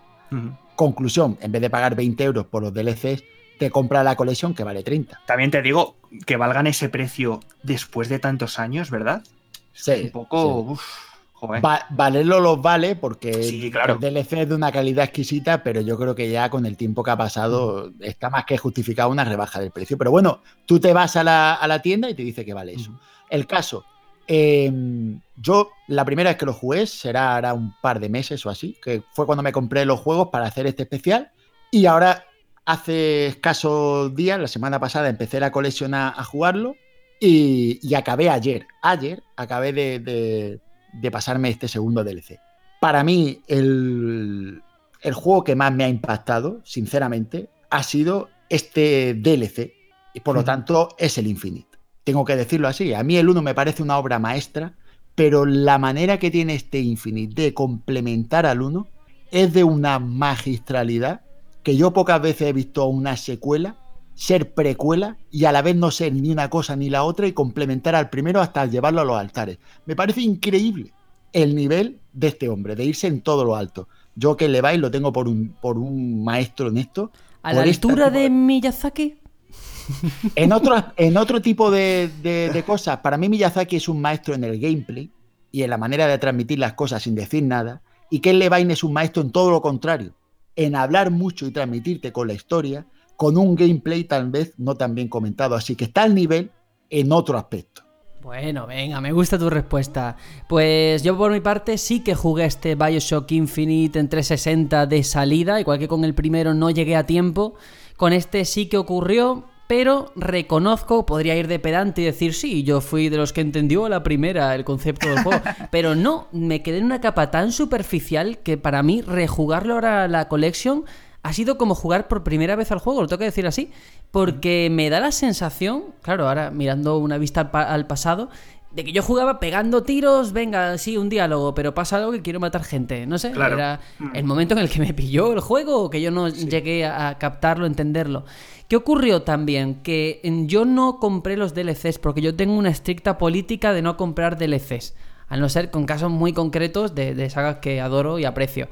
En este Souls. caso, ¿qué, qué ocurrió? Que si te pierdes la experiencia de Panteón Marino, no digo que el juego desluzca o sea peor, pero te estás perdiendo una parte importante de la franquicia a nivel general, ya no solamente de Infinite, como tú has comentado. Del lore. Claro, entonces... hmm, sí, dime. No, yo quería decir que la- una de las críticas que más puedo hacer de una manera más mordaz y más ferviente es que me parece un delito, un delito, ¿eh? te lo digo así, que una parte tan importante de la historia esté fuera Mm, de te la- lo hagan de- pagar, ¿no? de- del juego en general. Tenías que haber vendido esto como una expansión, como, otro- como tú quieras, pero no lo vendas como un DLC de Infinite porque realmente no lo es. Esto es un complemento a toda la saga en general, de, un- de un nivel, para mi gusto, estratosférico, un nivel superior. En mi opinión, claro, todo esto pesa, supongo que en definitiva a la hora de elegir cuál es mi favorito, pero yo es que lo tengo tan, tan claro que es que no hay atisbo de duda. Para mí el primero es con diferencia el mejor, el que más me gusta, porque además con este Infinite mm, ya lo he comentado por encima. Yo creo que Ken Levine es un mago, es un, un mago, pero lo digo en el buen sentido. El problema es cuando ya te conoces el truco. O cuando veo que hace trampa, cuando ya veo por dónde va a venir el conejo de la chistera. O sea, haciendo un símil con el cine, tú ves eh, la historia del cine, la historia del montaje, tú ves lo que hacía Georges Méliès con eh, el viaje a la luna, y tú dices, bueno, si es que era un cartón, era una decoración que había en el fondo, era una chorrada, pero en aquel momento impactó. A mí eso me ha pasado con el primer Bioshock. Yo lo que había visto, lo había visto de otra forma en un sinfín de juegos, porque ah, no dejan de ser pasillos, no deja de ser un shooter, pero la forma de darle una vuelta y presentártelo, nunca lo había visto así. Llega el 2 y ya sabemos lo que es, no hace falta que redunde. Y llega Infinite y en mi opinión se inclina hacia una dirección muy valiente, muy arriesgada. Yo si fuera Levine no lo hubiera hecho, lo reconozco. Y para mí, ya digo, caer en esa generalidad, en ese truco tan burdo de, bueno, es que hay infinitos universos. mm, eh, para mí es la carta fácil, es el comodín, es el Joker de la baraja. Pero bueno, Sí, pero ¿sabes qué es lo que me pasa a mí, Sergio? Que yo no sé, ha sido la, eh, por la obligación de hacer este especial, que lo he jugado dos veces bastante seguidas. ¿De acuerdo? Una vez lo jugué por, por jugar el juego y, tenerlo eh, fresco, para jugar por primera vez. Y esta segunda ha sido porque era la collection, voy a jugarlo otra vez, tal, tal, y esto y lo otro, y ya me juego los DLC para mm. pillarlo todo seguido, porque no sabía que los DLC eran como, como están. Me pensaba que eran expansiones de la historia principal, no sabía nada. Y el hecho de rejugarlo con tan poco tiempo y darme cuenta de todas las cosas de los lutes, de todos los mensajes con segundas, de por ejemplo, mm, ese, ese es lo mejor para los dos, que dice en el futuro, esa Elizabeth del futuro cuando es mayor, de pensar, a lo mejor este mensaje va a la vez para Comstock y para The Wit. Me pareció una genialidad rejugarlo así. De verdad te lo digo, es si lo juegas así, dándote cuenta de todo lo que se dice la segunda vez que lo juegas, mm. me parece fantástico, de verdad, fantástico. Una genialidad.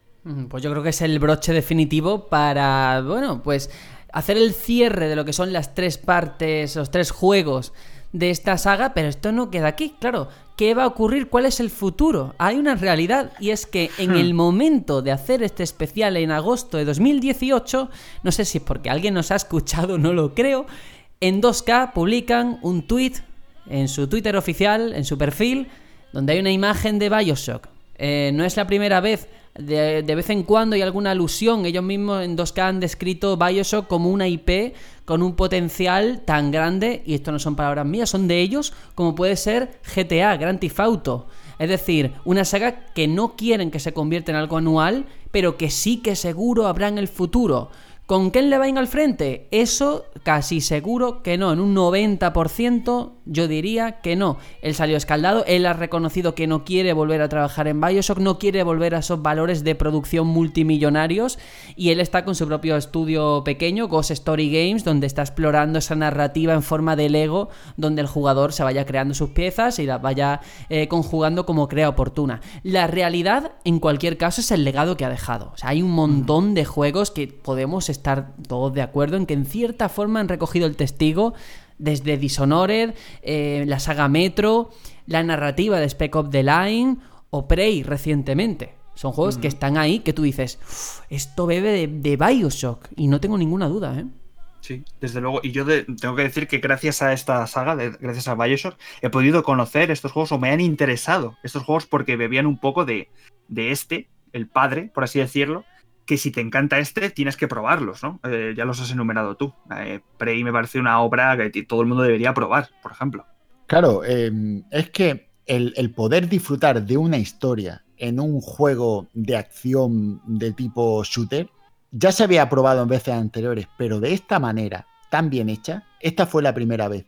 Y es el padre del resto. Yo que sé, quien, le gusten los Dishonored, eh, cualquiera de ellos, que sepa que para que ese juego existiera, primero tuvo que existir este juego. Y claro, es un legado de un nivel, de un calibre, de, un potencial, que es que no, llegamos a concebir la ayuda que ha hecho para todos en general. Porque ahora mismo, si uno disfruta de este tipo de juegos, es gracias a que un día Ken Levine se le metió entre ceja y ceja a hacer Bioshock.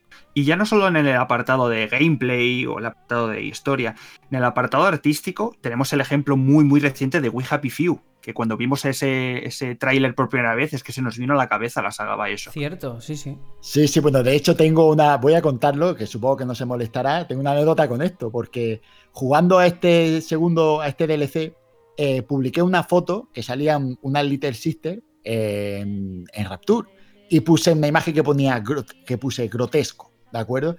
Y Jacobo Luengo, que es un, trabajador de Mercury Steam, que me sigue, nos seguimos por, por Twitter, me dijo, oye, ¿qué tal está el juego? Porque, porque resulta que, que a mí me han dicho que Early Access no va muy bien, tal. Y, entonces me quedé yo un poco extrañado, pero yo pensé que, que se refería y le respondí sobre, pues mira, pues el juego está muy bien, Bioshock Infinite, esto, lo otro, tal cual, para arriba, para abajo. Y después me dijo él, ¿te quieres creer que me había confundido y me pensabas que la imagen era de We Happy Few? Claro, claro.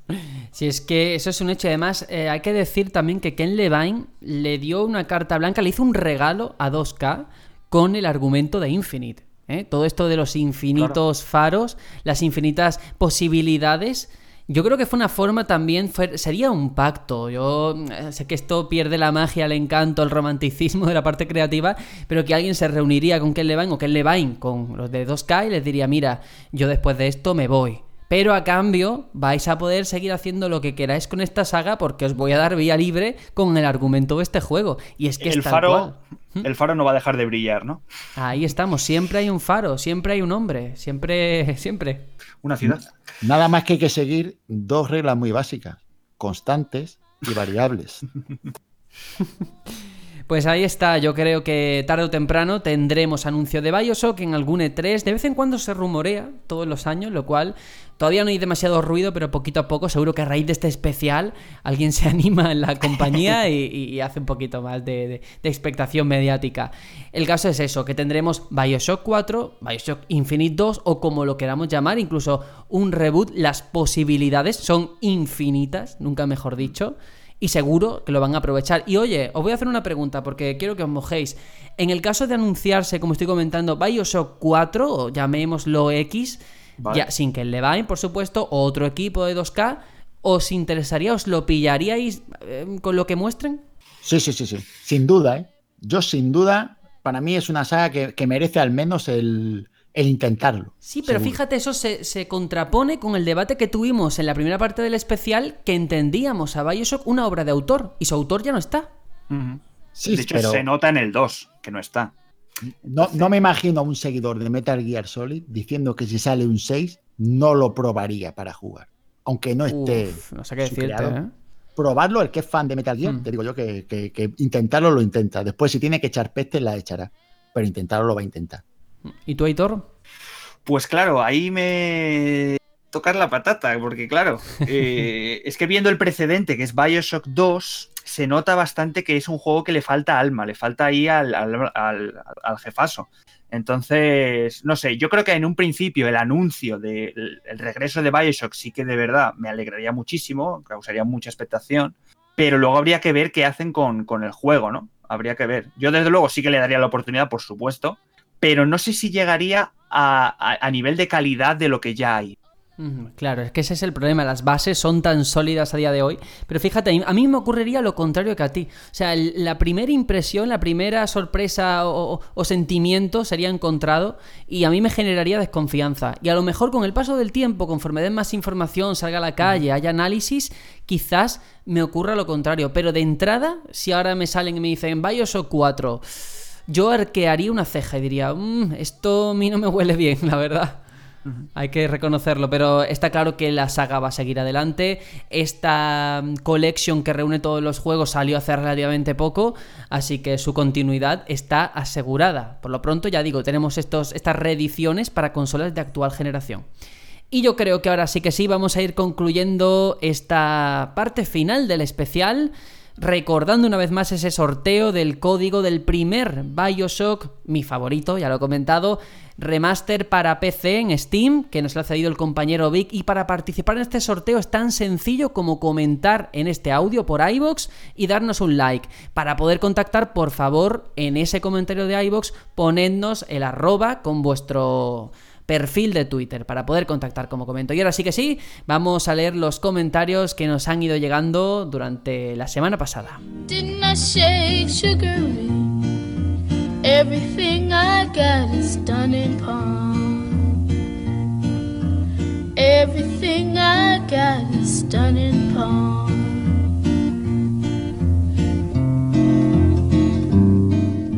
Y bueno, tengo aquí varios eh, comentarios. Tengo por un lado el de, Pedro Rus que nos pone gran videojuego. Suscribo esa idea de que segundas partes nunca fueron buenas por esa primera obra que rompe y hace que sea especial. El problema de Bioshock 2 es llamarse Bioshock. Si se llamara Historias de Rapture, todo el mundo estaría más contento. Supongo que estamos de acuerdo con esta reflexión. Toda la razón del mundo, sí señor. Sí, o que hubiese sido una expansión del 1 en vez de un juego en sí completo, ¿no? Es que llevar el 2 delante implica mucha responsabilidad.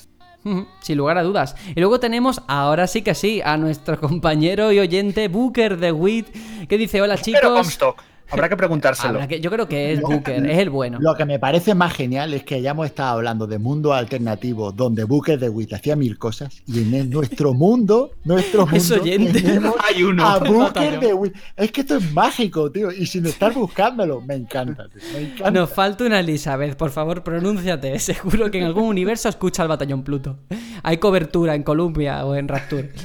Hola chicos, deciros que os estáis marcando un pedazo de especial de una saga que me encantó. Me habéis eh, devuelto las ganas de volverlo a rejugar. Un saludo, gente. Davos un 95. consejo, un sí. consejo. Que, no se, que no se bautice, por favor. Hombre, por favor, por favor, eso está claro. Luego tenemos a Davos95 que dice, Dios, sí, dame esa cultura videojueguil, papu. Así que vale. Me parece correcto. Jojor, hola a todos, ya he conseguido ponerme al día y esperando esa tercera parte con Infinite. Brutal lo que llevamos de especial.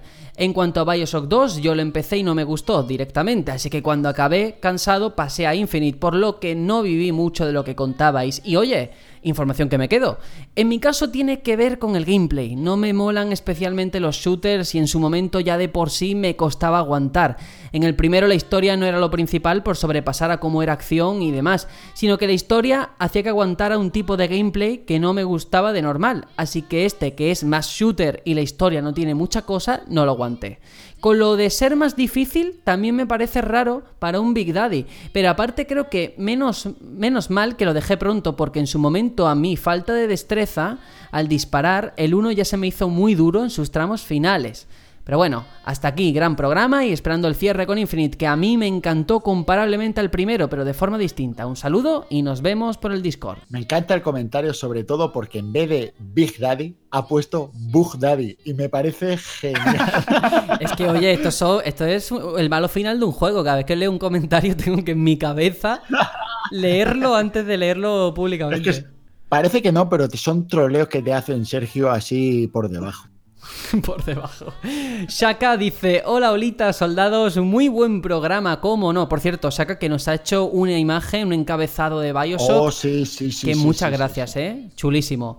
Lo publicaremos en nuestras redes sociales para que todo el mundo lo pueda ver. Dice, os le estáis currando mientras la mayoría, yo no, aclara él, está de vacaciones y eso tiene un mérito tremendo. De hecho, os imagino comentando las vacaciones con compañeros del trabajo en plan, pues el otro día mi Big Daddy se tropezó con mi Little Sister y se... eh, y se ruptur el tobillo. Dios, qué chiste más malo. Está muy bien, tío, está muy bien traído todo. ¿eh? Aún está en Bioshock del trompazo. Tuvieron que inyectarle un plásmido para que no le doliera hasta el Infinite. un abrazo, chicos, y un saludo a la gente del Discord. Oye, el juego de palabras entero usando varias, varias cosas de la saga me parece genial. Nada más que habrá estado un rato pensando en esto, me parece genial para hacer un comentario para nosotros. Muchas gracias, Saka. Eso es verdad. Peter Griffin, muy buena batallón. Se nota que en esta segunda parte de Bioshock quisieron centrarse más en la jugabilidad, aumentando bastante la acción y dejando un poco de lado la historia. Pero tampoco me parece mala. En ella vemos cómo surge un movimiento fanático en contraposición al gobierno autoritario de Ryan, que al final es más dogmático y perjudicial que el propio orden establecido. Otro punto positivo es la inclusión de la perforadora. ¿Cómo me lo he pasado embistiendo con ella los splicers? En cuanto a lo negativo, seguimos con un único minijuego de pirateo y las voces de los splicers que parece que los tienes en el cogote y en realidad están en otro habitáculo contiguo. La escasa nula personalidad de los jefes y el abuso de las sordas. Un saludo y se acabó la turra por hoy. Postdata, ese qué bien habla mi niño que me dedicó Juanjo en el capítulo anterior me tiene totalmente intrigado. Pues no sé, Juanjo. En- a ver. intrigado o no, entregado, Sergio, por favor. Uy, es verdad.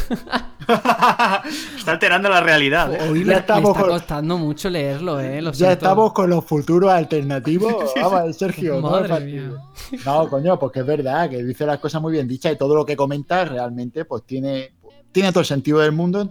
En general, pues como siempre, Peter Griffin, comentarios súper acertados. Ujú. Tenemos otro, a ver si lo entendéis, que dice J. Sotcar, ¿vale? Es eh, el usuario que nos pone, me parece que estáis en un estado de superposición cuántica y no habéis entendido la saga en su conjunto.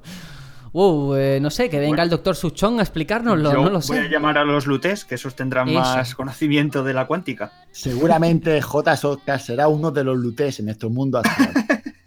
Puede ser. Miguel Ángel Medina dice saludos soldados, estoy de acuerdo con todo lo dicho en el podcast, un resumen muy bueno, como dijo Juanjo, es que es un DLC grande, hay que tomárselo así. La historia falla, aparte de otras cositas como el jefe final, la variedad de enemigos y lo de ser un Big Daddy. A veces se me olvidaba que lo era. Pero he disfrutado mucho, me encantan los escenarios, el lavado de cara de los enemigos y el gameplay, más fluido que el del primero. Lo de recolectar con la Little Sister también me ha gustado, me divertía mucho repeliendo las hordas de enemigos, poniendo torretas, trampas, etc. Otra cosa que me ha llamado la atención es que decís que es más difícil. A mí me ha resultado más fácil. Siempre juego en modo normal a todos los juegos. Y en este, con el tema del pirateo, las cámaras y los bots ayudándote, bueno, pues la, la munición, los botiquines y el IF no escaseaban y el plásmido espía. Bueno, que el final del juego fue un paseo y encima al final una ayuda de nuestra acompañante, entre comillas. En fin, me parece un juego muy digno, pero una secuela pobre en cuanto a continuar la historia. Y ahora, Columbia, allá vamos. Un abrazo a todo el equipo y a todos los hijos de Pluta que formamos esa comunidad tan chula en el Discord. Ah, se me olvidaba. Un abrazo muy grande al que decidió cambiar el sistema de pirateos. Con un par, sí señor, sí señor. Un comentario de, señor. Bueno. Qué bueno. Pues fíjate las perspectivas, ¿no? De cada uno. A mí sí me pareció más difícil. Ya lo comenté, ¿no? Por el hecho de que yo creo que las balas aquí deben de estar hechas con, yo qué sé, mm, material extralunar, porque hacen muchísimo daño para un Big Daddy con la armadura que tienes. Pero es que todo depende de cada uno lo que le guste jugar. A él le gusta el hecho de se divertiría poniendo sus trampas y sus cosas, porque claro, evidentemente, para repeler las hordas, muchas de las armas venían muy bien para esto. Y claro, si a él le mola eso, pues genial. Pues el juego le venía como anillo al dedo. Bueno, pues estos han sido todos los comentarios. Procedo a leer los me gusta que hemos recibido.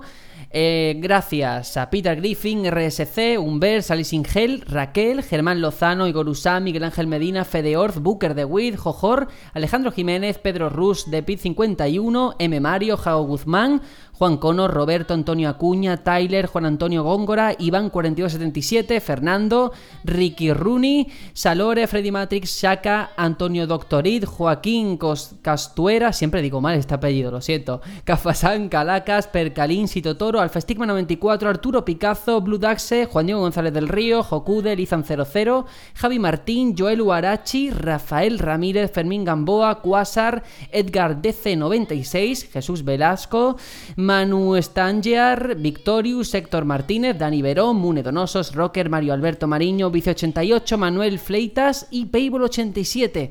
Mil gracias a todos por haber hecho de este especial una cosa tan mágica y especial, valga la redundancia.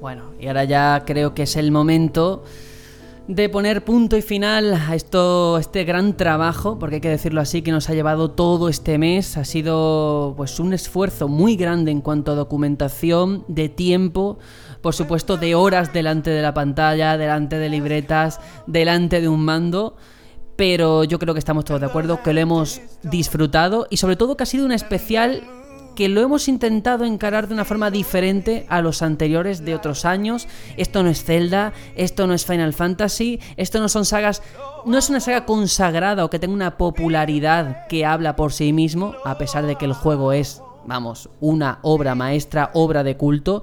Y yo creo que al final hemos intentado hacer un trabajo más didáctico de compartir, de hacer llegar, difundir el trabajo de Ken Levine, su obra, y que ha quedado una cosa más o menos curiosa. No sé si estáis de acuerdo con lo que estoy comentando. Hombre, yo salgo con la... ¿Cómo decirlo? Con la percepción de que gracias a estos especiales, pues yo personalmente aprecio bastante más esta saga. He aprendido un montón en el hecho de rejugarlos, de prestar más atención esta vez a todo lo que pasa el hecho de venir aquí, reunirnos, hablar de lo que hemos jugado, cada uno con su aportación, los comentarios de la gente, pues al final sacas mucho más eh, de, todo, de todo lo que se habla, ese caldo de cultivo que se genera, pues, pues de verdad que sales enriquecido completamente. Yo la verdad es que salgo muy contento, salgo con, con este comentario muy típico de decir que sales con la satisfacción del deber cumplido Sí, muy, te sientes que, has hecho un trabajo de difusión que ha sido un esfuerzo bastante fuerte, porque en verano todos, todos sabemos que la vida social se incrementa, que tenemos más cosas que hacer, que si las vacaciones, que si los niños, y todo hay que compaginarlo, pero eh, esto es algo nuestro, algo que dejamos para los demás, algo que esperamos que guste.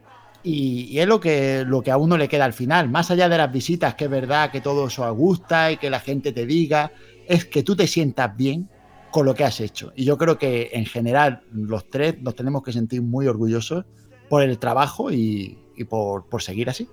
Sin duda. Claro, eh, hay varias personas que nos han dicho durante este mes, bueno, ¿y por qué en vez de hacer eh, un especial de Bioshock que es totalmente anacrónico, que ahora mismo no es actualidad, no se ha anunciado ningún nuevo Bioshock ni nada, ¿por qué no habláis, como hace todo el mundo, y me parece muy lícito y, fantástico, ¿eh? De la Gamescom, del gameplay que acaba de salir mientras hablamos de Cyberpunk, que estamos deseando que acabe este especial para poder verlo. ¿Por qué no hacemos, no nos regimos por la actualidad?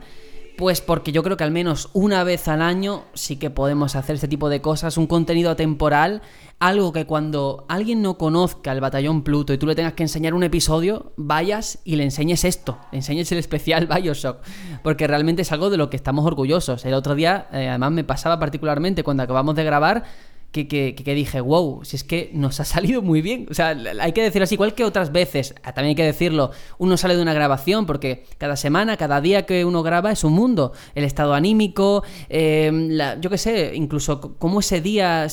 factores externos. Claro, te hayas levantado, si la conexión va mal o lo que sea, ¿no? Hay días que tú dices, buah, si es que la verdad hoy no, no siento que me haya salido bien o no he terminado muy satisfecho. Pero a día de hoy creo que con este especial Bioshock podemos sentirnos, como ha dicho Juanjo, muy contentos, muy orgullosos y sobre todo orgullosos de la comunidad que estamos formando en Discord. Estamos cerca de llegar a los 100 soldados. Quien quiera entrar está invitado, es bienvenido. Eh, hablamos de videojuegos de una forma muy cordial, siempre del respeto y la educación. Y bueno, creo que es un ambiente envidiable, la verdad. Sí, yo quería complementar lo que has dicho con una cosa que, me ha venido a la cabeza mientras lo estabas comentando. Y es que a mí, en un, en un punto de vista un poco, un poco no egoísta, sino de, sentirme bien, me gustaría que cuando alguien diga, oye, me gustaría escuchar un podcast que hable sobre Bioshock, a alguna persona le, le recomendara y dijera, del mismo modo que yo, por ejemplo, me pasa con, con Bloodborne, hay un podcast de Bloodborne que a mí quien me pregunte, yo le diré siempre, iros al especial del Reino de Neverland, porque sé que creo que es lo mejor que puedes escuchar sobre esto. Pues me gustaría que alguien pensase lo mismo sobre Bioshock, que dijera, pues vete a escuchar el de Batallón Pluto, que ni nada mejor. Me encantaría que, fuera ese el objetivo de, haber hecho esto.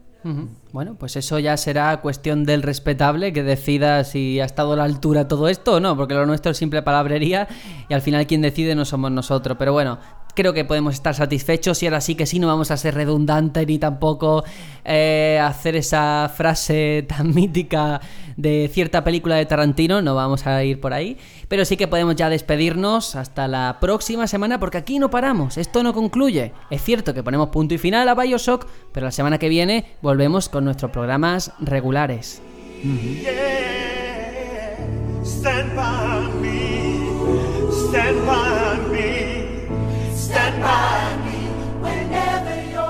Bueno, Hitor, nos despedimos. Ahora sí que sí, es ya de noche. Cuando yo empecé a grabar hoy era de día, era la lo, lo avisamos.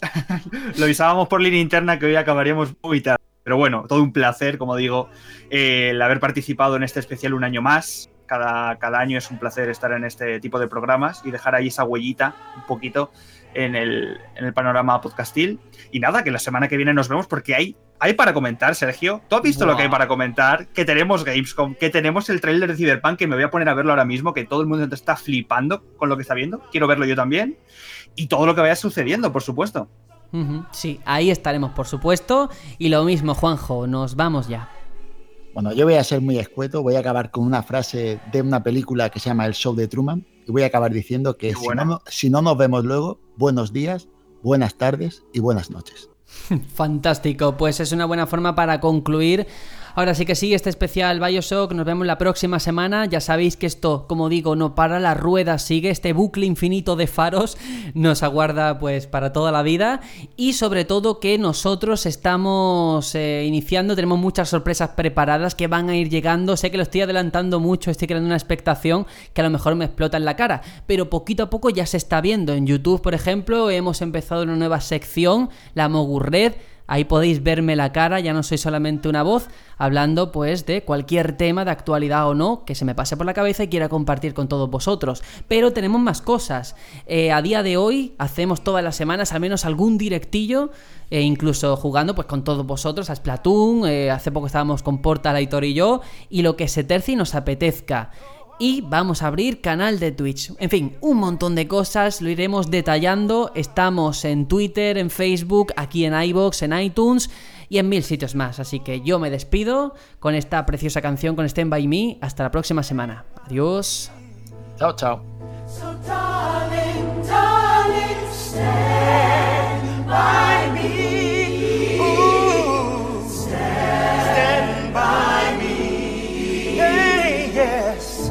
stand by me, stand by me. Stand by me. If the sky that we look upon should tumble and fall, or the mountains should crumble to the sea,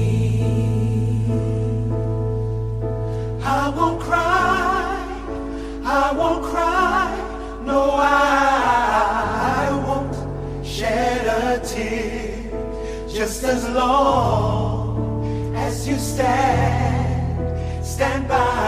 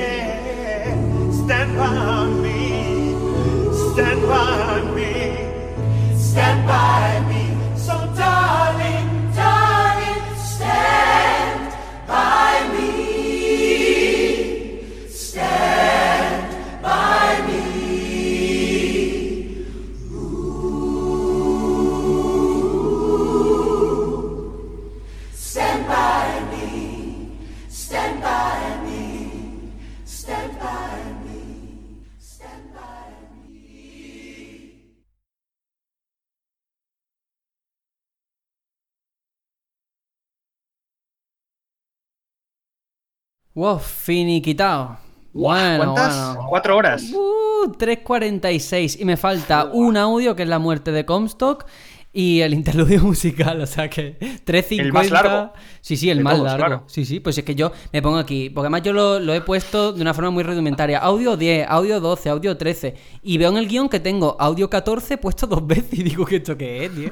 Sergio, tienes que rellenar hasta el final. ¿sabes? Hasta el Si no cuatro llega- minutos. Exacto. Cuatro minutos tienes que empezar a poner la frase. A cuatro horas. Y que pongo Stand rellena- by me en, en- en loop, en bucle. No, el- En bucle, el- en bucle de Wit. mira, pon- pones la frase de lo de constantes y variables y lo pones así, en bucle cuatro minutos. A. Juanjo, podemos hacer una cosa. Hacemos un, un epílogo y hablamos, hablamos del último juego que nos falta de Bioshock, el Everybody Goes to the Rapture. Madre mía, Que, joder, cojones. ese, ese hay que hablarle, joder. En el plus lo tengo, ¿eh? Hostia, macho, vaya, vaya día de olla, tío. Bueno, venga, vam- vamos a ver Cyberpunk, anda. Venga, sí, señores, ha sido un placer. Pero sí. Ok, bueno, ¿cómo lleva el System Shock, Aitor? Eh, estoy pasando unas cosas a limpio para, lo que tenía apuntado, pero era un poco lío y lo estoy pasando un poco más organizado, pues si no, voy a estar que sí girando papeles, que tal y cual. Tú de los míos. Aquí con el papel es como hay que ir. Sí, yo también. Yo también Lo malo del papel es eso, que se, se escucha en el micro, ¿no? Si yo hago así, se escucha. Claro. ¿Cómo va ese guion, Aitor? Ya está, cuando Que te quieras. estoy escuchando Yo nada más que te oigo teclear, tío. Te oigo teclear y me digo, hostia, la máquina de escribir de Resident Parece un Evil hacker, ¿eh? Está aquí a tope. Soy programador. El vídeo aquel, ¿eh? De, de- El curso ese, hostia, tío, que risa de reír. El tío ahí aporreando el teclado, hostia. qué Las líneas de código ahí. Sí, sí, sí, hombre, chungo. qué, qué crack, qué crack. El logo nuevo a la gente le está molando y la verdad es que, que está guay. Es eh, la hostia. Es la hostia. que hacía falta renovarlo. Eh, Lo mejor es la parte derecha del logo, pero bueno, el resto no está mal. Esto es un complemento. Complemento. el- Este logo es de derecha. Muy mal, ¿eh, Sergio? Muy mal. Además, el fondo azul. No puede ser, madre mía. Y además, tono azulado. El Steiner es el tono que me lleva es azulado. Y el Link también. Veremos a ver. Sí, Mm. vamos a hablar, pues, como hacemos siempre, primero del desarrollo. Vamos, te lo estoy diciendo a ojo porque tendría que mirarlo, pero hablando del desarrollo, luego la historia, la jugabilidad, no quedarnos solamente en la primera parte de esa del desarrollo, pero es que aquí es lo que había, prácticamente. Porque jugar no, Mm. no habíamos jugado ninguno al System Shock, hasta el final. Claro. Bueno, hasta el final. Es que eso, sí. quien juega hasta el final, yo le, pago una cena. Pues ya ves.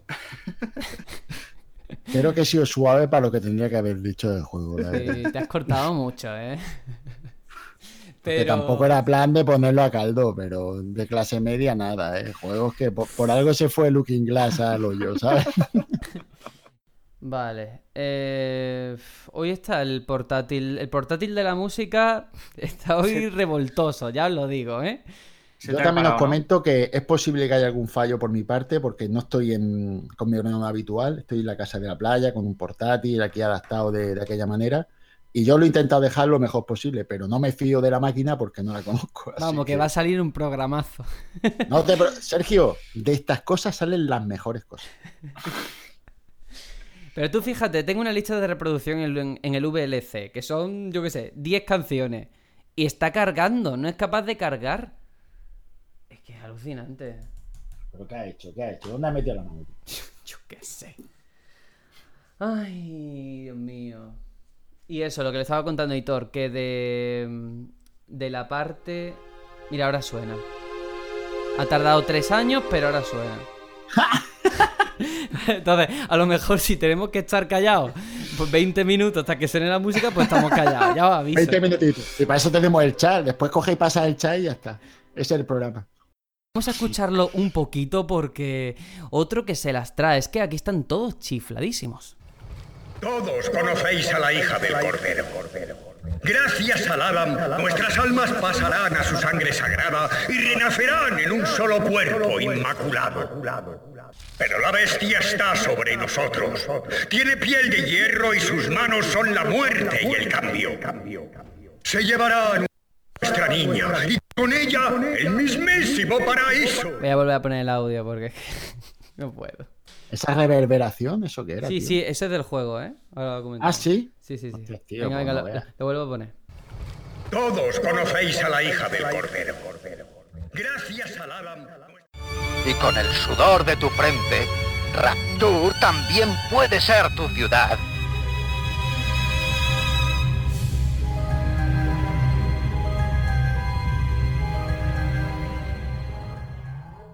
Bueno, llegados a este punto comenzará... Bueno, voy a repetirlo, que se me ha caído el lápiz.